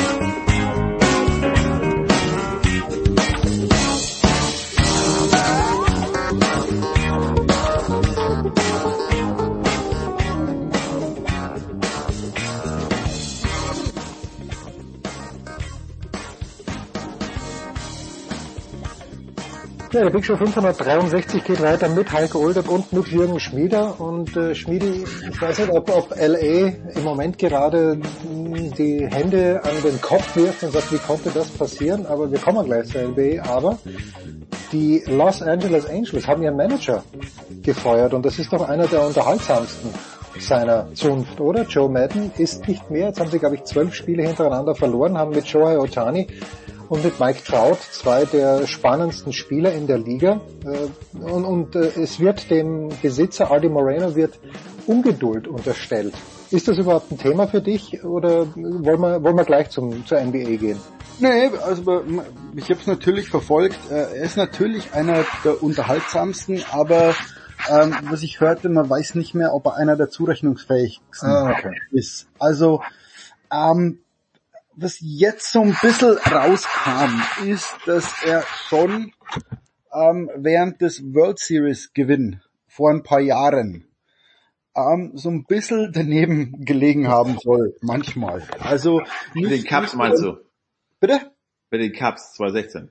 Genau. Joe, Joe Madden meinst du, ja, okay, Ja. gut, ja. Das natürlich so ein, so ein ähm, ganz emotionales Ding war und natürlich war er auch das Gesicht, aber ähm, ich habe jetzt ein paar Geschichten gelesen über ihn, wo es hieß, also man, man, sie haben trotz Madden die World Series. Okay, okay. Der wird zwar ein emotionaler Leader, aber ähm, der muss einige Fehler gemacht haben und, und nicht nur, dass er jetzt eine falsche Entscheidung getroffen hat, sondern, sondern wo sie wirklich im, im Clubhouse oder im Bullpen gesagt haben, also wir haben es vor dem Spiel doch anders ausgemacht und und, und also äh, hat der jetzt Alzheimer oder irgendwas und Mai bei den Angels pff, Ungeduld, ich, werde auch langsam ungeduldig, wenn ich wenn ich Angels Fan wäre, weil du irgendwie ähm, seit Jahren bist du so ein Spektakel, du hast wirklich zwei der, der spektakulärsten ähm, Spieler der MLB bei dir, aber Meister werden, werden immer die anderen. Ja, oder, Ja. oder Oktober spielen immer die anderen. Also da wäre ich auch ungeduldig. Und, und wenn man dann sagt, okay, jetzt holen wir den Trainer genau dafür, dass, dass der uns heuer äh, Meister macht oder, oder dass es jetzt endlich klappt und, und du dann sagst, okay, er hat anscheinend so ein bisschen den Überblick übers, über dieses Clubhouse verloren, ähm, dann zieh im Juni die Reißleine, weil du sagst, du, also jetzt kannst du Things immer noch turn around. Ja, im, Ja, August brauchst du es nimmer machen. Also ich würde sagen, wenn du einen Trainer feuerst, dann vor, vor meinem Geburtstag, also 21. Juni.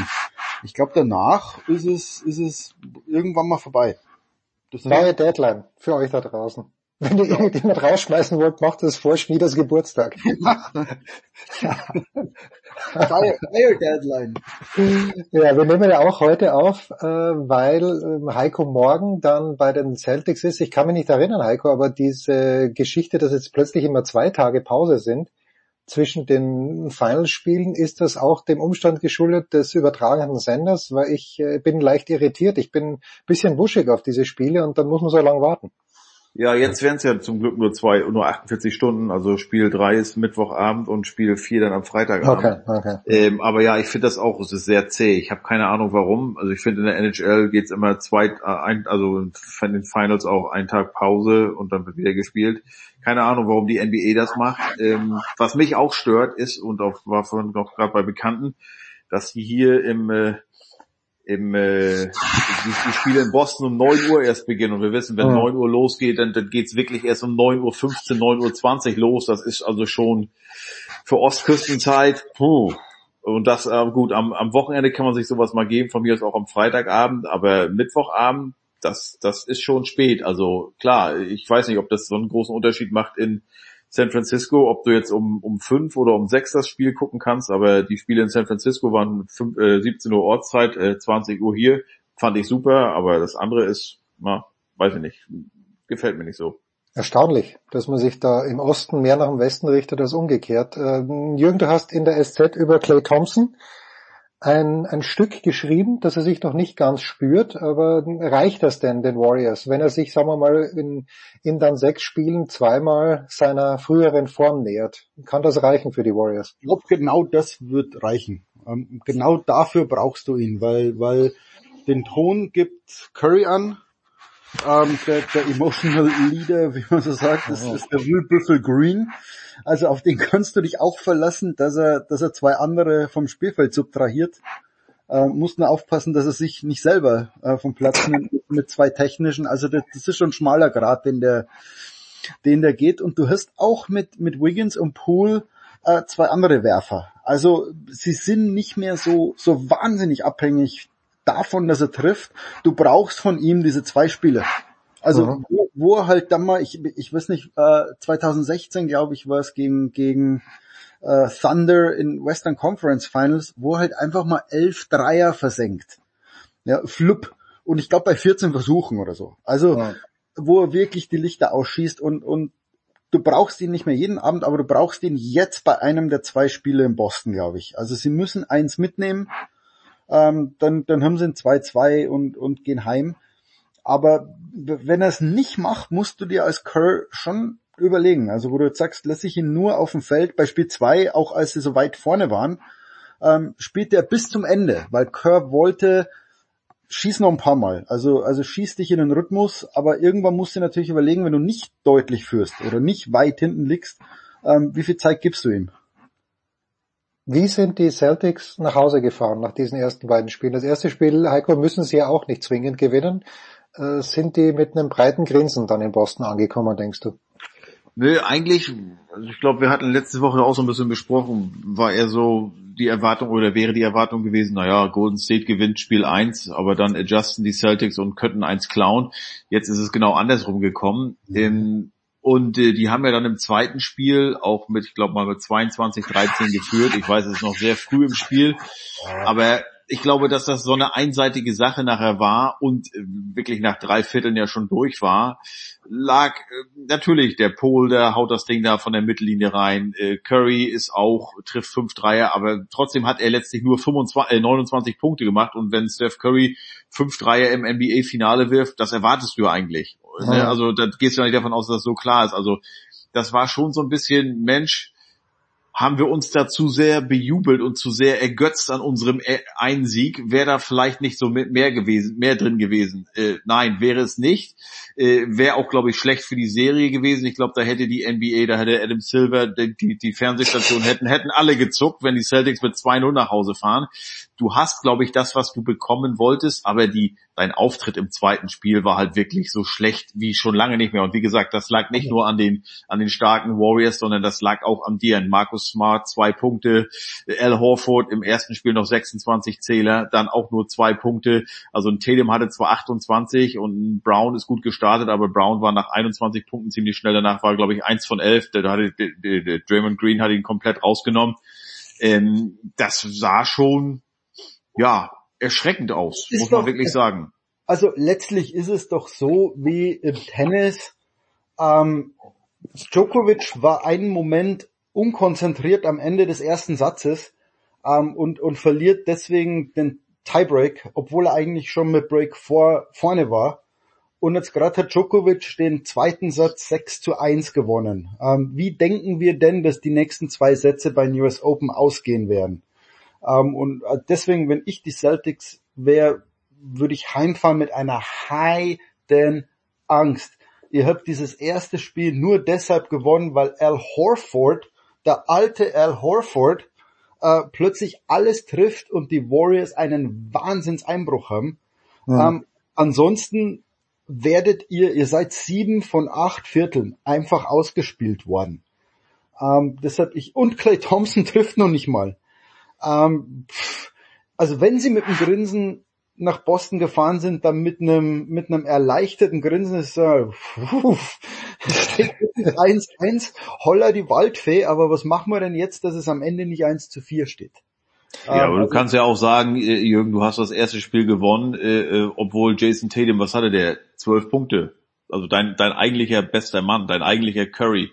Äh, ähm, also von daher, das ist halt die Ausgeglichenheit. Bei Boston, da hast du dann mal, ein Horford gibt dir 26 statt Tatum. Denn dann mal ein Smart oder der Derek White, der gibt dir, ich glaube 21 hatte der. Das, das war ja auch nicht unbedingt zu erwarten. Ähm, ähm, und und äh, das war natürlich so ein Run. Ich glaube, was war das? 17 zu 0. Das passiert, das passiert einmal und da war ja auch nicht abzusehen, als sie mit mit mit zwölf Rückstand ins Schlussviertel gegangen sind. Ja. Aber da gehören immer dann zwei dazu und und es geht ja ein bisschen auch klar. um. Ne? Aber ich sage ja, da gehören zwei dazu und es gehörten jetzt bei einem Spiel mal zwei dazu. Aber grundsätzlich, ich glaube, in acht von zehn Spielen sind die Warriors einfach zu stark. Also es würde mich nicht wundern, wenn es tatsächlich 4-1 für die Warriors ausgeht. Also ich, ich gehe davon aus, dass die auch eins hier klauen mindestens, aber bin mal gespannt, wie die Atmosphäre äh, sein wird. Es ist das erste Finalspiel, jetzt Heimspiel seit 2010, damals gegen die Lakers. Ich glaube, das wird richtig, richtig, richtig laut sein, aber das ist natürlich auch so eine Atmosphäre, wo Draymond Green sich, sich so richtig dann wohlfühlt und Steph Curry wahrscheinlich auch. Folgt Heiko auf Twitter, er wird es dort äh, sicherlich erwähnen oder auf Insta. Abschließende Frage, Rauschmeißerfrage. Heiko, dein Lieblingsthema, obwohl du es nicht weißt, aber die letzten Monate natürlich das kanadische Fußballteam der Männer. Was ist da los, Heiko? Haben die nicht gestreikt? Warum auch immer? Bekommen sie zu wenig Kohle vom Verband? Sollte nicht ganz Kanada absolut ekstatisch sein, weil sie es eben geschafft haben, sich endlich mal wieder für eine Fußballweltmeisterschaft zu qualifizieren? Ja, aber es geht ja nicht um die Männer, geht um die Frauen auch. ah, das mache ich, ja, okay. Glaube ich, beide vereint und die Frauen sind ja immerhin Olympiasiegerinnen, die waren schon WM-Dritte, wann war das, 2015 oder so.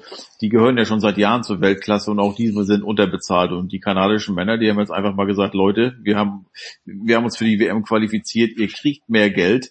Äh, und ich glaube, die wollten 40 Prozent jetzt haben von den Einnahmen. Ich weiß nicht, wie viel der Verband ihnen geben wollte. Ich habe das wirklich nur am Rande mitverfolgt. Ich war aber auch überrascht dass da zum einen das Spiel zuerst war ja auch gegen Iran, das hatte aber andere Gründe noch, politische Gründe wohl, dass sie oder oder mit, mit Einreise, weiß nicht, dass es nicht zustande kam und dann fiel das ja jetzt gegen Panama am, am Sonntag aus. Aber ja, ich glaube, da haben die USA ein gutes Exempel oder ein gutes Beispiel gesetzt, ne? Also äh, wo ja denn jetzt Männer und Frauen äh, gleich verdienen, obwohl sie natürlich unterschiedliche Einnahmen generieren. Ähm, und äh, ich glaube, da könnten noch mehrere Verbände folgen oder mehrere Nationalmannschaften folgen und sagen, wir möchten jetzt auch äh, an den Einnahmen mehr beteiligt werden. Ich hab, muss sagen, ich habe keine Ahnung, wie es in Deutschland aussieht.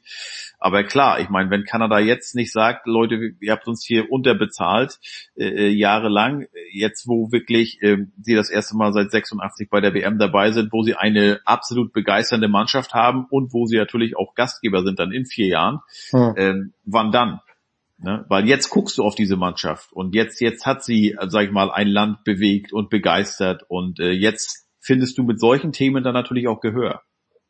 Tja, also der erste Schritt in Deutschland wird sein, dass auch die Frauen diesen wunderbaren Hashtag die Mannschaft verwenden dürfen. Das ist, glaube ich, schon ein erster Schritt, wo man ihnen entgegenkommen wird. Jürgen Schmieder und Heiko Olderb. Jürgen, dein Highlight am Wochenende. Heiko wird natürlich im TD Garden unterwegs sein. Bist du auch sportlich unterwegs oder wird Finny euch wieder begeistern? Ich, Finny hat am Freitag Probetraining für eines der Top-Mannschaften der Junior Kings. Ähm, unsere Familie ist ein nervliches Wrack.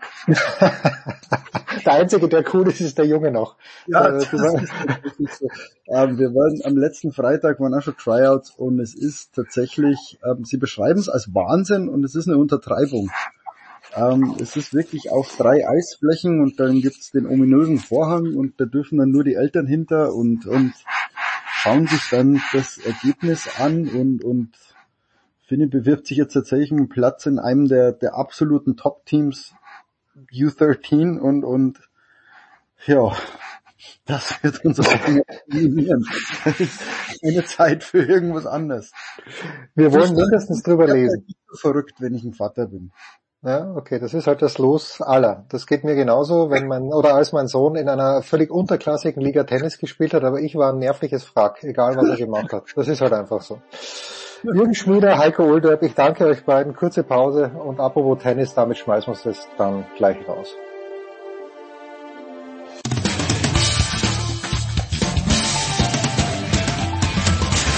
Hallo, hier ist Roger Fedor, ihr hört Sportradio 360. Wir, wir plaudern einfach. Big Show 563. Wir schmeißen uns raus mit Tennis und wir schmeißen uns raus mit unseren, unseren Außenreporter. Wir haben keine Kosten und Mühen gescheut und haben gesagt, ja, wir wollen einen Mann auf Mallorca haben, wenn Rafael Nadal seinen 14. Titel in Paris einfährt und dieser Mann ist Paul Häuser. Servus Paul. Hola, hola. Und Paul, du hast tatsächlich das Finale mit ein paar Mallorquinen angeschaut. Also ich, ich war ja zweimal jetzt im Sommer auf Mallorca und das war mir natürlich absolut zu blöd, nach Manacor zu fahren und mir diese Akademie anzuschauen. Aber ähm, mal uns doch bitte schnell ein Bild, wie du das Finale gesehen hast, in welcher Konstellation. Ja, wir sind ganz entspannt hier in Colonia de San Jordi und ja, es ist ein ja wirklich hier ein unspektakuläres Familienhotel, aber wir, wir genießen das sehr. Und dort sind aber auch, das ist echt ganz schön, viele Spanier, so vom Festland, die mal hier schnell ein paar Tage Urlaub machen oder ein bisschen länger, sehr international, aber eben auch ein paar Mallorquiner haben, haben tatsächlich hier vorbeigeschaut. Es war am Sonntag hier viel los, da war irgendeine Party hier im Hotel und klar, lief natürlich der Fernseher und ich habe es mir entspannt mit ein paar Mallorquinern, aber auch mit ein paar Franzosen reingezogen. Und ja, ging natürlich dann auch vor allem um die Gerüchte vor dem Finale. Was ist los? Was macht er, wenn er gewinnt? Sagt er dann, das war's. Und das wollte keiner so richtig wahrhaben. Aber das war eigentlich das größere Thema als das Finale, hatte ich das Gefühl. Und also die, die Spannung war schon sehr, sehr groß dann auch bei der Siegerrede. Jo, Jetzt geht's erstmal weiter und ja, eigentlich hätte ich heute mal zur, du hast es gerade angesprochen, zur Rafa Nadal Academy mal hinfahren sollen, weil ich kann mir gut vorstellen, da gibt's auch noch mal einen speziellen Empfang. Ja, da haben sie nur auf dich gewartet, Paul. Der, der, der, fängt ohne, der fängt ohne dich nicht an. Ja, ja, zu, dies, zu diesem. Aber da war ich vor ein paar Jahren. okay, gut. Das ist wirklich, das ist wirklich äh, gigantisch. Also habe mir schon überlegt, ob ich meine meine zwei Jungs dort äh, einschreibe für die Schule, aber äh, dann, dann haben wir aufs Konto geschaut und haben uns das doch anders überlegt. ah, ja, also diese Gerüchte, die du ansprichst, ich habe es ja eh am Dienstag schon mit dem Tennispropheten ein kleines bisschen elaboriert. Ähm, es gab die Gerüchte, ich, ich war am Vormittag, am Sonntag in Paris ein bisschen unterwegs, habe mir so Dinge angeschaut, die ich in den letzten fünf Jahren, wo ich dort war, nicht gesehen habe. Also Montmartre großartig, auch wenn 18, 18 Millionen Leute dort waren, aber kommt dann hin ins Pressezentrum, ruft mich mein Chef an, Alex Antonic, und sagt, ja, was ist dran an den Gerücht? Und ich wusste natürlich nichts, frag meine Griechin die alles weiß, die mit jedem so wunderbar vernetzt ist, wie ich es gerne wäre. Und sie sagt, ja, sie hat mit den Spaniern gesprochen, da ist nichts dran. Also er wird nicht mhm. zurücktreten. So. Aber wie du sagst, Paul, dann gewinnt er dieses Ding in einem Finale, das ich mir viel, viel enger nicht nur gewünscht hätte, sondern wo ich mir auch gedacht hätte, dass es enger sein wird. Ich habe gedacht, äh, Nadal, äh, also dass sich Rüd dann so hinlegt und sagt, okay, mhm. nimm mich, ich mag nicht mehr, das, das ist Wahnsinn. Ja, aber ich habe dann auch bei der Siegerrede natürlich nicht nur ich, sondern alle Leute in diesem, die in diesem Stadion waren, haben sehr, sehr genau hingehört. Aber da hat er gesagt, äh, es geht weiter, ich kämpfe weiter, hat er, glaube ich, wörtlich gesagt. Mhm, keep und, on fighting. Ja, ja keep on ja. fighting. Und äh, jetzt redet er sogar davon, dass er in Wimbledon spielen will. Ähm, ja, äh, es ist natürlich eigentlich für ihn ja doppelt sinnlos, in Wimbledon zu spielen, weil ich A, nicht glaube, dass es gewinnen kann. Und B, weil es ja für ihn auch nicht diesen Ansporn gibt, dass er dort die Nummer eins werden kann weil es ja keine Weltranglistenpunkte gibt. Ja, und, genau. Und deswegen, deswegen ist es halt schwierig aus meiner Sicht, also ich kann mir nicht vorstellen, dass er in Wimbledon spielt. Aber ich, ich lasse mich gerne eines Besseren belehren, weil jedes Turnier ist, ist um sehr, sehr viel mehr wert, wenn Nadal mitspielt.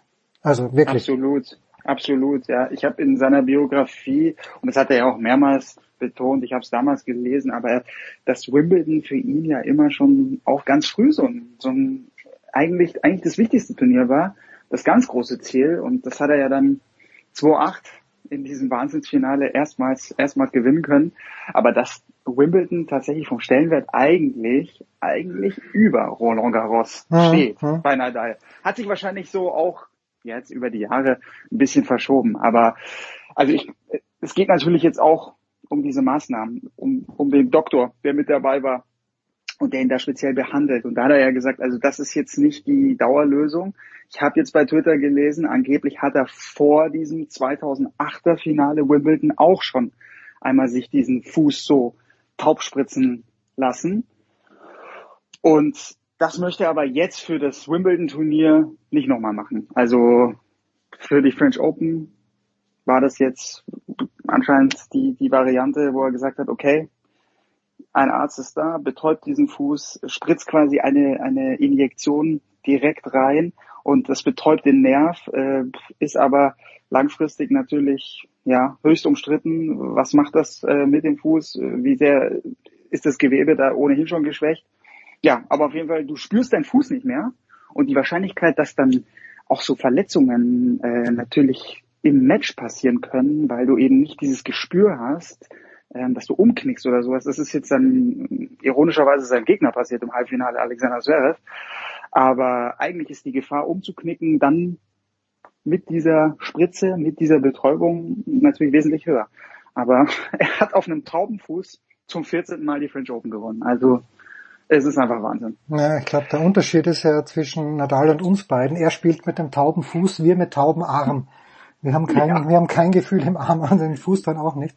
Äh, Und das, was du sagst, das Umknicken ist das eine, aber ich habe auch mit jemandem gesprochen, der sich in der Materie sehr gut auskennt. Mhm. Ähm, der sagt, es ist natürlich auch die Gefahr eines Ermüdungsbruches dann wieder gegeben. Mhm. Äh, Nadal hat Mhm. natürlich jetzt schon in diesem Jahr diesen Ermüdungsbruch im Rippenbereich gehabt, was Mhm. ja auch außerordentlich ist und was jetzt nichts mit, nichts mit seinem ursächlichen Problem zu tun hat. Aber klar, wenn du da unten nichts spürst, bist du dann unfassbar unsensibel, was alles angeht, Mhm. was da unten los ist. Mhm. Also wir wollen es ihm nicht wünschen, weil es natürlich schon Wahnsinn ist. Er ist einfach so eine Legende und das Publikum, ich kann, ich sage es jetzt hier zum zehnten Mal, glaube ich, aber die Art und Weise, also wie er, wie der diesen Platz beherrscht und vor allen Dingen auch die Tribünen, das ist einzigartig im Tennis. Und das ist, glaube ich, wirklich nicht, nicht mal Murray in Wimbledon, glaube ich, hat so einen Rückhalt. Weil das sind eben nicht Mhm. nur, nicht nur die Spanier, die da sind, sondern auch so viele Franzosen, die, die das Wahnsinn finden und dieser Satzbar gegen Zverev, äh, da hebt's das Dach hoch. Und Ja. doch, und doch äh, wiederhole ich das, was ich jetzt dem Tennispropheten schon gesagt habe. Wenn Zverev den zweiten Satz gewinnt, gewinnt er das Match. Ja. Weil, Zverev, Zverev war noch fit, die Bälle haben überhaupt nicht gezogen. Das ganze, das, das ganze Match lang nicht. Da war nichts drauf auf den Bällen von Nadal. Er konnte Zverev nicht wehtun. Und dass Zverev den ersten Satz noch verloren hat, das ist Wahnsinn. Einfach Wahnsinn. Ja, ja, sehe ich ganz genauso. Also ich hatte auch äh, komplett das Gefühl, er hat ihn. Heute ist Nadal fällig für, für Zverev. Das wäre natürlich nach dem Sieg gegen Alcaraz wäre es für Zverev die nächste ganz große Trophäe gegen so einen Topspieler gewesen. Er hat ja immer darauf gewartet, mal einen Top-Ten-Spieler bei einem Grand Slam zu schlagen. Dann war Alcaraz jetzt der Erste. Und Nadal hat es, finde ich, auch danach in der PK sehr, sehr gut beschrieben, hatte gesagt, die Bedingungen waren eine Vollkatastrophe für ihn. So langsam und er konnte mit seinem Spin, er konnte Zverev nicht bewegen, konnte ihn nicht nach hinten drängen. Zverev konnte viel besser dann eigentlich so ein bisschen durch die Verteidigung von Nadal durchschlagen, hat ja losgelegt, ey, das war sensationell, also wirklich vom Allerfeinsten. Und dann ist es so ein bisschen abgerissen bei ihm oder dann, dann, ja, war es halt leider, muss man auch sagen, so ein Match der verpassten Möglichkeiten. Im ersten Satz mit diesem Vorsprung, erst Break-Vorsprung, dann im Tiebreak das alles nochmal weggegeben und ja, der zweite Satz natürlich auch vom Niveau her dann ein krasser Abfall bei beiden, ja, aber Zverev muss ihn auch wieder ziehen. Und ich hatte auch das Gefühl, gut, bei 2-0 Satzführung Nadal wird es dann natürlich schon schwierig, auch obwohl ich das Gefühl hatte, Nadal war sehr, sehr platt, war, war wirklich körperlich eigentlich schwächer als Zverev. Und dann passiert dieses Unglück und ja, Hast du, Zverev natürlich ganz bitter. Ja. Ja, also ich sitze ja da drinnen. Also wir sitzen alle Mhm. drinnen äh, auf der auf der Tribüne. haben zwar gesehen, dass er hingeflogen ist, also ich zumindest habe nicht mal gesehen, dass er umgeknickt ist. Ja, ich dachte einfach, er ist ausgerutscht, aber natürlich die Mhm. Art und Weise, wie er, äh, ja, wie er dann geschrien hat auch, äh, das, Ja. das macht man nicht, wenn nix ist. Und ich habe mit Deutschland so ein bisschen hin und her gesimst und äh, also mein, mein Gefühl war, dass, dass er wieder reinkommt und dass er weiterspielt. Also dass er sich das tapen Mhm. lässt und weiterspielt und dann hat aber sofort jemand aus Deutschland geschrieben, nee, nee, wenn man die Zeitlupe, Zeitlupe sieht, keine Chance. Hast du auch diesen, diesen Eindruck sofort gehabt? Ja, ich wusste, es ist vorbei. Ähm, ich ich habe es bei Eurosport äh, gesehen und Misha hat auch gesagt, keine Chance, Fuß kann ich halten. Das war sofort ähm, sein sein Kommentar. Äh, du hast du hast bei Stachy und bei Misha auch komplett diesen Schock gespürt. Also das kam das kam bei mir beim Fernsehschauen komplett so rüber und dieser Schrei also dieser Schrei war, da war auch meine erste Reaktion, okay, da ist was kaputt. Kompletter Schock, auch bei, beim Spieler, bei, bei Sascha. Das ist ihm einfach in seiner Karriere noch nie passiert und dann passiert es ihm im, im Halbfinale bei einem Grand Slam, in einem Match, in dem er den König von Paris schlagen kann, eigentlich schlagen muss. Er war der Bessere aus meiner Sicht. Ja, und da war natürlich einfach wahnsinnig viel in der Auslage. Ich, wenn er das Match gewinnt, ist er auch der Favorit natürlich im Finale gegen Casper Rüth und dann kann er die Eins werden, dann wird er die Eins. Aber ja, hätte, hätte, Fahrerkette. Ich habe in diesem, in dem Moment, als ich den Schrei gehört habe, wusste ich, das, das war's jetzt. Ja. Ja, man darf nicht vergessen, Zverev hätte auch die Nummer eins werden können, wenn das Turnier gewinnt. Es ist natürlich Genau. alle, alles ein bisschen shaky jetzt, ja. Medvedev ist wieder die Nummer eins, aber man darf halt echt nicht vergessen, dem Djokovic haben sie 4000 Punkte weggenommen, einfach so. In Australien Ja. durfte er nicht spielen und in, in Wimbledon kriegt er seine 2000 Punkte auch nicht. Das ist schon nicht ganz fair, nicht ganz fein. Na gut, okay. Also im Finale, ja, da weiß ich nicht, wahrscheinlich hätte, hätte das dann, weil sowas lässt er sich dann nicht nehmen. Da ist, da ist er Glaub dann, ich auch. Da ist er dann, ja. egal wie müde er ist, aber da ist er dann viel zu scharf auch im Kopf, da, da sagt er, nee, also Casper bei aller Liebe, das nicht. Glaube ich auch, glaube ich auch. Und, ähm, ja, blicken wir zurück vor, vor einem Jahr im Sommer Olympia nach dem Sieg gegen Djokovic auch dann. Ja, genau, gegen Khachanov, ja. Sau, genau, saustarke Leistung im Finale um die Goldmedaille, genau. Ja. Bist du schon ready für Rasentennis?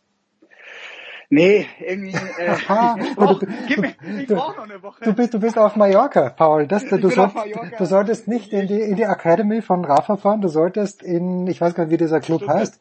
Nee, nee, aber in Mallorca ist ja auch ein Rasenturnier, was letztes Jahr Medvedev gewonnen hat, wo sich Dominik verletzt hat. Ich weiß gar nicht, wie dieser Club heißt, aber da wird sicherlich auch großes Tennis geboten. Ja, und da geht's dann, also das ist ja dann eine Woche vor Wimbledon. Genau, Gibt's das ist dann genau auch der noch einen 250er. Natürlich auch äh, auf Sky Nein, Stream. wirklich? Ja, ja, klar. Und äh, zeigen wir auch die zwei Top-Matches, aber ähm, mit englischem Kommentar muss ich eben dazu sagen. Also das machen wir, das machen wir, das übertragen wir nicht mit deutschem Kommentar. Das machen wir nächste Woche Queens, unter anderem mit Jule Görges als Expertin dann beim Halbfinale und beim Finale. Die läuft sich da schon mal warm dann auch für Wimbledon. Und Wimbledon natürlich machen wir, machen wir ganz groß mit Michael Stich, mit Jule Görges und auch mit Misha, mit äh, Misha Ja, der. Mann, der Kann ich Mann. schon verkünden. Ja, kannst du verkünden, okay. Wer wird vor Ort Ja. sein? Weil ich werde vor Ort sein. Ja, vor Ort ist natürlich Patrick. Patrick Kühn Ja, mit Ja- Yannick Erkenbrecher, Okay. mit Moritz? Moritz, natürlich, Moritz Schön. mit Hartmut und dann haben wir auch noch eine Crew drumherum äh, vor Ort. Aber ja, die On -Air, das ist das On-Air-Personal. Moritz, Hartmut und Yannick Erkenbrecher als Moderator mit und Katja Kleinfeld, darf ich nicht vergessen. Ne? Gerade wollte ich maulen, gerade wollte ich maulen und wollte sagen, top weibliche Besetzung mal wieder bei Sky, aber, aber, aber schön, schön, dass auch eine Frau mitfährt, ja. Ah, das Katja, wird, Katja moderiert und, und wir haben natürlich Jule als Expertin dabei. Letztes Jahr hatten wir auch noch äh, Sabine Lisicki natürlich noch. Ja, aber S- Sabine wird ja die Überraschungsqualifikantin sein. Ja, da, set, da setzt sie, also ich glaube, sie, sie will da angreifen und äh, da setzt sie natürlich drauf. Ja, sie hat ja- als, als Spielerin wieder für Furore sorgt. Ja, Bekommt ja natürlich für, für die Berlin-Quali bekommt sie eine Wildcard. Bin mal Mhm. gespannt. Sie hat ja letzte Woche in Surbiton gespielt. Ich weiß nicht, wie das dann ausgegangen ist letztlich. Aber ja, wenn, wenn, dann auf Rasen. Anders kann Ja. ich mir das nicht vorstellen, die ganze Geschichte. Ja, Ja, aber jetzt ganz kurz nochmal zu dir, Jens. Ja, weil, bitte. äh, Ja, ich, das will ich jetzt natürlich auch noch von dir hören. Du warst jetzt zwei Wochen Ja. Paris, zwei Wochen Ja. Roland Garros. Ja. So, und die ganzen Eindrücke vor Ort, wenn du jetzt nochmal in dich gehst, ähm, was war so dein Top, was war dein Flop? Na, So, der, der Top, Top ist, ist äh, eindeutig das Zverev-Match gewesen.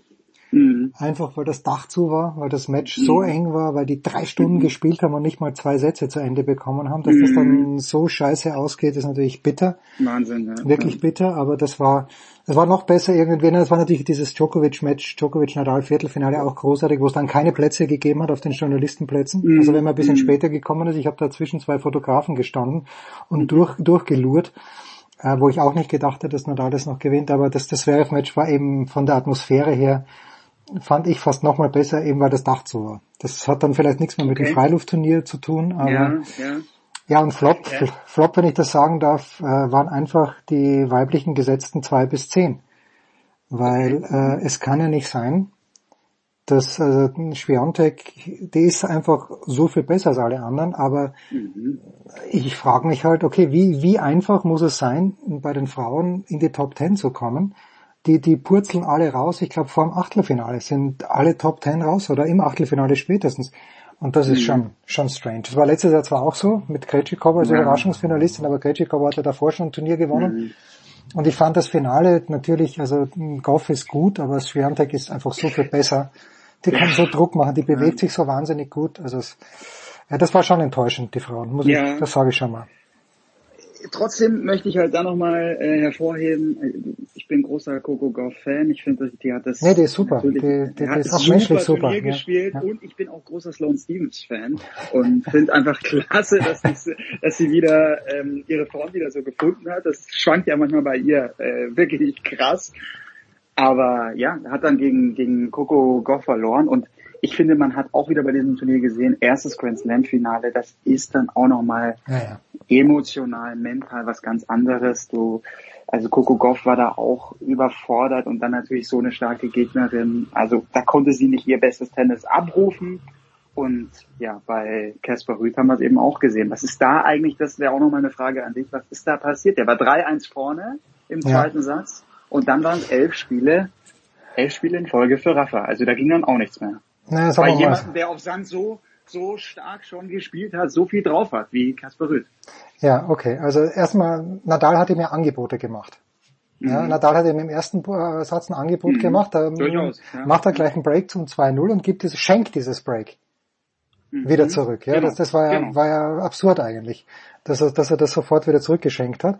Und das hat aber Rüd nicht angenommen, dieses Geschenk. Und dann hat sich Nadal irgendwann mal gedacht, naja, jetzt, jetzt kannst du mich aber gern haben. Und das, Mhm. das habe ich ja, ich habe es auch bei den Finali vom Team gesehen. Ja, also wenn, Mhm. wenn Dominik äh, gespielt hat äh, im Finale, Mhm. irgendwann ist dieser Punkt erreicht, wo du nicht mehr rauskommst aus der Mühle. Mhm. Mhm. Und das, das ist halt, das ist halt der Wahnsinn. Ja, Mhm. also wenn, wenn du einmal in dieser Mühle drin bist und dann hat äh, Rüd halt auch, und ich glaube Alcaraz hätte es nicht so gemacht, wenn er denn im Mhm. Finale, was ja nicht möglich Mhm. gewesen wäre. Äh, Alcaraz hätte sich nicht aufgegeben irgendwann mal, aber Mhm. Nein, auf keinen äh, Fall. aber Ruth, ja- Ruth hat ja sich gesehen. aufgegeben, Also ja? das- ja.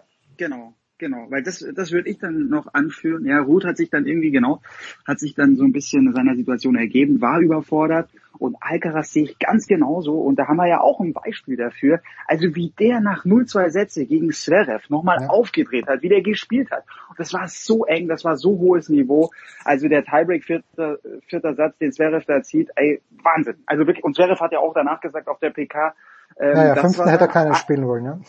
ja, genau. Und das war sein Einzelmatch. Er sagt, von allen Matches, die er bislang absolviert hat bei Grand Slam Turnieren, wird er das als vom Niveau her als Bestes ansehen.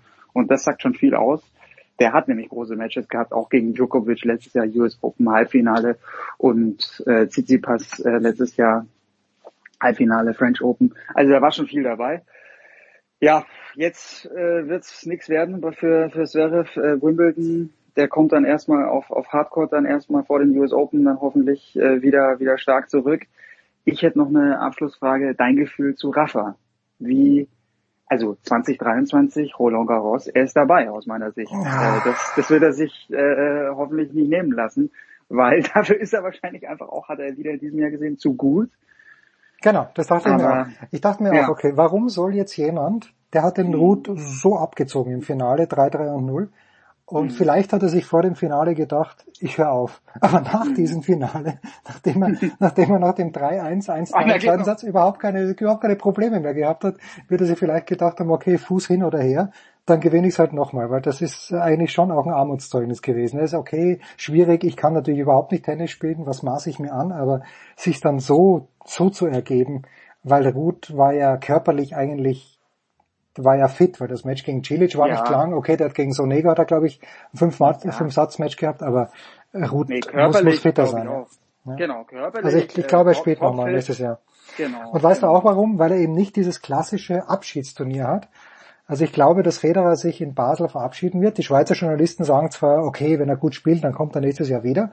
Mhm. Aber, aber Federer hat halt dieses Basel als Abschied. Und bei Nadal, mhm. was, was ist das bei Nadal? In Madrid spielt er nicht gerne in Barcelona möglicherweise, aber beim 500er sich zu verabschieden. Und ich glaube, dass wenn er überhaupt ein Abschiedsturnier hat, dann sind es die French Open. Das ist aber nur meine ja, Theorie. Ja, aber da, das sehe ich auch so. Ich sag äh, Abschied, also je nachdem natürlich, jetzt schauen wir mal, was mit dem Fuß da rauskommt, aber das, da hatten wir auch ein wirklich sehr schönes ähm, Interview bei Sky Sport News mit dem ehemaligen Teamarzt vom HSV, der gesagt hat, also das Problem ist einfach mit diesem Müller-Weiß-Syndrom, es wird einfach nicht besser. Du ja. kannst nur versuchen, diesen Ist-Zustand irgendwie so lange wie möglich zu halten, aber das, das Gewebe wird so geschwächt und ja, du hast das äh, Problem eines möglichen Ermüdungsbruches auch angesprochen. Also ja, deswegen, ich kann mir gut vorstellen, Abschiedsturnier Nadal, Roland Garros 2023 und bei Federer sage ich, Abschiedsturnier Wimbledon 2023.